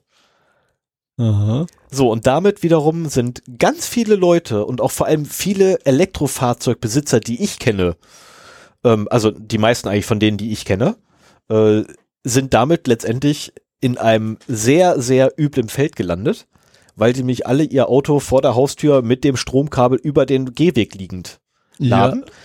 Und da nun mal aufgrund von Barrierefreiheit und Rücksichtnahme auf Rollstuhlfahrer und sonstige Menschen, die halt nicht so gut zu Fuß sind, möchte ich jetzt freundlich äh, formulieren, ähm, Rücksicht genommen werden muss, ist das halt nicht zulässig. Das ist verboten. Also, ich, nee, nee, nee, ich habe also, die, die hm? Überschrift so verstanden, dass es nicht verboten ist, das zu verbieten. nee, nee, nee, nee, nee, nee, nee, Moment. Okay. Es ist nicht ermessensfehlerhaft. Richtig?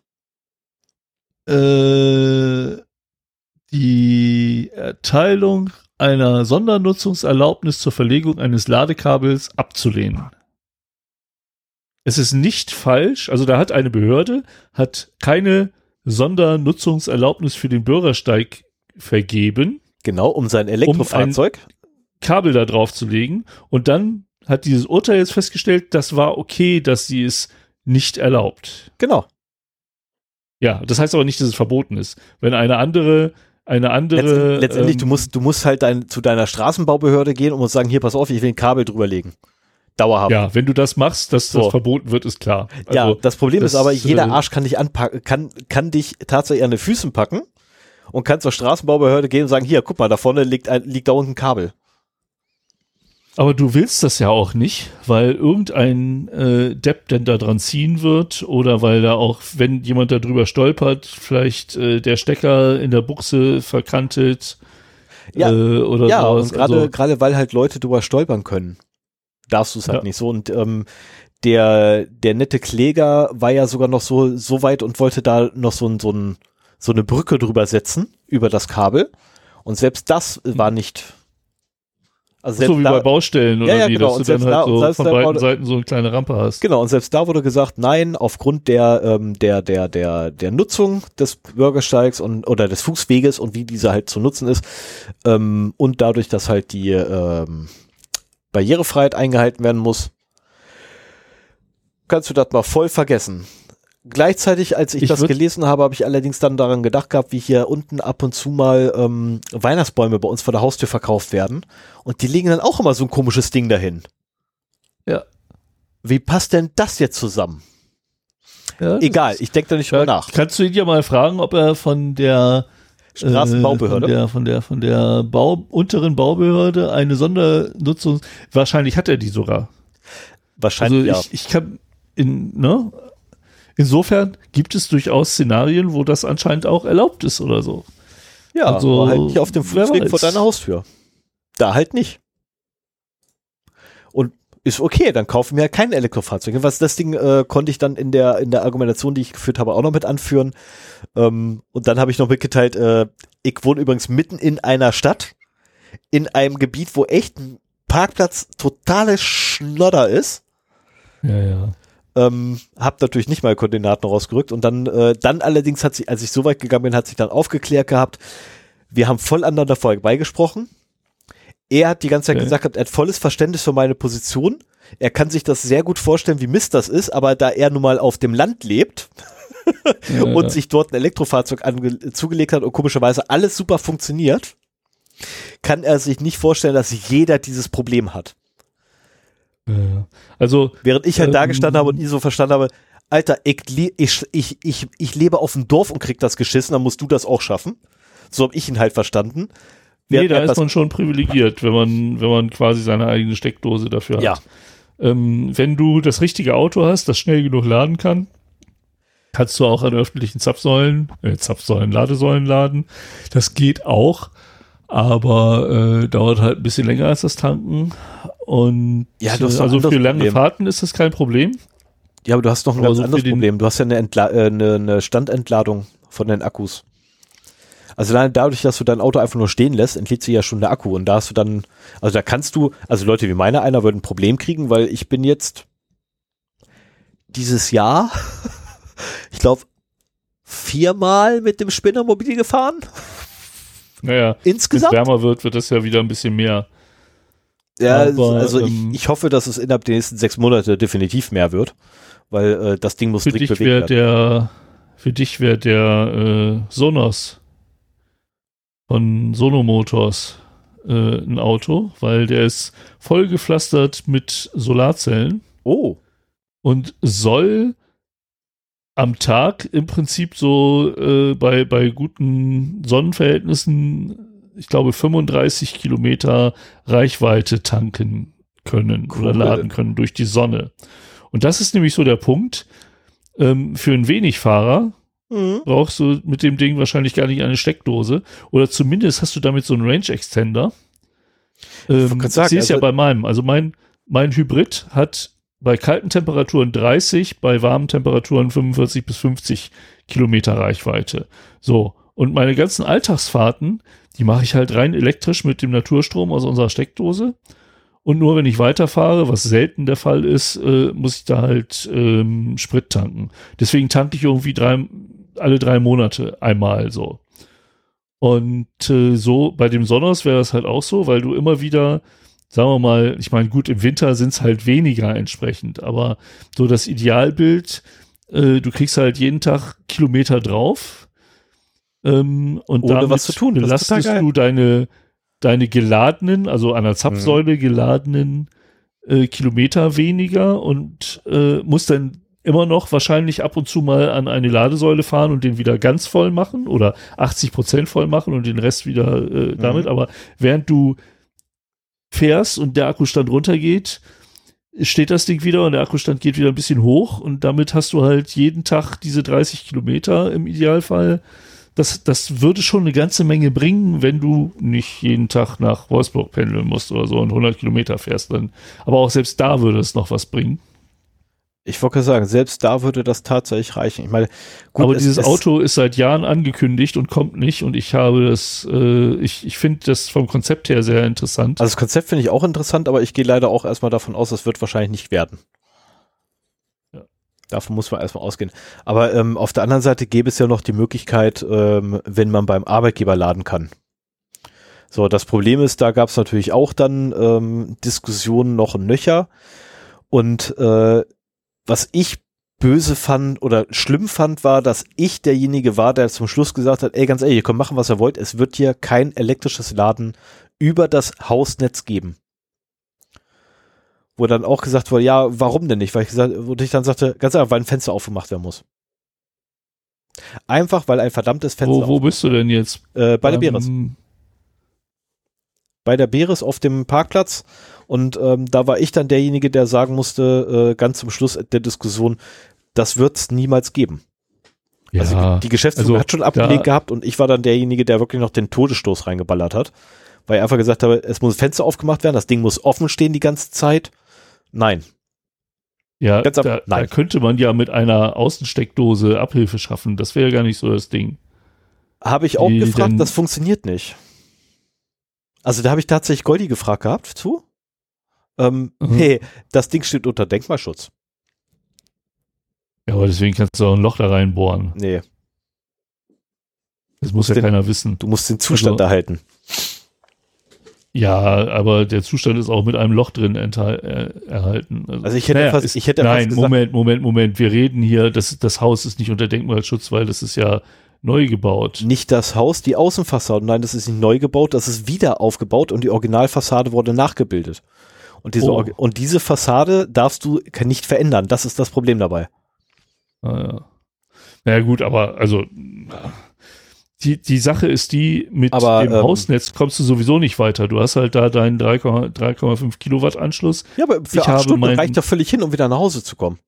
Für ein Auto. Das ist der Punkt, ne? Du kommst ja auch wieder nach Hause, ja, natürlich für ein Auto nur.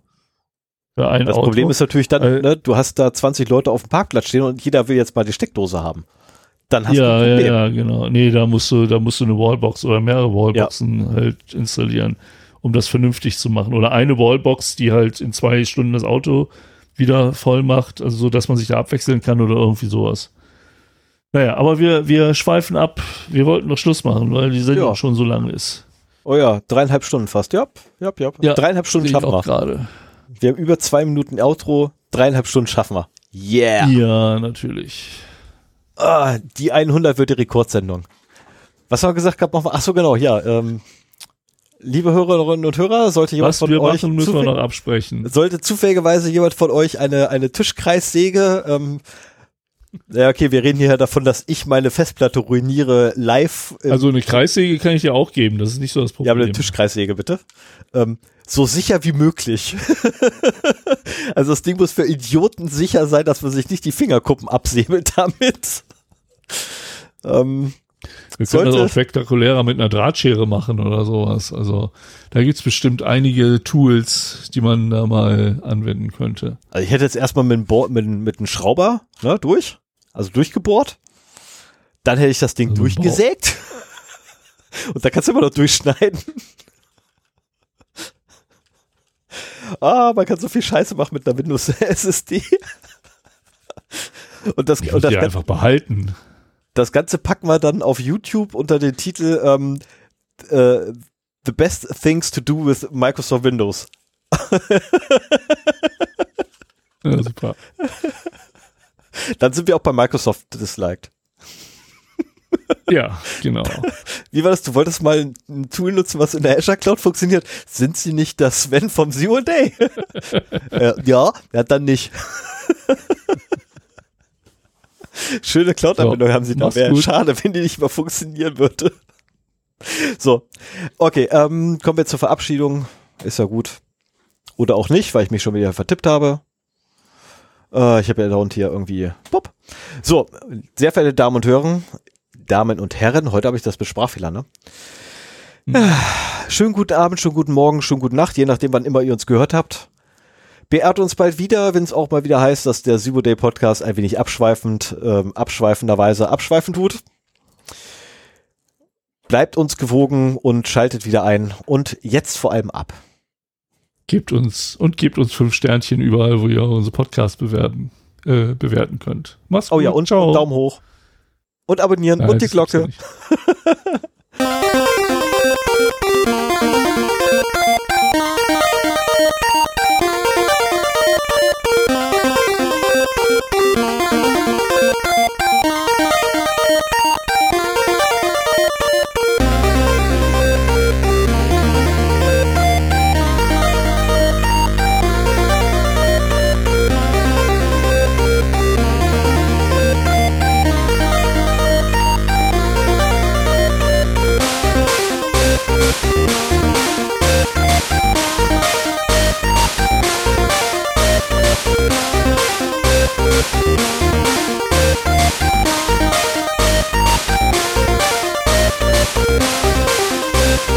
Aber habe ich da was für eine Nase?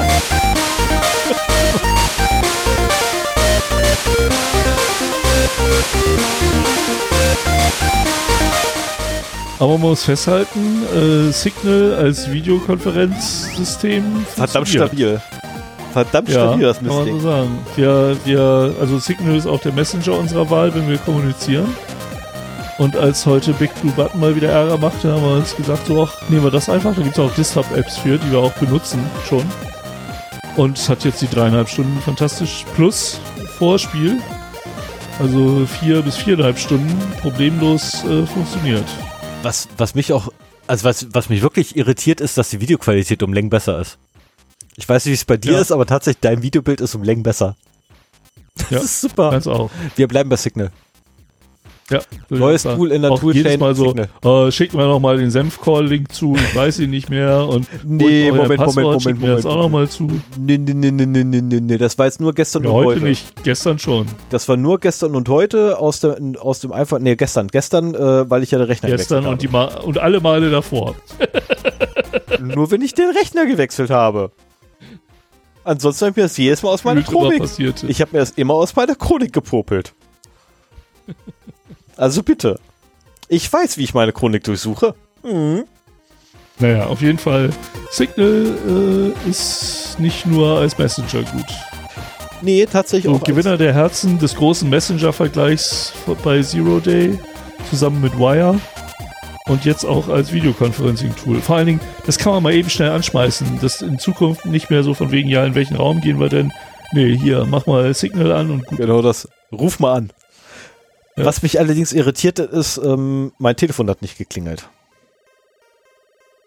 Das irritiert mich. schon. Als du angerufen hast, hat mein Telefon nicht geklingelt. Das irritiert mich ein wenig. Aber egal, das probiere ich dann bei Gelegenheit nochmal aus. Ich habe ja noch jemanden auf der anderen Seite von der Welt liegen, äh, sitzen. Der will auch mal mit mir reden.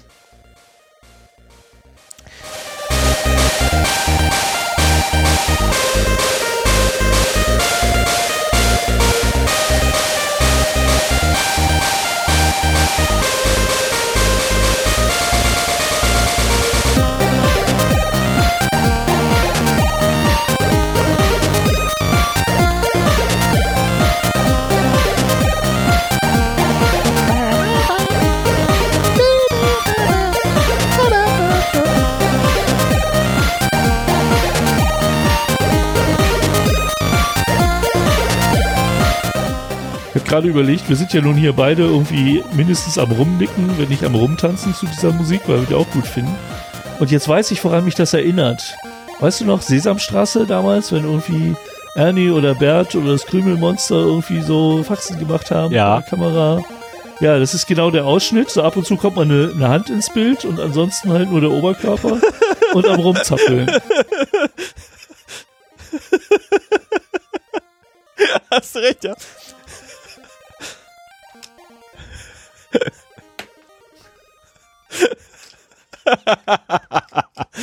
so, also gut. Liebe Hörerinnen und Hörer, danke vielmals, wenn ihr bis wieder zugehört habt. Die nächste Folge erscheint auch demnächst äh, und da werde, werde ich wahrscheinlich heulen gehen und Sven wird anfangen zu lachen, weil ich habe ja schon angekündigt, was es sein wird. Sven erzählt uns. Ah, oh ja, da freue ich mich drauf. Ja, ja, ich werde heulen. Ich habe jetzt eine Woche Zeit, um nochmal in deinen Daten zu wühlen. Das ist sogar zwei Wochen Zeit. Theoretisch. Ja, aber die nächste Woche habe ich frei, deswegen. Oh, verdammt, ich bin verloren. Liebe Hörerinnen und Hörer, ähm, bevor ich jetzt fluchtartig das Land verlasse, danke vielmals fürs Zuhören. Wir hören uns beim nächsten Mal. Ciao. Ciao.